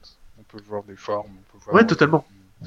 Euh, après, les, les formes d'un nuage, c'est, c'est, bah, t'as la forme, quoi, si tu veux. Mais, Ouais. mais si tu prends vraiment le chaos d'un, d'un feuillage, euh, sans, sans regarder la forme autour du feuillage, vraiment, t'assembles deux trois feuilles et tu dis, oh, mais il y a un visage. Alors que, en fait, non, c'est Mm. juste deux trois feuilles qui se sont mises d'une certaine manière et t'interprètes, quoi. Euh, après, la forme d'un nuage, parfois, ça, ça peut vraiment avoir euh, une forme impressionnante. euh, on, on l'invente pas, si tu veux. Mais, mais dans une musique, ça peut être le cas aussi. On peut entendre des paroles parfois en français dans une musique anglaise. Oui, ah oui, c'est vrai. illusions comme ça audio, il y en a plein. Ouais, ça. On, on parle de- d'illusion auditive, alors qu'en Ouais. réalité, c'est ton cerveau Mm. qui cherche à, à créer quelque chose où il n'y a rien. Ouais, ouais. C'est combler un vide? Et le cerveau, il aime pas le vide. Alors il le comble. Et c'est le cas pour les souvenirs, du coup. Mais, mais là, par Oui. contre, dans le cas des, des, des, comment, des hallucinations auditives, euh, tout le monde peut entendre la même chose. Ouais, mais ça, c'est parce que euh, on, on a tous le biais cognitif euh, bah, de connaître le français, par exemple, tu vois. Et à partir Ouais. du moment où tu mets un sous-titre, par exemple, sur la vidéo, ou qu'on te dit, regarde, tu vas entendre ça, bah, t'es encore plus orienté. C'est, euh, Il y, a- Oui, il y il beaucoup d'exemples Ouais, ouais. Et tout ça. Enfin, moi, j'avais vu pas, pas mal de vidéos. euh, c'est assez marrant quand t'entends, euh, euh, je sais plus dans quelle vidéo c'était, euh, on entendait qu'il disait j'ai les pieds qui puent, alors que Oui, ça- oui, ça- ça n'a rien à voir. Euh, je veux dire, on, on te dit déjà que tu vas entendre ça, ou on te dit Oui, de faire attention oui. à ce moment-là. Et donc, tu as déjà ton attention qui est canalisée d'une certaine manière. Oui. Mais donc, pour, pour revenir à la question par rapport euh, à, à monsieur euh, de Rochas, Albert de Rochas, euh, d'ailleurs, je Euh, ça. il faut savoir que à partir du moment où tu te dis je peux recomposer des souvenirs, à partir du moment où tu peux te dire euh, moi bah, par exemple en hypnose j'ai déjà fait parler quelqu'un en Pikachu. Donc c'est-à-dire que la, la seule chose qu'il pouvait dire c'était Pikachu, mais il faut savoir qu'il arrivait à s'exprimer mais de manière vachement fluide. C'est-à-dire il avait vraiment le. Pika Pika Pikachu chou chou Pika Pika Pikachu Pika chou. et- et Ah moi oui. je, là on entend que j'arrive pas à le faire, mais mais vraiment il, il parlait avec intention, expression, et si je lui demandais de répéter, il répétait quoi. Donc il, s'est vraiment créé un langage de Pikachu. hein. Oui. Après quand je lui demandais de parler en japonais, pareil, t'étais persuadé qu'il parlait japonais, alors que basiquement il pétait pas un, un mot de japonais, il connaissait peut-être euh, euh, enfin deux trois expressions, mais mais non, il parlait super bien japonais. Alors que D'accord. s'il y avait un japonais à côté de moi, il, il- voilà, il, japonais, pas. c'était juste euh, un japonais ne comprendrait pas du tout. Oui, Mais ça donnait cette impression en tout cas. Il avait vraiment l'accent, tout ça. Tu dis waouh, incroyable. D'accord. mais basiquement, tout ça pour te dire, tu peux créer des compétences grâce à l'hypnose, tu peux créer des langages grâce à l'hypnose. Tu peux, je pourrais te dire, euh, je vais te faire revivre une vie de l'Atlantide et tu vas parler en Atlante. Et, et, et tu vois, même, enfin, on pourrait aller limite dire que l'Atlante existe. Il faudrait peut-être inventer un truc encore plus bizarre. Ouais. Euh, mais euh, enfin voilà, euh, qu'est-ce que je- on pourrait inventer? Je pourrais te dire, ok, ben euh, voilà, elfe de Garcimore. Ça veut rien dire. Oui, oui, Voilà, je tu, comprends. tu vas te transformer en elfe de Garcimore et tu vas vivre l'époque 3700. euh, Non, Comme dit euh, le Carchimon, ça marche pas. non, voilà. Mais je veux dire, Oui. je, pourrais te faire parler une langue tout à fait future. mais là, je crois qu'il lui disait pas en fait. Hein. Il disait vous avez tel âge et euh, vous revenez encore avant, encore. Il expliquait que il il faisait des passes euh, magnétiques longitudinales pour Ouais, revenir dans le passé et transversales pour revenir un petit peu après finalement. Tu vois, et que ces, ces personnes-là, finalement, se rappelaient de beaucoup de choses. Et quand elles, on, on leur disait, vous avez, euh, je sais pas, 5-6 ans, admettons, euh, voilà, vous, euh, c'était plutôt des ordres. Les, les personnes faisaient les mêmes fautes d'orthographe qu'elles faisaient à cet âge-là, par exemple, et qu'elles se rappelaient plus de, de ce qui se passait après. Il faisait vraiment de la digression. alors. Oui, il faisait, oui, mais lui, il était, il faisait même dans les vies antérieures et tout ça, ce type-là. hein. Tu vois, Ouais, donc sauf, sauf que tu vois, dans le procédé scientifique qui en découle, au niveau de la zététique, du coup, là pour le coup, moi je, suis très fan de zététique, à savoir donc euh, questionner ce genre de choses euh, qui peut paraître un peu paranormal.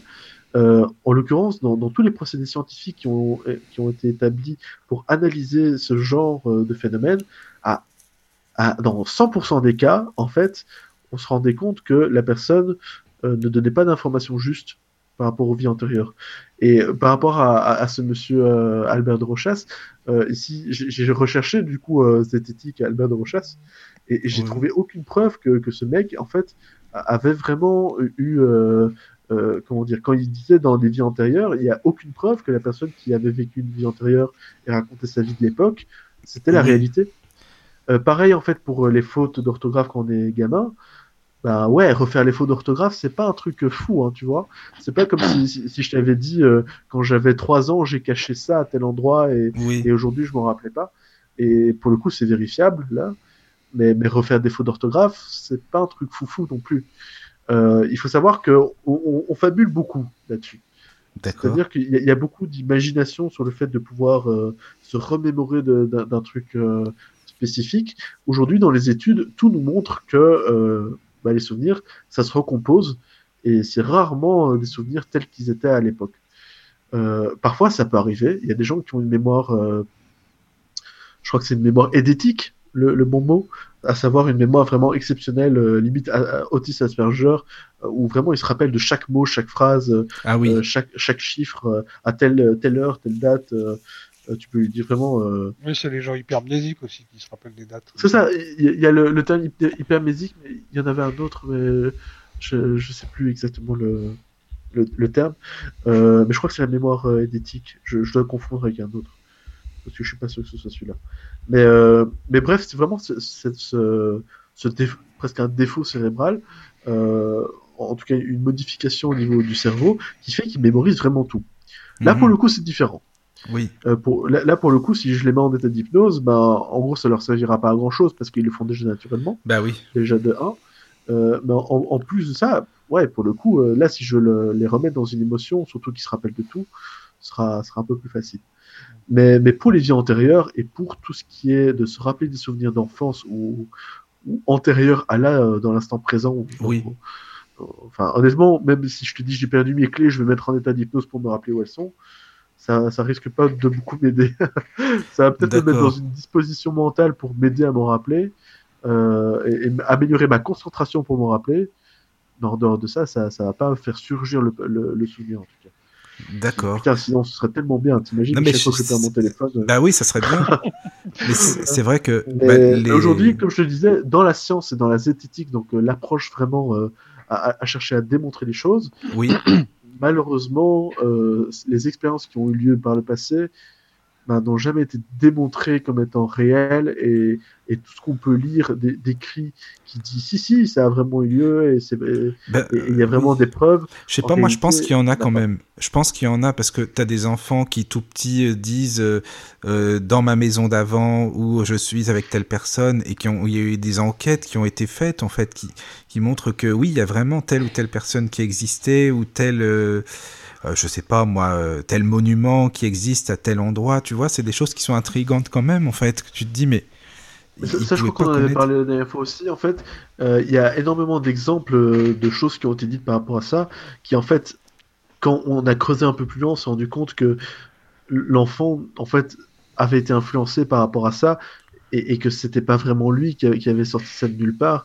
Euh, en, en soi, il faudrait presque que, ça arrive dans, dans une, euh, comment dire, reproduire ça dans, dans un environnement contrôlé. Avoue que c'est très compliqué de dire, euh, on, on va mettre l'enfant sans avoir eu aucune influence par rapport à ça dans un milieu Oui. d'études et, et puis vraiment sortir des informations. Aujourd'hui, ça, ça n'existe pas. Donc, encore une fois, il n'y a aucune preuve que ce soit vrai. Après, je dis pas que c'est faux pour autant. Euh, qu'on soit clair à la radio, là, euh, avec les auditeurs, je peux me montrer euh, sceptique. Je dis pas que c'est faux. C'est-à-dire que peut-être qu'on peut revivre des vies antérieures, peut-être qu'on peut déclencher des souvenirs qu'on a oubliés. C'est juste qu'aujourd'hui, tout ce qui est scientifique nous dit que c'est pas le cas.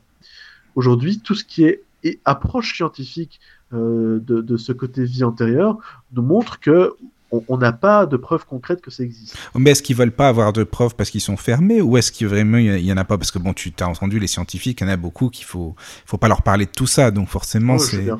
Il y a- ils y très terre à terre. voilà il y en a qui euh, sont tellement terre à que tu leur parles de ça ils ont pas envie d'étudier parce que on s'est aperçu que regarde dans des accidents admettons des, des accidents violents ou des, des chocs ou euh, ou alors des personnes qui tombent dans le vide eh bien euh, il y a une, une une rétrogradation de la mémoire c'est-à-dire qu'ils se rappellent de tout de maintenant à il y a hier il y a trois jours il y a 15 ans à ce que tu veux Ouais. et il revoit tout tout défiler en sachant ce qui a été bien pas bien enfin le panorama tu vois qui qui se fait quand même par exemple Bien sûr. Après, est-ce qu'ils ont vraiment revécu chaque moment ou bien est-ce que le- les souvenirs se sont recréés? En- Encore une fois, c'est pas quelque chose qu'on peut savoir, tu vois. d'accord oui oui C'est- pas dé- déjà c'est très difficile à expérimenter. Euh, donc encore une fois, c'est pour ça que pour moi les scientifiques sont de bonne volonté, c'est-à-dire que quand on leur dit ben ce gamin il se rappelle de sa vie antérieure et, et qu'on interroge le gamin et que bah, concrètement il y a des informations qui sont avérées, bah, ça Oui. peut être intéressant à noter. Mais, mais de là à savoir s'il a été influencé, aujourd'hui dans, dans toutes les études qui ont été faites, souvent il y avait influence et le, finalement on finissait par voir que c'était un canular ou bien des écrits qui en réalité sont pas passés par la méthode scientifique. Et là, pour le coup, t'as pas de preuve, quoi. C'est la parole de la personne qui l'a écrit contre contre celle euh, de, de toutes les autres expériences où on, se rend compte que le souvenir peut être recomposé ou que basiquement euh, ça n'a pas existé. Donc, le problème, c'est que aujourd'hui, on n'a pas la preuve. On n'a aucune preuve que ça existe. Euh, concrètement, euh, au niveau scientifique ou au niveau de preuves, on n'a pas de preuves. On a juste euh, la parole de certaines personnes qui y croient contre celle de personnes qui y croient pas. Donc pour moi, c'est insuffisant. Par contre, on a plein de preuves que les souvenirs peuvent être composés, manipulés, recomposés, qu'on peut faire euh, des, des visites dans des vies antérieures sans que ce soit le cas. Parce que moi, je vais te dire, quand j'ai dû faire, euh, allez, 6 ou 7 régressions en vie antérieure, et j'ai aussi des échos de pas mal de personnes qui en, font euh, en tant qu'hypnothérapeute avec des patients. Et euh, basiquement, tu as toujours un peu les mêmes schémas.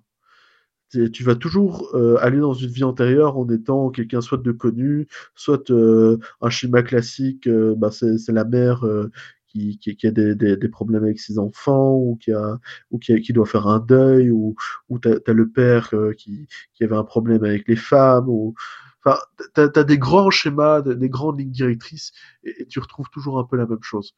Et même sur le peu d'expérience que j'ai vécu, j'ai eu trois cas où c'était Jules César. Quoi. Et, et c'est Ouais, pas que je suis mauvais thérapeute. enfin, je, je, je, je, défends quand même un minimum. Mais, mais je veux dire, c'est assez connu que quand tu fais des régressions euh, juste sans influencer, sans dire qu'on va s'orienter sur un problème, bah tu tombes sur euh, voilà, des Jules César, des Adolf Hitler, des, des, des personnages Oui, très je, je vois ce que tu veux dire oui oui, oui. Donc c'est l'inconscient collectif en fait, c'est pas vraiment ta vie antérieure. Sinon il y aurait pas mal de, enfin, d'héritiers à Jules César, quoi. Euh, Oui. Tu te dis, ok, il y en a quand même beaucoup, éventuellement. Mais, euh, mais pas tout est patient, quoi. Si sur euh, six patients, j'ai trois Jules César, c'est c'est quand même pas normal. Et donc là, tu te dis, bah, en fait, ton inconscient, il va créer des souvenirs, il va te Oui. créer une réalité, ce qui, ça, pour le coup, est fondamentalement possible et scientifiquement prouvé. On peut créer une réalité et faire croire que la personne l'a vraiment vécu. Donc, euh, quand je te parlais de l'Atlantide, euh, ben ouais, tu pourrais carrément euh, me donner des détails sur l'Atlantide. Tu pourrais me dire en quelle époque c'est, la langue, tu pourrais m'expliquer les coutumes Oui. qui sont impossibles à comprendre et à imaginer. Oui, Et ça pourrait, ça- plus que ça, plus impressionnant encore, tu pourrais même recouper ces informations avec d'autres témoignages qui te montreraient que tu as raison. Parce Bah, que c'est ça, souvent, parce- l'inconscient collectif, en fait, se recoupe. parce que justement, ils expliquent ça que dans les régressions. Ah, pardon, vas-y. T'as vécu en Atlantide? Non, pas en Atlantide, mais j'ai vécu une scène qui n'a jamais eu lieu.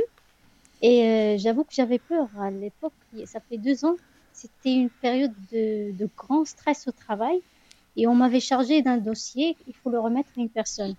Voilà, moi j'ai remis le dossier à la personne en question. Après deux jours, cette personne vient et dit j'ai pas encore reçu le dossier. Ah ouais. Et je me suis dit pourquoi il a menti? Moi, je lui avais remis le dossier le jour tel et tel. Il était habillé comme ci, comme ça. On s'est, on s'était dit ceci et cela. Et euh, jusqu'à deux jours après, je me rappelle pas, euh, je me rappelle pas avoir vraiment ne, ne pas avoir remis le dossier à ce monsieur. C'est le week-end d'après, j'étais très très tranquille, je me suis bien reposée. Et tout à coup, il me revient une scène dans la tête, comme quoi j'ai caché le dossier dans un tiroir, dans un armoire, dans un classeur métallique. Et là, j'ai paniqué. j'ai été aller voir euh, mon psychiatre. C'est pas mon psychiatre, c'est le psychiatre de l'établissement, puisque je travaille dans un hôpital. Et Ah, euh, j'étais paniquée parce que j'ai cru que je devenais folle ou qu'il y a quelque chose qui n'allait pas. Je peux comprendre. Euh, finalement, il m'a prescrit euh, 15 jours de repos. Il a dit que ju- juste c'était un surmenage. C'était la première et la dernière fois. J'espère ne plus jamais revivre ça. Et c'est vrai que notre cerveau, il peut créer des réalités et c'est vraiment ça fait très peur quand on quand on s'en aperçoit et quand on Bien le vit. sûr. Ça fait vraiment Mais peur. Merci beaucoup pour ton témoignage, du coup, qui, qui, qui, je trouve, apporte beaucoup au- ici au, au débat aussi. C'est que cette réalité, basiquement, tu l'avais pas vécue, tu l'as créée tu étais persuadé de l'avoir vécue pour autant. Euh, il faut savoir qu'il y a des gens qui, qui rentrent parfois dans des crises, euh, bah, justement, à, à ce niveau-là, en, en termes d'imagination, parfois euh, sur le fait de tuer quelqu'un. Enfin, ça, ça, ça va plus loin que cacher un dossier. Et, et, et c'est terrible à, vivre, euh, ou, ou- ou pour des compulsions euh, comme euh, de l'ordre de la pédophilie aussi. On, sait que les, les pédophiles parfois revivent le- l'acte avant que ça arrive, et, c'est ça qui, finit par les, y pousser aussi. En fait, il faut savoir que le cerveau nous envoie tout un tas de messages et, peut vraiment être super traître. Et, et quand on parlait de l'Atlantide, pareil, tu pourrais vraiment être persuadé de l'avoir vécu. Pourtant, non, c'est juste dans ton imaginaire. Mais ce qui est marrant, c'est qu'il y a l'inconscient collectif et que beaucoup de gens peuvent euh, avoir vécu la même chose ou avoir cru vivre la même chose. C'est comme les aliens ou les fantômes. Bah, moi, je pense que les gens qui disent qu'ils ont été en, en, en, pris par les aliens euh, ou qu'ils ont rencontré des fantômes, bah, ils ont de bonne volonté. Mais, putain, il y a tellement de types de fantômes différents et il y a tellement de types d'aliens différents. C'est difficile de croire que on a à la fois tous les aliens, tous les anges, tous les démons, tous les fantômes Oui, c'est euh, sûr. qu'on qu'on lit dans les contes. C'est c'est juste l'inconscient collectif et les hallucinations collectives qui sont des phénomènes avérés aujourd'hui qui, qui créent ça. Mais alors, quand tu sais que tout ça existe déjà en termes de fantômes, de vampires, de, de loups-garous, de, de démons, de d'anges, de- de- d'aliens, quand tu sais que tout ça existe aujourd'hui euh, dans les croyances des gens et qui sont persuadés l'avoir vécu, hein, mais vraiment, tu, tu peux leur faire passer un test Ah euh, oui, ça c'est sûr. de, de savoir s'ils ont menti ou pas, un détecteur de mensonges, ils n'auront pas menti. Hein. Ils vont te dire que c'est comme ça et c'est pas autrement. Tu te dis, mais si tout ça existe, qu'est-ce qui fait que les vies antérieures. Enfin, en- et du coup, en partant du principe que ça n'existe pas, mais que c'est ton cerveau qui te joue des tours, bah, les, pour moi, les, les vies antérieures, ça rentre là-dedans aussi. Oui, mais la personne, elle se rappellerait pas de tout, de A à Z. Tu vois, elle peut dire dans telle vie, j'ai fait ça. Si on revient en arrière, j'ai vécu telle Pourquoi chose, telle chose. Ça serait, c'est intriguant. Parce qu'en plus, ils expliquent que le timbre, la voix, les idées changent, les mœurs de l'époque. euh, Enfin, tout est vraiment chamboulé, tu vois, par rapport à ce qu'il y a maintenant. C'est plus la même personne, en fait.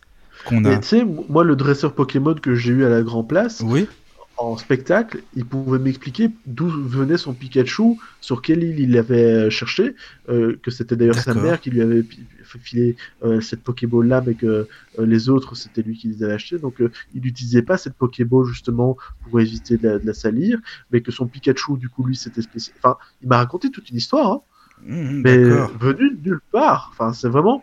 Je, je veux dire, je lui ai dit ok, ton Pikachu il vient de où Il, il a... Paf, c'est parti tout de suite. Le mec, il n'était pas créatif pour un sou pour me donner euh, une image euh, pour approcher ses mains. Genre, euh, c'est moi qui ai dû lui dire, ok, on va mettre des élastiques. Et, et là, tu lui dis, ok, Pikachu, il est comment, machin, tu, tu l'as trouvé où? Et il, te- il te raconte une histoire comme s'il avait vécu avec émotion. Et tu vois ses yeux briller en te disant euh, que son Pikachu, c'est le meilleur ami de sa vie. Et, et limite, Oui. il va, à un moment où je lui dis, ok, bah, je peux te le prendre. Et je lui prends de force comme ça, mais parce que j'étais dans le chaud et que honnêtement, je le ferai plus aujourd'hui. Mais Oui, tu oui. voyais qu'il avait les larmes aux yeux. Ah oui, c'était vraiment comme ça, d'accord. c'est à ce point-là. Donc, Oui, tu vois. Quand, quand, quand on peut faire ça avec un dresseur Pokémon où tu sais que ça fonctionne pas et que ça n'existe pas, je veux dire, il n'a pas été dresseur Pokémon dans une vie antérieure. Enfin, Bien sûr. à moins que, que, que vraiment la, la réalité soit bizarre et que. Oui, oui, non, mais c'est, je vrai, mais, mais après, c'est vrai que c'est plein de questions. C'est plein de questions que je me pose, en fait, si tu veux, parce que comme c'est si dans. tu veux, j'ai vécu une vie antérieure et j'ai été un paysan qui ses- son, enfant, enfin ses deux filles et sa femme. Euh, je- et je me rappelle encore très bien l'émotion que j'ai vécue. J'étais en, pleurs, mais c'était le, pire moment euh, que, que j'ai vécu euh, dans, dans cette vie-là, du coup. Euh, sauf que tout ça, en fait, pour moi, c'est pas une vie antérieure. C'était un, problème qui était dans le présent, qui s'est formalisé d'une autre manière. Ça m'a envoyé toutes les informations de cette vie-là. Mais concrètement, aujourd'hui, si je dois aller chercher un paysan dans le passé euh, qui a enterré ses- sa, sa femme et ses deux enfants, enfin ses, ses deux filles, bah, c'est un schéma qui revient souvent hein, dans euh, l'air de rien dans les vies antérieures. Le, le mec qui va enterrer euh, euh, d'autres personnes pour euh, en fait gérer un deuil qu'il a dans le présent. Oui, oui, oui, oui, ça, ça se. Oui. En fait, ce sont des schémas qui reviennent. Et à Mhm, partir du mhm. moment où tu as des schémas, à partir du moment où, où tu, tu connais les hallucinations euh, collectives, à partir du moment où tu sais que les souvenirs peuvent se recomposer, à partir du moment où tu sais qu'en hypnose, on peut arrêter le temps, entre guillemets, je mets des grosses Oui. guillemets dessus, pour pouvoir euh, bah, te rappeler de toute une vie. Enfin, je veux dire, en, en hypnose, je pourrais faire en sorte que la personne se rappelle de toute sa vie, là, en un instant, en tout cas qu'elle en ait l'impression. Oui, mais justement, ça peut être bien pour certaines circonstances. Justement, comme on disait tout à l'heure, pour essayer de pallier à des pathologies, euh, pour euh, s'il y a une expérience malheureusement pas forcément positive dans l'enfance ou autre, et ben ça peut être bien, tu vois, des choses comme ça. Bien sûr, mais là, ici, je te répondais par rapport aux vies antérieures. Oui, oui, oui, Après, donc pour moi, les vies antérieures ne, ne sont pas, n'existent pas en tant que, comment dire, en tout cas, ne, ne peuvent pas être révélées dans le présent, pour, pour utiliser ce, ce genre de terme. Mais euh, par contre, elles peuvent être utilisées. Alors, la, la grosse différence entre euh, que ce soit vrai ou pas, euh, euh, enfin, comment dire, en- le, fait que ce soit vrai ou pas, ou utile ou pas, pour moi, c'est utile. C'est-à-dire qu'on peut utiliser les, les vies antérieures même si c'est faux. C'est-à-dire que ton inconscient va t'envoyer des choses, tu vas revivre des choses, et putain, dans le présent, ça peut t'aider. Hein. Oui, oui, je comprends. Moi, euh, oui. le, le deuil que j'ai fait dans mon passé, là, de paysan en train de- d'enterrer sa, sa femme et ses deux filles, ça m'a aidé dans le présent. Hein. C'est à partir du moment où tu l'utilises et que c'est utile, que ce soit vrai, que ce soit faux, moi je, je m'en fous honnêtement. Oui, c'est Enfin, intéressant intellectuellement de se demander si c'est vrai, mais euh, il y a tellement de choses qui montrent que c'est qu'il y a enfin qu'il y a d'énormes chances que ce soit faux. Que moi, je suis plutôt orienté, euh, bah, je pense pas que ça existe. Toi, tu penses pas, ouais, Euh, c'est ça. C'est plutôt. bah, Peut-être qu'il y a, peut-être qu'on a des vies antérieures, mais qu'on s'en rappelle ça. euh, Aujourd'hui, je suis plus de l'orientation de la, bah, que ça n'existe pas. D'accord. Euh, Enfin, qu'on s'en rappelle pas, pardon. Oui, mais on peut pas se rappeler parce qu'on a le voile du corps. Enfin, le, enfin bon, après, moi, c'est vrai que je lis beaucoup d'ouvrages Ouais, spirit en fait. Alors, tu sais, c'est- oui, voilà, tu vois. Et c'est vrai que c'est des choses qui m'intéressent euh, et que j'ai lu beaucoup de choses là-dessus. Enfin, il y a Léon Denis qui a écrit un, bouquin, Le problème de l'être et de la destinée, qui parle beaucoup beaucoup de ça, par exemple. Et il explique, bon, ça, enfin moi perso, je trouve que c'est un peu malsain, mais tu me diras ce que tu en penses. Ce fameux de Rocha, là, il a, il a fait euh, des expériences comme quoi, euh, il voulait voir si l'instinct de la pudeur existe. Je sais pas si ça, te dit quelque chose. C'est-à-dire que tu dis à une petite fille, à une, femme, admettons de, de 20 ans, peu importe, tu as euh, 15 ans, par exemple. Tu as 15, parce qu'à l'époque c'était ça, il donnait des ordres. Tu as 15 ans, donc tu, le- la personne euh, levait un peu la jupe de cette fille-là. Et la fille lui donnait des tapes, ce qui est normal, des petites tapes, il disait non. Et, et tu as 4 ans, tu as 3 ans, là l'instant de de la pudeur, il n'était pas encore là, il était pas, il, il existait pas. Donc ça veut dire que la, la fille, elle disait rien. En fait, ce qui veut, ce qui tendait à dire ça- que, tu ça vois, prouve rien pour moi, tu vois. pour lui, ça prouvait quelque chose, en fait. Alors c'est ça, tu vois. Pour toi, Bah, non. Bah, à partir du moment où moi je peux faire croire à quelqu'un qu'il est Pikachu, euh, pourquoi est-ce que je pourrais pas faire croire à quelqu'un qu'il a 4 ans? Oui. Oui, en même temps, euh, oui, ça, ça c'est sûr. Oui. Enfin, tu, tu vois, c'est bête, hein, Mm, mais mm, mm, on, trouve bien les preuves qu'on a envie de, de trouver pour pouvoir euh, me- mettre en, faire en sorte que de, de prouver que les choses existent. Oui. Moi, je pourrais dire, euh, bah, en fait, euh, je suis capable d'avoir des pouvoirs magiques et je mets dans, de- des choses dans la tête des gens. Et enfin, il y a même des. Je me rappelle euh, quand je faisais de l'hypnose de spectacle, j'avais. il y avait souvent. Enfin, sans, aucune catégorisation, euh, vraiment, je, tiens à préciser, je, n'ai rien du tout euh, euh, contre cette religion ou quoi que ce soit, mais j'avais deux trois musulmans qui venaient régulièrement sur dans mon dos et, et me traitaient de démon en, en, en arabe en disant al-shaitan, al-shaitan. Ah ouais. Ils commençaient à- Ils récitaient le. En, en- Ils avaient gros. peur de toi, le sorcier, là. Hein Mais C'est ça, j'étais un sorcier, tu vois. Mais c'est pour ça, moi j'aime bien ça, c'est bon ça. Mais, mais si tu te Ouais. dis que on, on prend les, les connaissances qu'on a aujourd'hui et, et qu'on se dit, ben, en fait, ce que je fais, c'est pas de la sorcellerie, c'est de la science.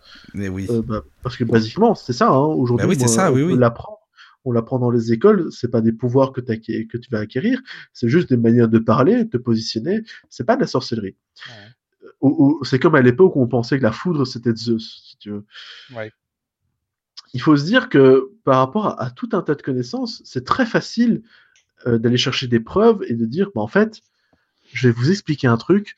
Les vies antérieures, ça existe. D'ailleurs, la preuve, c'est que regardez, quand je la mets à 4, enfin pas les, les vies antérieures, mais je peux faire une régression. D'ailleurs, quand elle a 4 régression, je, je peux lui soulever sa jupe et ne dire rien. Elle ne dira rien. Voilà. Et en fait, bah, basiquement, qu'est-ce qui, qu'est-ce qui dit que bah, c'est vraiment parce qu'elle a régressé ou parce qu'elle a un biais mental qui lui dit là j'ai 4 ans et, et du coup je suis pas censé réagir comme ça. Moi honnêtement, je veux bien faire la même expérience sauf qu'on on lui donne un pistolet dans la main et qu'elle se tire dessus à blanc. Sauf qu'elle sait pas que c'est à blanc. Oui. On fait la même expérience. À mon avis, elle va pas le faire. Là pour le coup, t'as pourquoi l'instinct de protection Parce que c'est l'instinct. Ah, c'est ça en fait. C'est euh, l'instinct de pour le coup, t'as as, l'enfant de 4 ans, même Oui. s'il sait pas ce que c'est un pistolet, t'as l'instinct de protection là qui, qui va grossement jouer. Même si honnêtement on peut le contourner en hypnose. Hein. Mais c'est pas pour autant que, même si on arrive à le contourner, c'est encore une fois pas pour autant qu'elle est vraiment en régression. Hein. C'est juste qu'on la met dans un conditionnement où elle croit avoir 4 ans. C'est oui, je comprends ce que tu veux dire. Mais alors maintenant, c'est plus avec des passes magnétiques, hein, comme il l'expliquait, comme si je te disais. Mais c'est vrai que bon, c'est des études qui ont été menées à l'époque hein, et, et que j'ai trouvé vraiment intéressantes en fait. euh, tu vois, c'est- passes magnétiques pour prendre le métro. mais d'ailleurs, quand, comme on parle de, de, de protection par rapport, Oui. enfin de- d'instinct de survie, moi je, je me rappelle avoir hypnotisé quelqu'un en lui faisant croire qu'il était Nicky Larson. Euh, Oh, t'es pas gentil, toi. Oh, franchement. Ah non, mais c'était sa volonté. Euh, il Ah, c'était lui dit, qui voulait? Il m'avait dit qu'il aimait bien ce personnage. Ah bah, euh, d'accord, ah bah d'accord. Ah bah, Il y, avait le côté charismatique, euh, Ah bah, marrant. fort, euh, beau gosse. Ah oui, il voulait ça. Et, et- et en fait, lui était assez timide de base, assez enveloppé en plus, donc c'était pas son truc. Et, et je me rappelle lui avoir dit, lui avoir dit, oh là là, il y a un méchant qui arrive, vite, fais quelque chose. Et je savais pas ce qu'il allait faire. J'étais un peu con à l'époque de, de pas avoir plus cadré ça. Et en fait, il- a, il a sauté sur le sol en faisant une roulade euh, et en dégainant un faux pistolet qu'il n'avait pas. Mais, sauf que le mec, encore une fois, n'était pas un mec sportif ou quoi que ce soit, et on était sur du sol dur. Hein. Ah oui. Donc ce mec, c'est vraiment limite cassé l'épaule. Enfin, il s'est pas cassé l'épaule, mais il s'est fait super mal. il, oui. il déboîtait l'épaule. Ça, pour le coup, euh, il- à un moment, il s'est relevé comme ça avec l'épaule un peu de, de travers. Dis, ça va Il dit, ouais, j'ai un peu mal à l'épaule. Euh, ok, on va travailler sur la douleur, on va faire en sorte que tu te sentes mieux, et on va arrêter cette hypnose de merde que je viens de faire. Bah oui. Euh, vraiment apprenti sorcier à l'époque. Hein. Euh, Ah, bah, t'étais, à cette époque-là, t'étais à fond dans. D'accord. Tu faisais des petites expériences comme ça. Ah, je faisais trop d'expériences. Enfin, j'apprenais à- aux dépens parfois de mes des, personnes qui, qui venaient chez moi pour, pour- pour le spectacle. Mais encore une fois, tu vois, c'est con, mais tu vois, Mesmer, qui est grand professionnel, Oui. il fait largement pire. Sauf que les gens ne le voient pas et que les gens derrière, ils... parfois, tu as des personnes qui convulsent dans la salle et personne ne le voit. Donc, euh, Oui. honnêtement, par rapport à quelqu'un qui s'est un peu fait mal à l'épaule en se jetant au sol, franchement, enfin voilà, euh, c'était pas bien méchant les expériences que je faisais. C'était, Ouais. T'as- T'as t'as jamais euh, dit à Je veux dire, quelqu'un qui. je, je lui ai dit, ah là là, fais quelque chose, il y a un méchant. Le mec, il a décidé de se jeter au sol. Oui, oui, oui. Je pouvais pas le prévoir non plus, tu vois. C'est, mais c'est vrai qu'aujourd'hui, avec l'expérience que j'ai, je, je, vais, je vais pas faire des choses aussi ridiculisantes parce que j'ai plus rien à prouver. J'ai déjà eu un maître Pokémon dans, dans les personnes que j'ai C'est déjà sympa, Je oui. C'est bien. T'as pas, t'as pas besoin de te prouver que t'es capable de faire des trucs. T'as jamais dit à quelqu'un, par exemple, qu'il avait la faculté de voler Si, Si Et ça, si, si, ça a ça, marché ça m'est arrivé. Et du coup, il était persuadé qu'il était à 2 mètres du sol alors qu'il qu'il était au sol, quoi. Ah ouais Ah oui. Ouais, c'était Wonder Woman, je me rappelle. Euh, elle, se sentait trop puissante et tout ça. Et j'ai dit, vas-y, tu peux atterrir là, euh, genre par là. Et, et genre, elle a, elle a atterri et s'est mise au sol, genre comme ça. Genre, elle venait d'atterrir et elle a dit, euh, je suis désolé pour l'onde de choc. Ça va, j'ai un super bouclier, t'inquiète pas. Ah, c'est bien, tout ça. le monde avec. Mhm. C'est- Non, c'était marrant. Franchement, c'est une, expérience à vivre.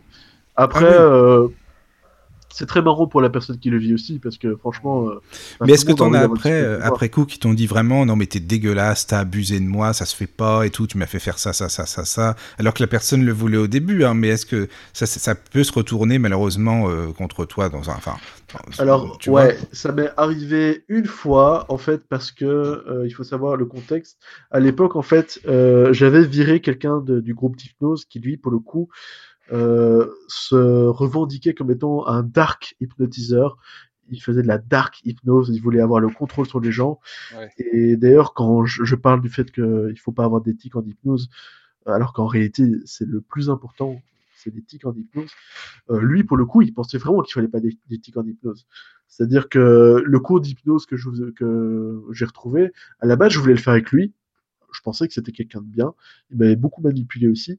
Et je me suis rendu compte, en fait, quand on a abordé la partie, OK, qu'est-ce qu'on met dans le cours pour la partie éthique, euh, sachant que bah, c'est moi qui avais fait tout dans ce cours, mais bon, je, le faisais participer. Il m'a dit, bah, on, on met pas d'éthique, c'est pas important.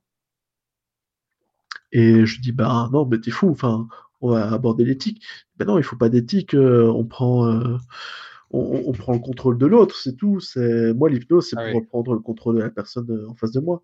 Ouais, c'est vraiment, Euh, vraiment une utilisation à mauvais escient. Quoi.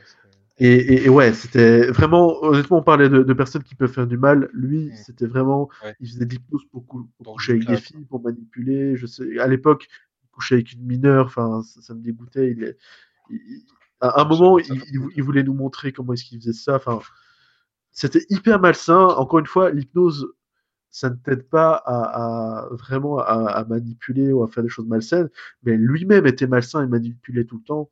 Ouais. Et enfin bref.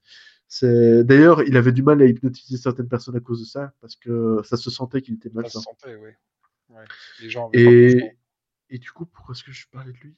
Ah oui, pourquoi est-ce que ça m'est retombé dessus? Euh, En fait, séance d'hypnose ou euh, bah, de spectacle, encore une fois, euh, j'en suis, voilà, j'en suis pas fier aujourd'hui, mais c'était pas un truc négatif. Euh, Quelqu'un qui me dit euh, l'hypnose ça fonctionne pas, et moi j'aime bien ce genre de challenge euh, où en général tu dis bah je vais te montrer que ça fonctionne. Parce que t'as pas besoin d'y croire pour que ça fonctionne. Hein. Du coup, est-ce que tu as envie d'essayer? La personne avait envie d'essayer. Du coup, bah, en fait, elle était hyper réceptive. Euh, du coup, c'est tou- toujours très marrant quand quelqu'un te dit l'hypnose n'existe pas et que trois minutes plus tard, elle, elle te dort sur l'épaule. C'est- toujours assez sympa. Et euh, là, pour le coup, la, la suggestion que je lui avais faite, euh, c'était qu'elle était amoureuse d'un caillou par terre. Et à chaque fois qu'elle le prenait, elle le trouvait répugnant. et donc euh, il voulait s'en séparer. Du coup, cette personne ne cessait de ramasser ce caillou et de le déposer par terre, si tu veux. Et salut Maïr. Bon, ça mais du coup, euh, si tu veux, cette personne donc euh, prenait le caillou, était folle amoureuse, puis à un moment, elle regardait le caillou, elle l'aimait plus, elle, le- elle le re- relâchait par terre. Et au moment de le relâcher par terre, elle le regardait de nouveau en disant Oh là, je l'aime quand même pas mal. Et si tu veux, il y avait rien de malsain derrière. Et, et honnêtement, la personne s'amusait bien, et, et tu voyais qu'elle jouait un peu avec ça. Sauf que donc, euh, bon, on continue un peu l'hypnose. euh, à, à la fin, euh, elle, repart, elle est toute heureuse d'avoir vécu cette expérience. En tout cas, ce que- ce qu'elle me dit, c'est que au niveau du non-verbal, euh, c'est ce qui passe aussi. Euh, à côté de ça, il y a une autre séance qui se passe bien aussi avec euh, un mec qui en fait euh, livreur de pizza et, je lui dis pour rire, pour rire, je lui dis ok, combien de pizzas tu comptes nous apporter? C'est déjà une manière, enfin, de suggérer qu'il pourrait nous en apporter une. Mais, du coup, il, il- était un peu genre, tu me demandes vraiment? Je dis non, non, j'en veux pas. Euh, mais, mais si jamais tu devais, enfin, tu sais, je rigole avec lui.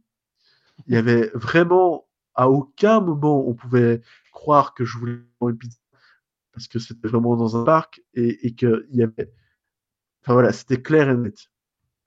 Mais il faut savoir que ces deux personnes, donc, en quittant mes séances, en fait, ont rencontré le mec que j'avais viré. Mhm.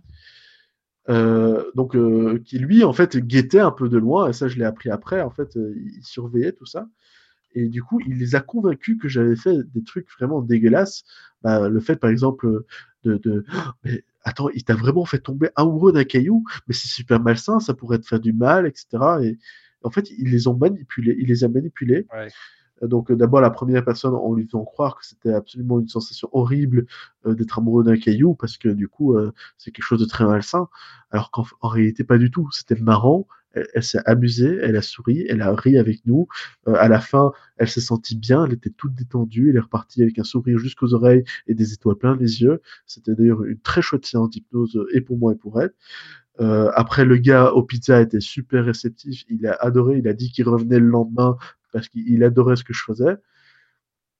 Et pareil, le gars au pizza, il a dit Attends, mais t'imagines la manipulation qu'il t'a fait? Il, il a essayé de te faire avoir des pizzas. Heureusement, ça n'a pas fonctionné sur toi. hein. Mais, tu sais, non, non, c'était vraiment dégueulasse. Et là, c'est une des rares séances d'hypnose, parce qu'il y, en a eu d'autres, un peu sur ce, type-là, souvent avec des échos négatifs par la suite euh, par des personnes extérieures, où j'ai vraiment eu un, souci euh, par la suite. Et d'ailleurs, c'est ces séances-là, avec ce mec-là, qui, m'a valu le fait d'un quitter la street hypnose, parce que je supportais plus euh, d'avoir des gens comme lui sur le dos euh, et de gérer un mouvement avec des gens malsains, parce qu'il Ouais. n'était pas seul. Il y avait aussi les fascinateurs aujourd'hui euh, qui, qui font du- des spectacles. Ah, il y en a aussi, ouais. C'est ça, oui. Mais non, non, ils s'appellent les fascinateurs. C'est un groupe, euh, les fascinateurs, et c'est basiquement le groupe euh, de gens malsains que moi je voulais virer à la base. Donc si jamais vous êtes hypnotisé par euh, quelqu'un qui dit être par, faire partie du groupe des fascinateurs en Belgique, je vous invite à faire super gaffe Ah parce oui, que ces gens sont malsains et vous manipulent. c'est bien de le savoir, oui, c'est bien. Et donc euh, voilà, c'est je vous dis en toute bienveillance, ne me croyez pas, faites juste attention et faites-vous votre propre avis, ça me suffit. Oui.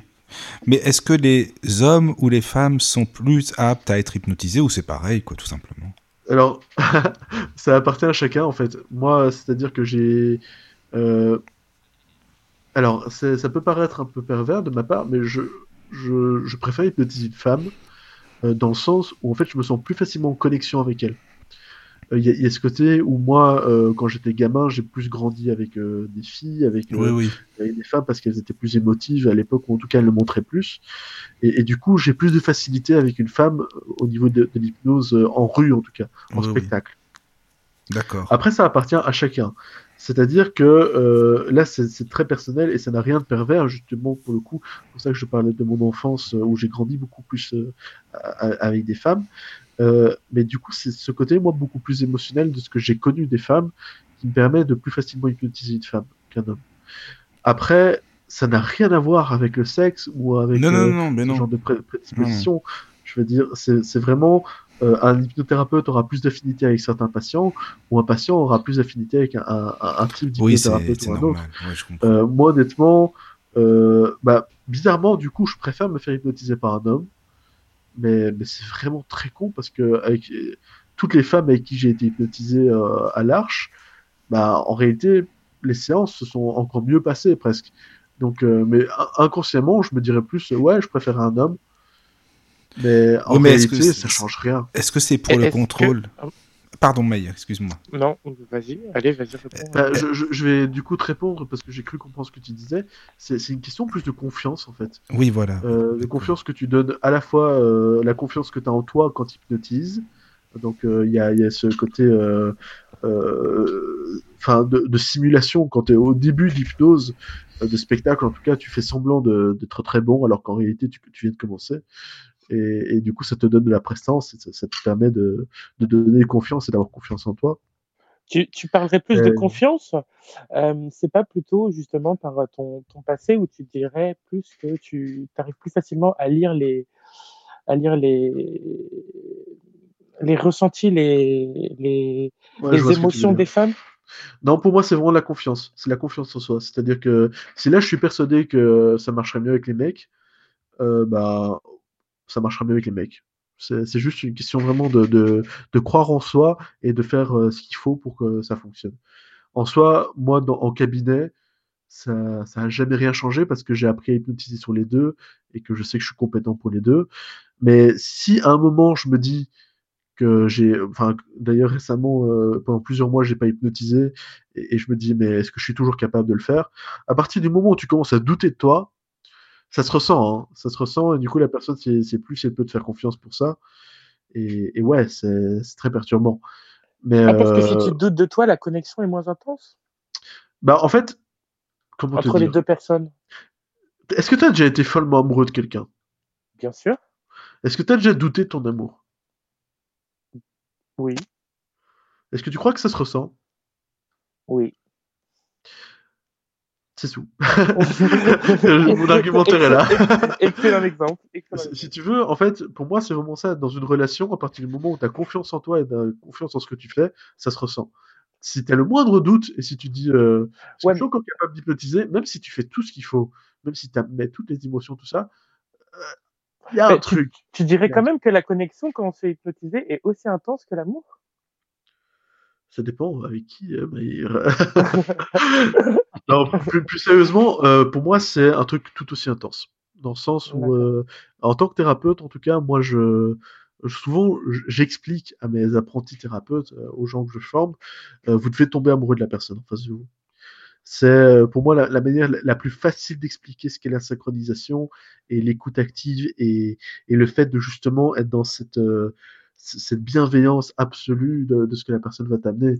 Si, si quelqu'un euh, me dit, bah voilà, je, je vais arrêter de fumer parce que parce que euh, du coup, euh, je j'ai pas assez d'argent pour pouvoir torturer des chatons.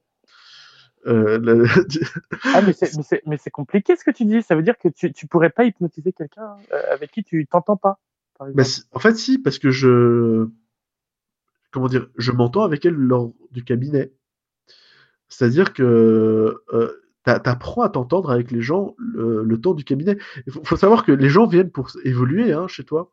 Ouais. C'est-à-dire que même un pédophile, et et je, re- je reprends cet exemple parce que moi ça a été très difficile euh, d'accepter ça, de me dire un pédophile peut venir chez moi pour, euh, pour changer sa, sa manière de vivre par rapport à, à ses pulsions par exemple. Bah, c'est très difficile de se dire euh, ouais je vais entourer d'amour un, un mec qui, Ouais, qui a envie de sûr. violer des enfants quoi. Pourquoi t'as déjà eu cet Euh, exemple ou quoi? Ouais, en fait, euh, ouais, c'était très difficile Ah oui, euh, euh, à, à- vivre. Enfin, moi, je l'ai pas vécu personnellement euh, à devoir le faire, mais en fait, j'ai un, un collègue euh, de l'Arche qui, en fait, avait euh, un, un parent qui, enfin, pas un parent proche, mais un parent, euh, voilà, de l'ordre du grand-père, on va dire, pour, pour faire vague, euh, qui était lui-même pédophile qui était bientôt sur le point de mourir, etc., et qui, euh, durant toute sa vie, avait combattu ses pulsions, du coup, n'y avait jamais cédé. Et lui, en fait, voulait ouvrir euh, une branche de l'hypnose pour aider ce genre de personnes qui, en fait, sont dans un désarroi total avec des pulsions envers les enfants, comme on peut en avoir euh, vis-à-vis des femmes ou vis-à-vis des hommes. Je veux dire, c'est- pas un truc qu'on peut contrôler spécialement. La pulsion, je parle. Hein. Je parle pas de l'acte. Attention, je qu'on soit très clair. La- L'acte est totalement répréhensible. Le fait d'avoir une pensée, par contre, comment tu veux en vouloir à quelqu'un qui a une pensée qui est qui est là et, et du coup, enfin voilà, comment tu combats une pensée? C'est c'est quand même super complexe. Et, et du coup, tu te dis que même, j'ai quelqu'un en face de moi qui, qui a envie de passer à l'action vis-à-vis d'un enfant. C'est super glauque, et en même temps, la, la Bah, en même temps, démarche. c'est bien. En même temps, c'est bien parce que la démarche, il se dit que en fait, il a des la démarche est géniale. C'est exactement ce que tu dis. C'est la démarche est géniale. Et à partir du moment où tu pars du principe que la démarche est parfaite, du fait de venir voir un thérapeute, de, de vouloir en sortir, tu peux que aimer la personne en face de toi qui fait cette démarche, même si tu t'entends pas avec, avec elle sur euh, tout un tas de domaines. Euh, et moi, il y a parfois de- des gens à qui je dis non, ça, je suis pas d'accord avec vous. Enfin, je, ça m'est déjà arrivé d'avoir un, un raciste dans mon cabinet. Je dis, je peux comprendre que vous en arriviez là en termes de réflexion, mais je, je peux pas vous laisser dire ça. Mm. Je peux pas acquiescer. Mhm. C'est ça, je ne peux pas vous dire que vous avez raison. Je, je peux comprendre que vous en arriviez à ce genre de raisonnement. Cependant, je n'accepterai pas que vous teniez ce genre de propos. Euh, pour telle ou telle raison. Et du coup, en fait, je suis dans son camp. hein. Je lui dis, ok, bah, tu penses ça, mais c'est pas ta faute. Et d'une certaine manière, même, quand bien même tu aurais raison, moi, je suis pas d'accord avec ça. Moi, personnellement. Et tu, et tu dirais que l'hypnose t'a aidé dans tes, toi, personnellement, dans tes relations à l'autre? Ça dépend. Quel type de relation? Bah, dans tes relations à l'autre, parce que t'es, enfin, en fait, là, dans le peu que je viens d'entendre, euh, tu dis que c'est surtout une trava- euh, un travail sur, euh, et une démarche sur l'acceptation de l'autre et le, le, la, la, la relation que tu, que tu peux développer avec? Alors, il faut, faut vraiment distinguer cabinet et, et personnel. C'est-à-dire que moi, euh, si tu veux, là, un- dans, dans mon cabinet, un, un pédophile, je peux l'aimer d'amour propre et, et, et l'encadrer de bienveillance. Euh, dans mon cercle privé d'amis, c'est mort. hein.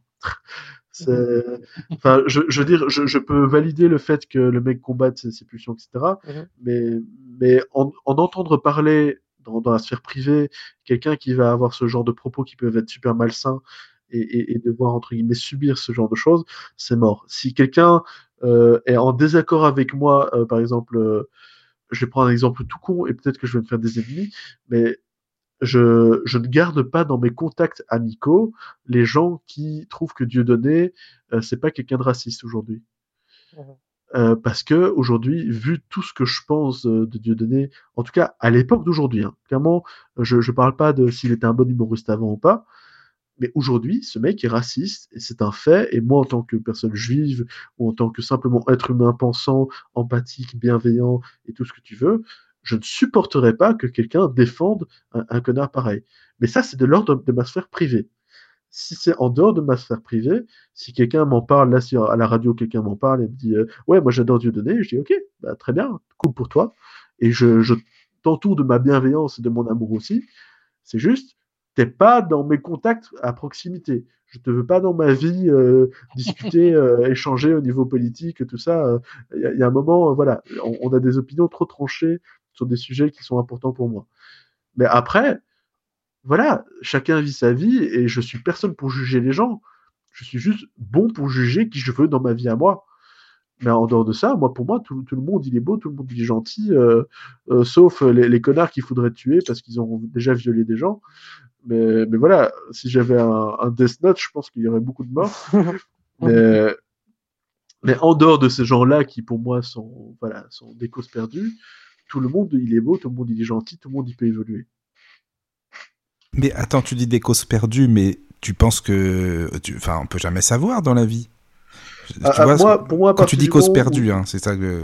Quand tu, à partir du moment où tu as, violé une personne, que tu as envie de recommencer, que tu as pris du plaisir, Ah oui, oui, oui, oui, oui. Non, mais moi, je te parle Bah- de la personne qui veut, qui dit non, mais je suis vrai, j'ai vraiment fait une connerie dans Non, ma non, vie. Je parle de c'est- ça, c'est moi. différent.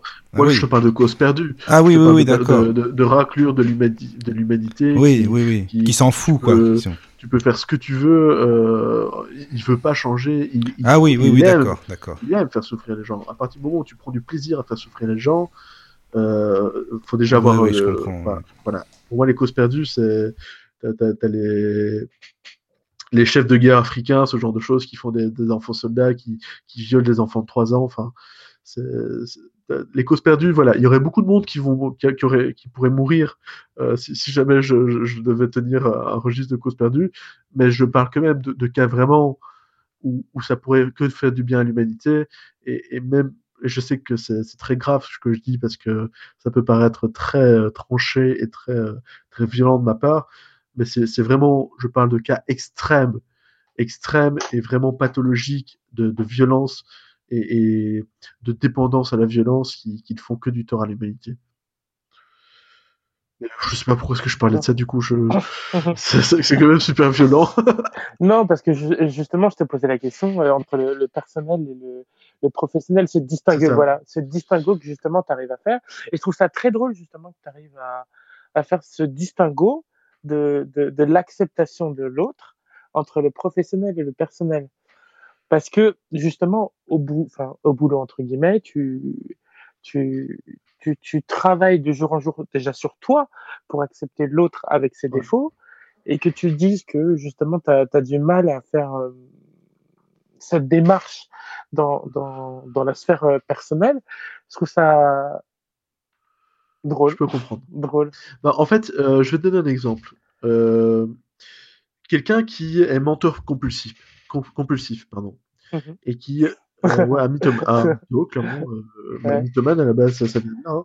Euh, donc quelqu'un qui est menteur compulsif et qui fait sans cesse des promesses à ses amis, mais qui ne, ne tient pas. Euh, imaginons maintenant que c'est un de mes amis. Du coup, vu qu'on parle de- du, faire, euh, du fait d'accepter les gens dans la sphère privée ou pas, bah, du coup, ça veut dire que c'est quelqu'un qui me ment régulièrement et qui me, Ah me promet des choses j'ai j'ai peur d'être mal compris là. Ce que, ce que je voulais dire, c'est pas d'accepter ton, ton client dans ta sphère privée, mais est-ce que justement tout le positif que tu arrives à, à dégager dans ta sphère pro, tu arrives aussi à le dégager dans ta sphère privée. C'est-à-dire, bon, imaginons, euh, tu t'es embrouillé avec un de tes amis perso, et euh, tu arrives quand même à, à, à travailler sur la relation et sortir ce, ce, ce- le positif de la Ou est-ce que personne. tu es Même si empathique la euh, personne, il t'a, il t'a, il t'a fait la pire des, des, des vacheries, euh, voilà, il t'a, il t'a piqué ta copine, est-ce que tu arriveras au, voilà, est-ce que tu arriveras au-delà de ça, euh, grâce à ce travail que tu fais euh, Sur toi-même, quoi. ta sphère pro, Voilà. à, à, à aller vers l'autre et euh, avoir une, une empathie, essayer de comprendre le pourquoi du comment, où tu vas trancher sur C'est pas mal, c'est bien ça comme Et, question. euh, c'est un connard, quoi. Là, bah, du coup, pour euh, c'est un, chouette exemple que tu m'as donné, euh, quelqu'un qui m'aurait piqué ma copine. Est-ce que tu considères que, que c'est un bon ami? Euh, on, on va vraiment rentrer dans ce Bah, débat ça dépend parce que si moi, ta le- copine est conne, c'est un bon ami, il t'aura rendu service. le- le vrai problème pour moi, c'est ta copine. Le vrai problème pour moi, c'est ta copine. Bah oui, Pour moi, aussi, c'est- oui. t'as- t'as l'ami et t'as la copine. Dans, dans le sens Oui. où ton ami devrait pas faire ça alors que t'es en couple. Et euh, surtout avec ta copine, surtout si c'est un bon ami. À la limite, une connaissance, je m'en fous. c'est- Effectivement, alors ça, ça En fait, euh, je voulais la plaquer, donc ça, il m'a rendu service sans le vouloir. en fait. Mais ça, c'est vrai. Il t'a donné un argument. Non, mais c'est vrai en plus, hein, c'est pas des conneries. Alors, c'est- toi le mauvais ami de pas Là, là, l'avoir oui, pour le coup, oui, exactement, t'as tout compris, Mais c'est ça. si tu veux, en fait, il y a vraiment cette notion de. Tu peux te séparer de tes émotions négatives envers les gens, mais est-ce que c'est utile parfois? Parce que simplement, euh, moi je vais prendre le... un autre exemple, à savoir mon ex, euh, à qui je pardonnais beaucoup de choses alors qu'elle me violentait et qu'elle me. C'est limite si elle me frappait pas, euh, même si ça, ça arrivé plusieurs fois. Elle profitait de mon handicap et de ma faiblesse à ce moment-là, euh, de pas encore euh, m'accepter comme j'étais avec euh, le handicap. Et, et si tu veux, est-ce que c'était sain de ma part de rester avec elle alors qu'elle était d'une violence inouïe avec moi? Mm. En fait, non. La Non, réponse, on est d'accord, c'est claire, c'est non. C'est le syndrome de la femme battue qui trouve des Mhm. justificatifs à, à son mec pour rester avec. La réponse claire, c'est non. Alors, concrètement, cette meuf qui m'a énormément fait souffrir, je l'aurais reçue en cabinet, j'aurais compris ce qu'elle fait, je l'aurais accepté malgré sa violence, ok? Parce qu'on aurait travaillé dessus. Dans la sphère privée, elle m'a violenté, elle a été hyper agressive avec moi, je suis resté avec elle longtemps, je suis resté avec elle six mois, alors qu'après deux semaines, ça avait déjà commencé euh, les violences. À capoter Euh, et non, c'est moi qui, qui a fini par la quitter, par euh, me rendre compte que ça allait pas. Oui. Euh, Enfin, que j'étais con, en fait, de rester avec elle. Mais donc, en fait, l'acceptation, c'est quelque chose de, de très chouette. La bienveillance et l'amour, euh, co- comme j'en parlais dans le cabinet, c'est très chouette. Sauf que dans un cabinet, c'est sain, parce que tu vas aider la personne. Dans ta sphère privée, si ça te fait du tort et si ça te fait du mal, c'est pas ça. Hein d'aller contre tes, tes premières pulsions euh, à ce niveau-là. Après, ça, ça peut t'aider à pardonner quelqu'un qui a fait un acte qui était répréhensible mais pardonnable.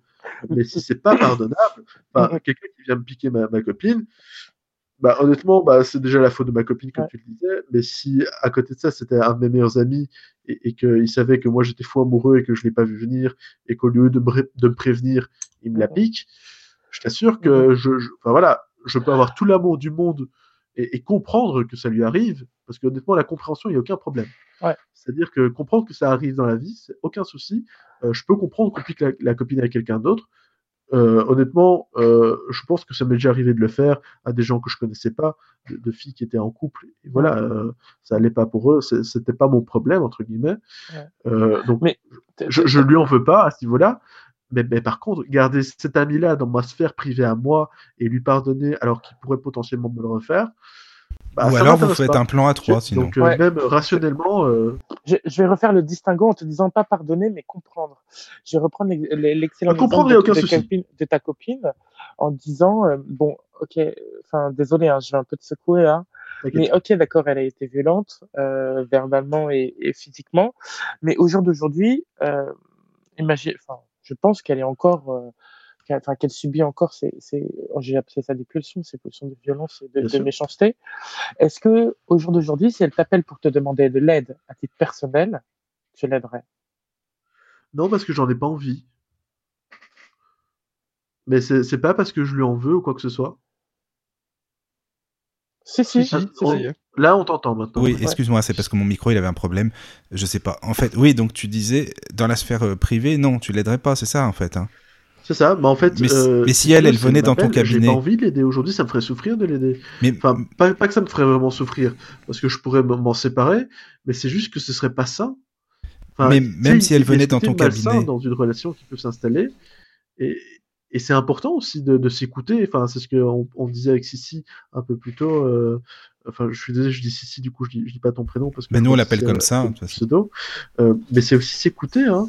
C'est important d'être bienveillant aussi envers soi. Et aujourd'hui, qu'est-ce que j'ai envie dans ma vie? C'est d'avoir des amis qui sont bienveillants, des amis qui, qui me font du bien. Dans ma, vie- dans ma vie personnelle, j'ai pas envie d'avoir des gens euh, que je vais simplement aider. Là, pour le coup, ce serait le syndrome du sauveur. C'est le côté, moi, je me mets de côté pour aider les gens. Ce que je Ah, fais tu- parfois. tu, tu qualifierais ça du syndrome du sauveur, pas, de la, pas en tant que bienveillance? Ah, non, totalement. À partir du moment où moi je souffre pour aider les autres et que ça me prend de l'énergie, ça me prend euh, euh, des capacités à moi et, et que je me sens mal d'une situation, mais que je, je prends quand même sur moi pour aider l'autre, ça je peux comprendre. Non, si, si, tu, si tu dis que tu, que, que, que tu vis vraiment la situation, je peux, je peux comprendre. Bah, hon- honnêtement, voir mon ex, dont j'étais encore euh, fou amoureux il y a, il y a pas si longtemps, euh, qui, qui me dit euh, voilà, je voudrais travailler sur moi euh, parce que bah, mon nouveau copain qui t'a remplacé après une semaine, alors, tu sens que j'ai encore un peu la rage. Ah bah oui, Euh, ouais, ouais. Mon nouveau Désolé, copain, hein. bah, voilà, je, je, je peux pas m'en empêcher, je, voilà, je le violente et, et lui, je l'aime tellement que je voudrais quand même. Non, à un moment, euh, moi, je suis aussi Oui, empathique et émotionnel. si tu dis Je ça, peux- oui. T'es Je pas un peux me couper des émotions par rapport à certaines choses, mais c'est pas, je- j'ai pas spécialement envie de me couper de ces émotions-là. Je, je suis content de lui en vouloir suffisamment pour ne pas retomber dans ses griffes. Ouais. Tu vois, il y, a- il y a des émotions qui sont saines. hein. La colère, c'est le- Mm. La peur, c'est sain. Ça dépend juste comment tu l'utilises. Et en tant que thérapeute, c'est super important de faire attention aussi à ce que tu as envie, toi. Et, et parfois, justement, la bienveillance ça- ça- et l'amour que tu peux avoir comme ça pour le monde entier, ça peut te cacher certaines choses que tu as envie. Et, et moi, j'ai tellement souvent tendance à, à accepter d'aider des gens ou à faire des émissions de radio alors que je suis Mm. fatigué. et- Non, je rigole. J'avais parler. non, non, je, je rigole, mais je veux dire, apprendre sur moi, en tout cas pour transmettre de- du savoir ou pour euh, transmettre de la bienveillance ou, ou- ou des, des choses positives, alors que basiquement, enfin, là, si je reprends l'émission de radio, clairement, bah, une heure du matin, c'est pas très sérieux pour moi, mais c'est un tel plaisir en même temps de transmettre ça que je préfère me faire plaisir et faire plaisir aux gens en même temps que de faire attention à ma santé par rapport à ça, par exemple. Mais, mais, mais ça, c'est moi qui gère et c'est moi qui, qui, qui suis conscient de ça.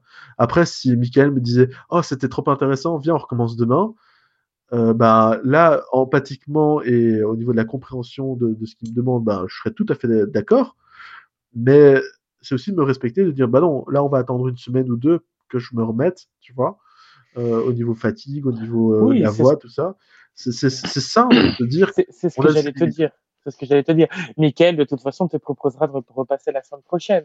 Il ne te demandera pas de repasser demain. Mais il t'a pas dit, il y a déjà une suite pour demain, apparemment. Ah bah, écoute, SMS me dire, Alors, alors, euh, je vais ravaler tout ce que j'ai dit et je, je viens avec plaisir. Allez, on rembobine. Alors non, il faut pas du tout s'écouter, il faut écouter Michael. non, je rigole. hein. Voilà, je, je le fais sur le ton de l'humour, mais c'est super important de se respecter et Oui. c'est super important de respecter les limites des gens aussi, de pas les Bien aider sûr. contre leur volonté. C'est c'est quelque chose que j'ai également appris à mes dépens, mais également euh, dans les cours. C'est que quelqu'un qui veut pas être aidé, euh, même si tu vois exactement comment tu pourrais l'aider, bah tu l'aides pas. Parce que euh, si, il y a, bon, si tu peux glisser deux trois trucs un peu comme ça euh, pour, pour euh, à- à- améliorer un petit peu sa vie, pourquoi pas. Mais tu commences pas à vraiment vouloir euh, entamer un travail thérapeutique. C'est quand la personne est prête et pas avant, pas après. Est-ce que- donc, est-ce que tu jugerais que les gens qui ne veulent pas être aidés sont des causes perdues Pas du tout. C'est juste que c'est pas le bon moment. C'est pas, voilà, c'est ça. C'est pas leur Mais justement, c'est pas ton travail, toi Enfin, pardon. C'est pas ton travail, toi, en tant que thérapeute, de, de déclencher ce déclic à se dire euh, merde, il faut que je, prenne- je me prenne en main? Bah non, pourquoi? Bah, tu, quand tu vas chez le médecin, c'est parce que tu as envie de guérir ou pas? Bah, j'ai envie de guérir ou c'est plutôt savoir que tout va bien Ok. Bah, si tu viens chez moi, bah, a priori, tu as soit envie de guérir, soit de savoir que tout va bien. Mais t'as pas envie que moi je te, dise euh, Ah bah ça, il faudrait que tu le changes. Non, parce que basiquement, moi je peux. Bah, si, on prenait euh, euh, un, exemple au, pif, comme ça, quelqu'un qui vient me voir en cabinet, et, clairement je vois qu'il y a un problème par rapport à son lien affectif avec ses parents. Schéma classique, hein. souvent euh, tu as plein de problèmes qui viennent des parents. D'ailleurs, Freud, il écrit beaucoup de conneries. Mais Oui. c'est sûr que c'est pas très difficile de taper sur les parents, il y a, souvent des soucis. Euh, bah, a priori, ouais, je peux voir qu'il y a un gros souci par rapport aux parents, que ça pourrait l'aider dans son objectif, mais c'est pas moi qui vais lui dire Ah, il faudrait qu'on travaille sur tes parents. Non, elle est peut-être pas prête à ça, et elle s'en est pas rendu compte. Moi, je m'en rends compte, je le note dans un coin de ma tête, et je sais qu'il y a un problème à ce niveau-là. S'il faut, il faut y travailler, on y travaillera, mais c'est peut-être pas son objectif. Je vais pas la forcer à travailler sur quelque chose qu'elle n'a pas envie de travailler. C'est tout. Et quelqu'un dans la rue qui dit euh, tiens euh, j'arrive pas à gérer mon stress machin etc qui en parle avec une amie j'ai, euh, je pourrais éventuellement lui dire tiens euh, vous devriez essayer l'hypnose ça aide beaucoup mais je vais pas lui dire ah tiens, tenez imaginez, imaginez là que vous avez un ballon entre les mains et que ben non je suis qui elle m'a rien demandé ok euh, je peux aider des gens qui sont dans une atroce souffrance qui sont en train d'agoniser au sol euh, et lui, leur retirer la douleur parce que ça ils sont clairement demandeurs hein. mais quelqu'un comme ça qui, te parle d'un problème par rapport à ses parents, te demande pas spécialement de l'aider, parfois il te demande juste de l'écouter. Et c'est d'ailleurs un gros souci que, enfin, en, c'est en tout cas dans les théories, on, on dit souvent que les hommes euh, cherchent à résoudre les problèmes des femmes, alors que les femmes cherchent juste à être écoutées parfois. Et, et, et je trouve ça très vrai, en tout cas pour moi. Moi, j'essaie de toujours de trouver des, des, solutions, alors que parfois la personne en face de moi, elle veut juste que je sois là pour, être, pour, pour Ouais. l'écouter et pour être présent et pour être là en soutien. Et, et en soi, ça l'embête pas que le problème soit là, c'est juste que c'est l'émotion qui la dérange et qu'on la soutienne pas. Et, et moi, je suis là à chercher des solutions, tu vois. C'est- Mais tu n'aides pas quelqu'un contre sa volonté. Il faut d'abord l'écouter, il faut d'abord qu'il y ait la demande, euh, qu'elle soit physique, ou- enfin non verbale du, coup, ou, euh, ou vraiment formulée comme étant une demande. Mais, s'il n'y a pas de demande, euh, qui est-ce que tu es pour juger que la personne elle a besoin d'aide? La personne, euh, elle se sent peut-être pas bien, mais ça lui convient peut-être de pas se sentir bien, tu vois? Donc moi, je force pas à aller bien les gens. Je a perdu Michael. Ah, il est de retour. Ah, il a Oui. juste un problème avec là. son micro, vous inquiétez pas, il est là, mais. On Oui, t'entend. on t'entend là. Bon. On t'entend et on te voit même. Ouais. Ah, bien. Non, mais en fait, mon micro, je sais pas s'il avait un pro- problème ou pas. J'ai redémarré en Hangout, donc désolé, voilà, je, je suis là de nouveau. T'inquiète, on on n'a pas vu la différence.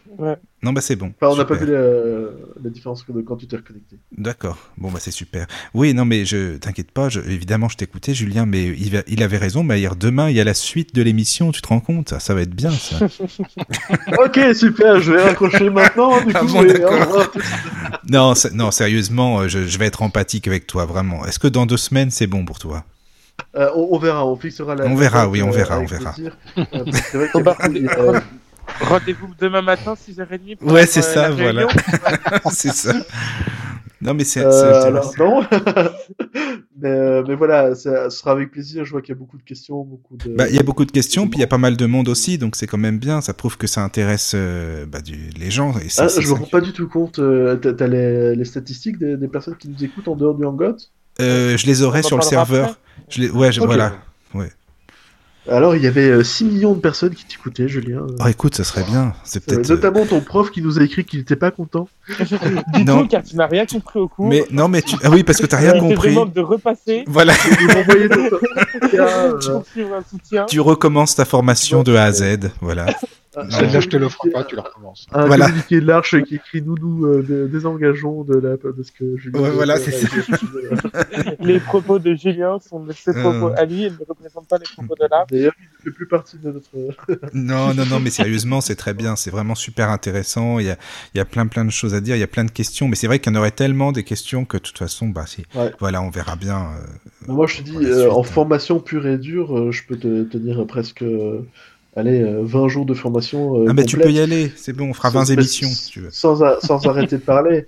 Et, et là, en plus, on, on est sur des questions qui sont de choses dont- que j'apporte pas toujours hein, lors de ces 20 jours. Donc, euh, c'est sûr que c'est pas en un soir qu'on peut tout aborder. Et surtout qu'il y a des questions qui reviennent euh, avec différents auditeurs ou euh, sous, sous différentes formes.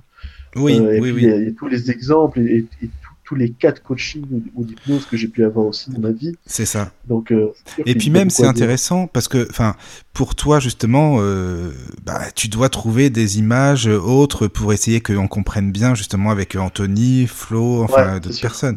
Donc ça, c'est un boulot Ça, aussi. C'est un quand chouette même. exercice, c'est sûr. Ben oui, un exercice. C'est un exercice. Mais c'est très bien. euh, voilà. Bon, je pense qu'il y aura encore beaucoup d'autres questions. Moi, j'en avais d'autres, mais c'est vrai que je t'avoue que ça me turlupine tellement ces histoires de vie antérieure et tout. Bon, ben voilà, moi, je suis dans Ah, ce truc-là. Alors bon, voilà, voilà, voilà. Tu vois, il y a plein de J'entends Cette choses. bien. histoire de vie antérieure, j'ai loupé vachement. Ah bah t'écouteras hein. le podcast, alors t'écouteras. Bah, en fait, on, on a, euh, rap- enfin comment dire, j'ai fait un- une expérience avec euh, Michael qui a pu revivre une vie antérieure Voilà. et il s'est rendu compte que il adorait les chatons à l'époque. Euh, c'était une, vieille dame avec sept chats, c'était sept ou huit chats, je me rappelle plus. 7. Sept sept chats et, et du coup en fait il s'est rendu compte qu'aujourd'hui euh, bah, il, il aimerait bien adopter un, un chat euh, grâce à cette expérience. Voilà. Tout le monde a pleuré, tout, tout le monde Ah, a c'était bien. C'était Bah vraiment oui. magnifique euh, de rater Ah oui. quelque chose. Mais tu vois, mais justement, en fait, si j'avais simulé, il aurait fallu que je fasse des années, des années de théâtre, de ce dramatique et tout, alors que là, tu vois, c'était réel. Alors quoi. euh, là, il reniflait dans le micro, c'était Voilà. monstrueux. euh, euh, c'est pour ça que tout le monde riait. Lui, il pleurait, mais tout Voilà, le monde c'est riait. Ouais, non, non, c'est intriguant tout ça après. Par contre, euh, oui, est-ce que tu aurais des livres à conseiller aux auditeurs pour euh, ceux qui veulent découvrir l'hypnose Ça, par contre, ça serait intéressant. Euh, des alors, ouvrages en- de en référence. livre, euh, encore une fois, j'avais donné la référence un peu plus tôt au niveau de, de YouTube. euh, oui, oui, oui, pour le lien. euh, du- l'Arche. Voilà, c'est ça. Euh, en termes de livres, oh, il y en a tellement. Euh, t'as Transformation de Bandler, je pense que c'est de Bandler. Euh, oh là, j'aurais dû, ça, t'aurais dû me demander à l'avance. Bah, je savais pas, ça me euh, vient d'un coup, tu sais. Bah, Là, pour la le prochaine coup. Bah, pour la euh, en fait, prochaine. Il y en a énormément des livres euh, qui sont passionnants. Euh, basiquement, il y a aussi, euh, euh, je crois, suggestion et je sais plus métaphore de et- et Milton Erickson. En- en- Enfin, en tout cas, t'as plein de livres de Milton Erickson déjà qui sont passionnants. Euh, T'as plein de livres de Bandler qui donc l'élève de, de Erickson qui parlent de la PNL et qui sont passionnants aussi. Ah oui. Euh, Oh, la PNL, ouais, je vais être là. Je te, je te propose que tu fasses la liste des, des, des livres, euh, Julien, et que tu en parles pendant la prochaine émission. Ça marche. Mais il faudra me le rappeler à l'écrit parce que je suis tellement dans un état de fatigue. Que, Non, que mais il n'y a pas de souci, on fera ça alors. Ça va. Je t'envoie le message tout de suite. Ça marche. Mais envoie-le-moi demain parce que là, je vais le lire et je vais oublier que je l'ai lu. ah oui, t'es à ce stade-là. Tu Je- oublies. Non, non, mais je, je- me connaissant, en fait, je préfère me, me mettre une sécurité demain et me le réécrire euh, D'accord. à, à mon aise que, que de regarder inconsciemment. euh. Euh, et vraiment, il y, a- il y a cette part d'automatisme en fait que, que j'arrive à bien gérer. Mais je, me connaissant, je préfère euh, une sécurité. Non, mais ça marche. Bah écoute, on va... je vais pas non plus te retenir euh, trop longtemps. Si t'es fatigué, il faut, faut se Ouais, reposer, c'est c'est sûr. normal. Là, ça commence à. Bah oui, non, long mais ça s'entend, ça s'entend, t'inquiète va être quand même une heure et demie du mat. Hein. Ouais, Ah c'est ouais. Tu sais, en général, les émissions, c'est un peu ça. Elles durent toujours 4 heures quelque chose. hein, C'est pour ça que ça. J'ai juste encore demandé euh, s'il y a un auditeur ou s'il y a quelqu'un sur le Hangout euh, qui aurait encore euh, un problème urgent ou quelque chose dont il voudrait parler avant qu'on arrête, quelque chose, enfin voilà, qui, qui était super important d'é- d'évoquer aujourd'hui pour lui. Ah, mal, voilà, je, je laisse une dernière question si t'es ok pour toi, Mickaël. Ah oui, oui, pour moi, moi ça va. Si quelqu'un a une question à poser, Anthony, Maïr, Flo, je sais pas. Mais, qui, mais vraiment de, euh, l'ordre euh, du, du côté un peu urgent qui. Oui, Du côté voilà. urgent, moi j'en ai une. Mais si quelqu'un d'autre Bah, pose une question, Bah si c'est dans pour, euh, enfin oui, pour la vie, euh, pour ce qui se passe en ce moment, euh, dans telle ou telle situation, je pense que c'est pas Ouais, mal. ouais. Il y a un Oui, critère d'urgence. C'est la personne qui a pas pu s'exprimer avant. Anthony, t'as pas des questions, qui, de- ou Flo. réponse. Non, non, moi il n'y avait pas vraiment d'urgence, mais il y a un moment c'était pour rebondir euh, sur. sur, euh, euh, il y a un moment on parlait un peu des, des langues, tu sais, quand tu avais demandé Ouais. à quelqu'un de parler japonais et tout ça. Et justement j'avais une question par rapport à ça, c'était euh, pour l'apprentissage. Ouais, ça on en parlera la prochaine fois alors. Apparemment, Apparemment, on parle beaucoup de. Il y y, a des méthodes qui se mettent en place euh, pour ça. et Est-ce que c'est fiable ou pas Bah, on, on pourra en parler parce que c'est un sujet intéressant, mais alors Ouais. plutôt la prochaine fois. Ouais, bah, que la prochaine fois, ouais, pour moi, il n'y a a, pas de critère d'urgence. euh. Mais n'hésite pas à le noter à- ou à t'en rappeler du- d'une autre Ouais, ouais. manière euh, pour euh, qu'on en parle. Ça marche. Maïr Bon. ou Flo, je sais pas. Euh, bah. Florence, t'avais une question? Hum, merde, je suis partie. Ah, elle est, elle est partie sans vouloir. Elle est partie. euh, questions. Elle a plus de questions, donc elle a plus de questions. Siem, elle est là, non? Oui, oui, toujours Ah, là. C'était oui. vraiment très, très enrichissant. Oh là là, D'accord. Maïr, on, on t'a vu dans une tenue. euh, Chut Les éditeurs n'ont pas besoin de savoir. les, auditeurs ont, ont raté euh, Maïr en petite tenue. euh, Ah, Maïr, c'est bien, mon petit Maïr, c'est bien, c'est bien. Fais-toi plaisir, ma... et détends-toi, Maïr, hein, surtout. Mets-toi à l'aise. Hein. Bah, bah, donc c'est mon tour de poser la question urgente. Bah vas-y. Hein. Donc, apparemment, Julien, tu es célibataire, c'est ça? C'est ça la question. Là là. Ouais, écoute, je- j'ai posté un lien euh, sur euh, la page de la radio si euh, une jeune demoiselle veut me contacter. Ah oui, voilà, c'est ça. Bon, il y en a sûrement. Par contre, pas de relation longue distance, euh, si possible. Donc, euh, Ah, mais c'est l'entour, bon. euh. C'est on peut dormir dans le même lit, ça me gênera pas. Non, c'est- non, non, j'ai- alors, j'ai rien contre les homosexuels ou les bisexuels, c'est juste que c'est pas ma cam. Je t'en C'est avais pas- déjà parlé. c'est pas ma cam, non. donc euh, voilà. Non, mais au moins, Si toi, tu t'es direct, au moins, c'est bien. Moon, euh, Si tu es jeune, euh, à forte poitrine. oui. Non, mais tu peux le dire, Julien, si t'as quelque chose contre moi. Après toutes les avances que je t'ai fait, réponse. tu- sais que je pensais vraiment que t'avais un problème urgent. Oh, non, mais lui, c'est son problème. Hein. C'est son problème C'est urgent. Julien, je t'aime depuis toujours. Euh, non, mais par contre, juste avant que euh, Mickaël finisse l'émission, je conseille à tous les auditeurs à faire comme moi et à, à- à aller sur la chaîne YouTube l'école euh, l'école de la sagesse du Lotus et réécouter l'émission en podcast. Eh ben, en fait, il y aura peut-être pas d'émission pour l'instant. En fait, il y aura, mais plus tard. Mais non, parce que en fait, euh, il n'y a pas assez de gens qui appellent en direct, j'ai l'impression. Donc les gens, ils sont là, ils écoutent les podcasts, ils sont gentils, mais bon, bah justement, s'ils veulent écouter les émissions, ils peuvent les écouter aussi en direct et, et intervenir. Je trouve que c'est c'est bien aussi de Plus interactif. voilà, c'est plus interactif parce que et puis c'est bien que les gens écoutent en direct aussi. Les podcasts c'est super, mais je vais pas les mettre aussitôt. Maintenant, je vais attendre un bon bout de temps Ouais. comme ça. Si les gens veulent les écouter, bah ils passeront à la prochaine émission justement. Hmm, D'accord. En tout cas, moi, c'est ce que je vais Voilà. faire. Allez, oui. le début. Parce que entendre la vieille Michael avec ses sept chats, Ça m'intrigue. oui, ça t'intéresse. Bah, franchement, euh, mais ça s'est fait progressivement. Tu verras que le premier chat, ça a été une surprise, et, et les autres, c'était juste déchirant. Ah, purée. Ah là là. Non, mais euh, enfin, en tout cas, non, mais vraiment, merci, euh. Comment est-ce qu'il s'appelait le petit tigré déjà? Euh, Yasmina. Ah, c'était Yasmina. C'est plus- hasard. Comme la smileuse Oui. Il, il a- il avait la, la- la petite voix de mémé comme ça, et vraiment, il parlait en, pre- presque dans une autre langue au début. Oui, c'est ça. Euh, Mais tu sais, la glossolalie, ça existe, hein De toute façon. donc, euh, Oui, oui, c'est vrai. Donc, euh, allez Ben, voir le, le- le podcast. Allez voir ça. Et puis, euh, ben, merci encore, Julien. C'est super sympa que tu sois là, que tu sois. que- Et puis, ben, si voilà. ça a pu aider des gens à mieux comprendre, euh, moi, la- la- c'est con, hein, mais la transmission du savoir, c'est un truc qui se multiplie. C'est pas comme, euh, tu sais, euh, quelque chose de concret. Si tu me donnes un pinceau, bah, le pinceau, tu l'as plus. Enfin, je dis ça parce que j'ai un pinceau dans les doigts pendant que je suis en train de parler. Mais le savoir, par contre, je vous le donne, bah, je le garde et vous l'avez en même temps. Et ça, Oui. ça permet d'enrichir des gens, bah, moi, je suis très content avec ça. C'est Mais super. oui, mais oui, c'est vrai. Ce que je vous invite à faire également, c'est Julien fait des, des, des sculptures très intéressantes. Je vous invite à aller voir sur Instagram. C'est vrai aussi. Ah Ah oui. là, cette publicité euh, Ah ouais. ninja comme ça qui surgit d'un coup. Ouais. Mais oui, c'est vrai, je fais de la sculpture et je fais des, je fais ça en live aussi, en stream. Ah, c'est sympa, ça. Euh, donc, euh, je parle avec les gens de, de ce qu'ils veulent. Donc, si vous voulez parler d'hypnose sur mes lives de, de sculpture, euh, n'hésitez pas. Euh, mais c'est vrai que je fais pas mal de sculpture en ce moment. D'accord. Eh ben, euh, oui, bah, c'est bien pour la. Bon, par contre, c'est vrai que pour nous, ce sera pas très parlant, malheureusement, ça c'est sûr. Ah, c'est sûr. Ça, euh, forcément. On va être mal barre. On va être mal barre, ouais, exactement. là, c'est je me demande, honnêtement, euh, euh, si, euh, si les personnes euh, qui ont des problèmes de vue seraient pas très bonnes pour sculpter, justement, avec euh, cette bah, approche il y en a. tactile. Il y en a qui- Oui, je crois Ouais. que. Ouais. J'en ai pas encore croisé, euh, c'est un, sujet qui m'intéresserait euh, euh, d'explorer euh, en tout cas.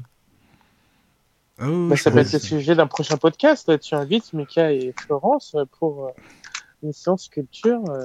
Et Anthony aussi. Et Anthony aussi, oui. Mais c'est un peu loin, je pense, mais euh, ouais, franchement, éventuellement, euh, pourquoi pas. hein. Mm, mm.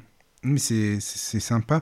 Mais c'est vrai que c'est dommage. Oui, tu es à Bruxelles. C'est dommage, quoi, que tu es loin. Enfin, nous aussi, on est loin pour toi, c'est pareil, évidemment. Enfin, Vous voilà. êtes de où, vous, euh, du coup? Ben, euh, nous, on est. Enfin, moi, je suis de près de Paris-Champs-sur-Marne et Flo, elle est à Belfort. Et Ça va, c'est pas trop loin. c'est Pardon? pas le bout du monde non plus. Pardon, ils sont à 45 minutes de chez moi, euh, Julien. Et t'as dit que chez moi, c'était l'autre bout du monde. Hein. Ouais, mais ça, c'est parce que tu essaies de me draguer. C'est pas vrai. là là là là là là là. Je Ah comprends. La notion de il distance faut- euh, diffère vraiment selon les personnes. Ah oui.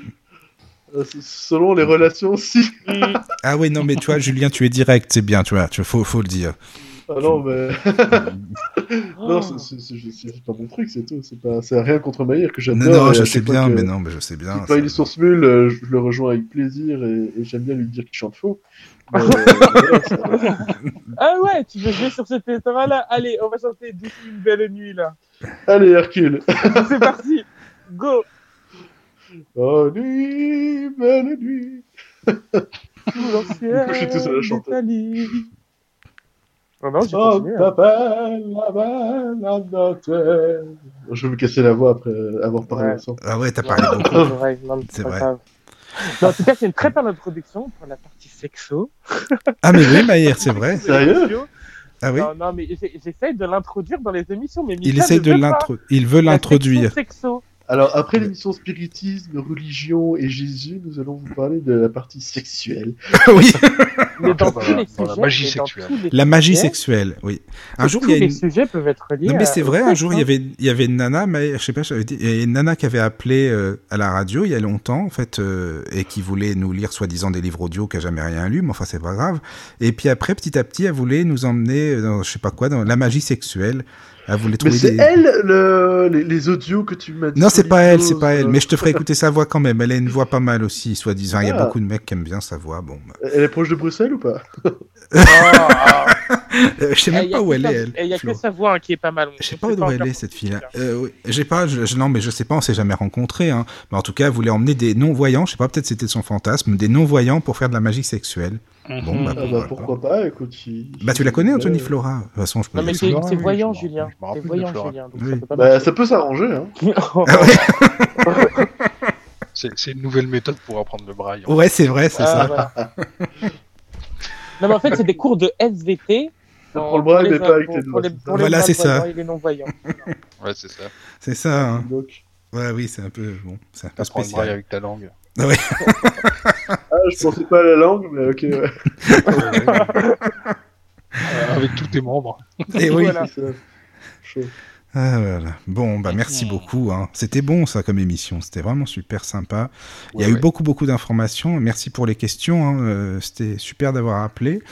Ouais. Il y a qui? Bah, il, y a, il y a Donia, CM, Flo, euh, Anthony, Maïr, et puis, et puis, et puis, et puis, si j'oublie quelqu'un, euh, peut-être, je sais Mickaël, euh, qui, Oui, qui a, mais- qui a tenu cette émission d'une main de maître et qui a posé de très chouettes questions aussi. donc, euh, Ah, mais ça, il a l'habitude, il le fait tout le temps. ok. Bah oui, mais on le remercie pas. Il y a CM aussi. Euh, oui, mais non, mais c'est pas ça. C'est que je trouve qu'il y a tellement de questions intéressantes à poser. C'est, mais c'est grâce à toi, tu sais, euh, Julien. Moi, j'ai écouté beaucoup de vidéos, euh, beaucoup de, lu des pas mal de, de passages de bouquins là qui dont je t'ai parlé tout à l'heure. C'est vrai que ça donne à réfléchir et il y a beaucoup de questions qui fusent après, tu vois. Ouais. Voilà, voilà. Après, éventuellement, pour euh, la, la prochaine euh, émission, moi, ça me dérange pas d'avoir plus de cas pratiques. Euh, clairement, peut-être pas d'hypnose, mais alors dans ce cas-là, de- de coaching, parce que ça s'y prête plus pour le question-réponse. Ah, c'est pas Ouais. mal ça, oui.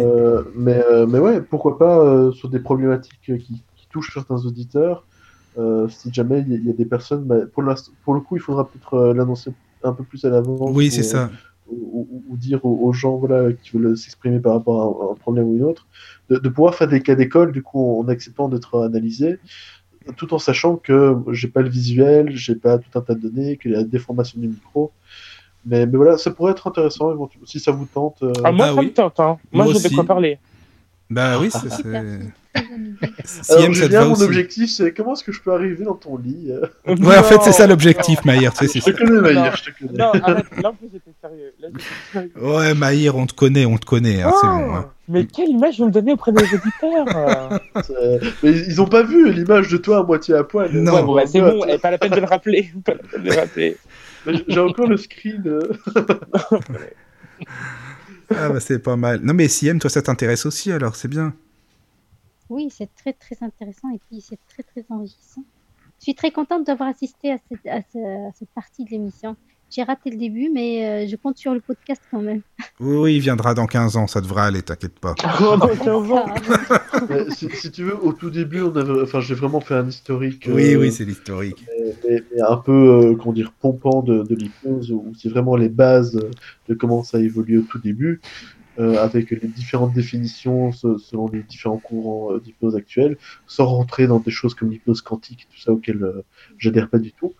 Ah, t'adhères pas à ça Euh, du tout, d'accord. Ah Oui, ben, en fait, pour moi, c'est un, mot passe-partout oui, qu'on met en étiquette sur une pratique qui n'est pas quantique. Enfin, je veux Oui, dire, en euh, gros, ça veut tout dire et rien dire. C'est ça, c'est Oui, c'est oui, comme l'hypnose humaniste, l'hypnose quantique, l'hypnose, euh, qu'est-ce qu'on pourrait dire aujourd'hui, euh, l'hypnose je suis Charlie, enfin, tu vois, Oui, oui, oui, oui. tu, tu, tu utilises un terme euh, qui est à la mode et puis tu, Ouais. euh, Hum, d'accord. enfin, ouais. c'est comme dire hypnose 2.0, quoi, ça n'a Ouais, pas de sens. On n'est pas sur un, un programme. euh, D'accord. Ce qui est sûr, c'est qu'il y aura beaucoup de questions à la prochaine émission. Ah, c'est sûr, même t'as Cool. raison, monsieur M. Oui, Chouette. oui, c'est sûr. Et bah, dormez bien surtout, bonne nuit. Ouais, bonne nuit à tous et bien. merci, euh, merci pour Bonne nuit à tous. Avec plaisir. Et ben, à la prochaine fois, surtout. Hein, euh, Ok. voilà. Passez une, une bonne nuit encore. Entrez dans la sérénité et la Ah paix. oui, oui, oui. Bienvenue sur la radio du Lotus.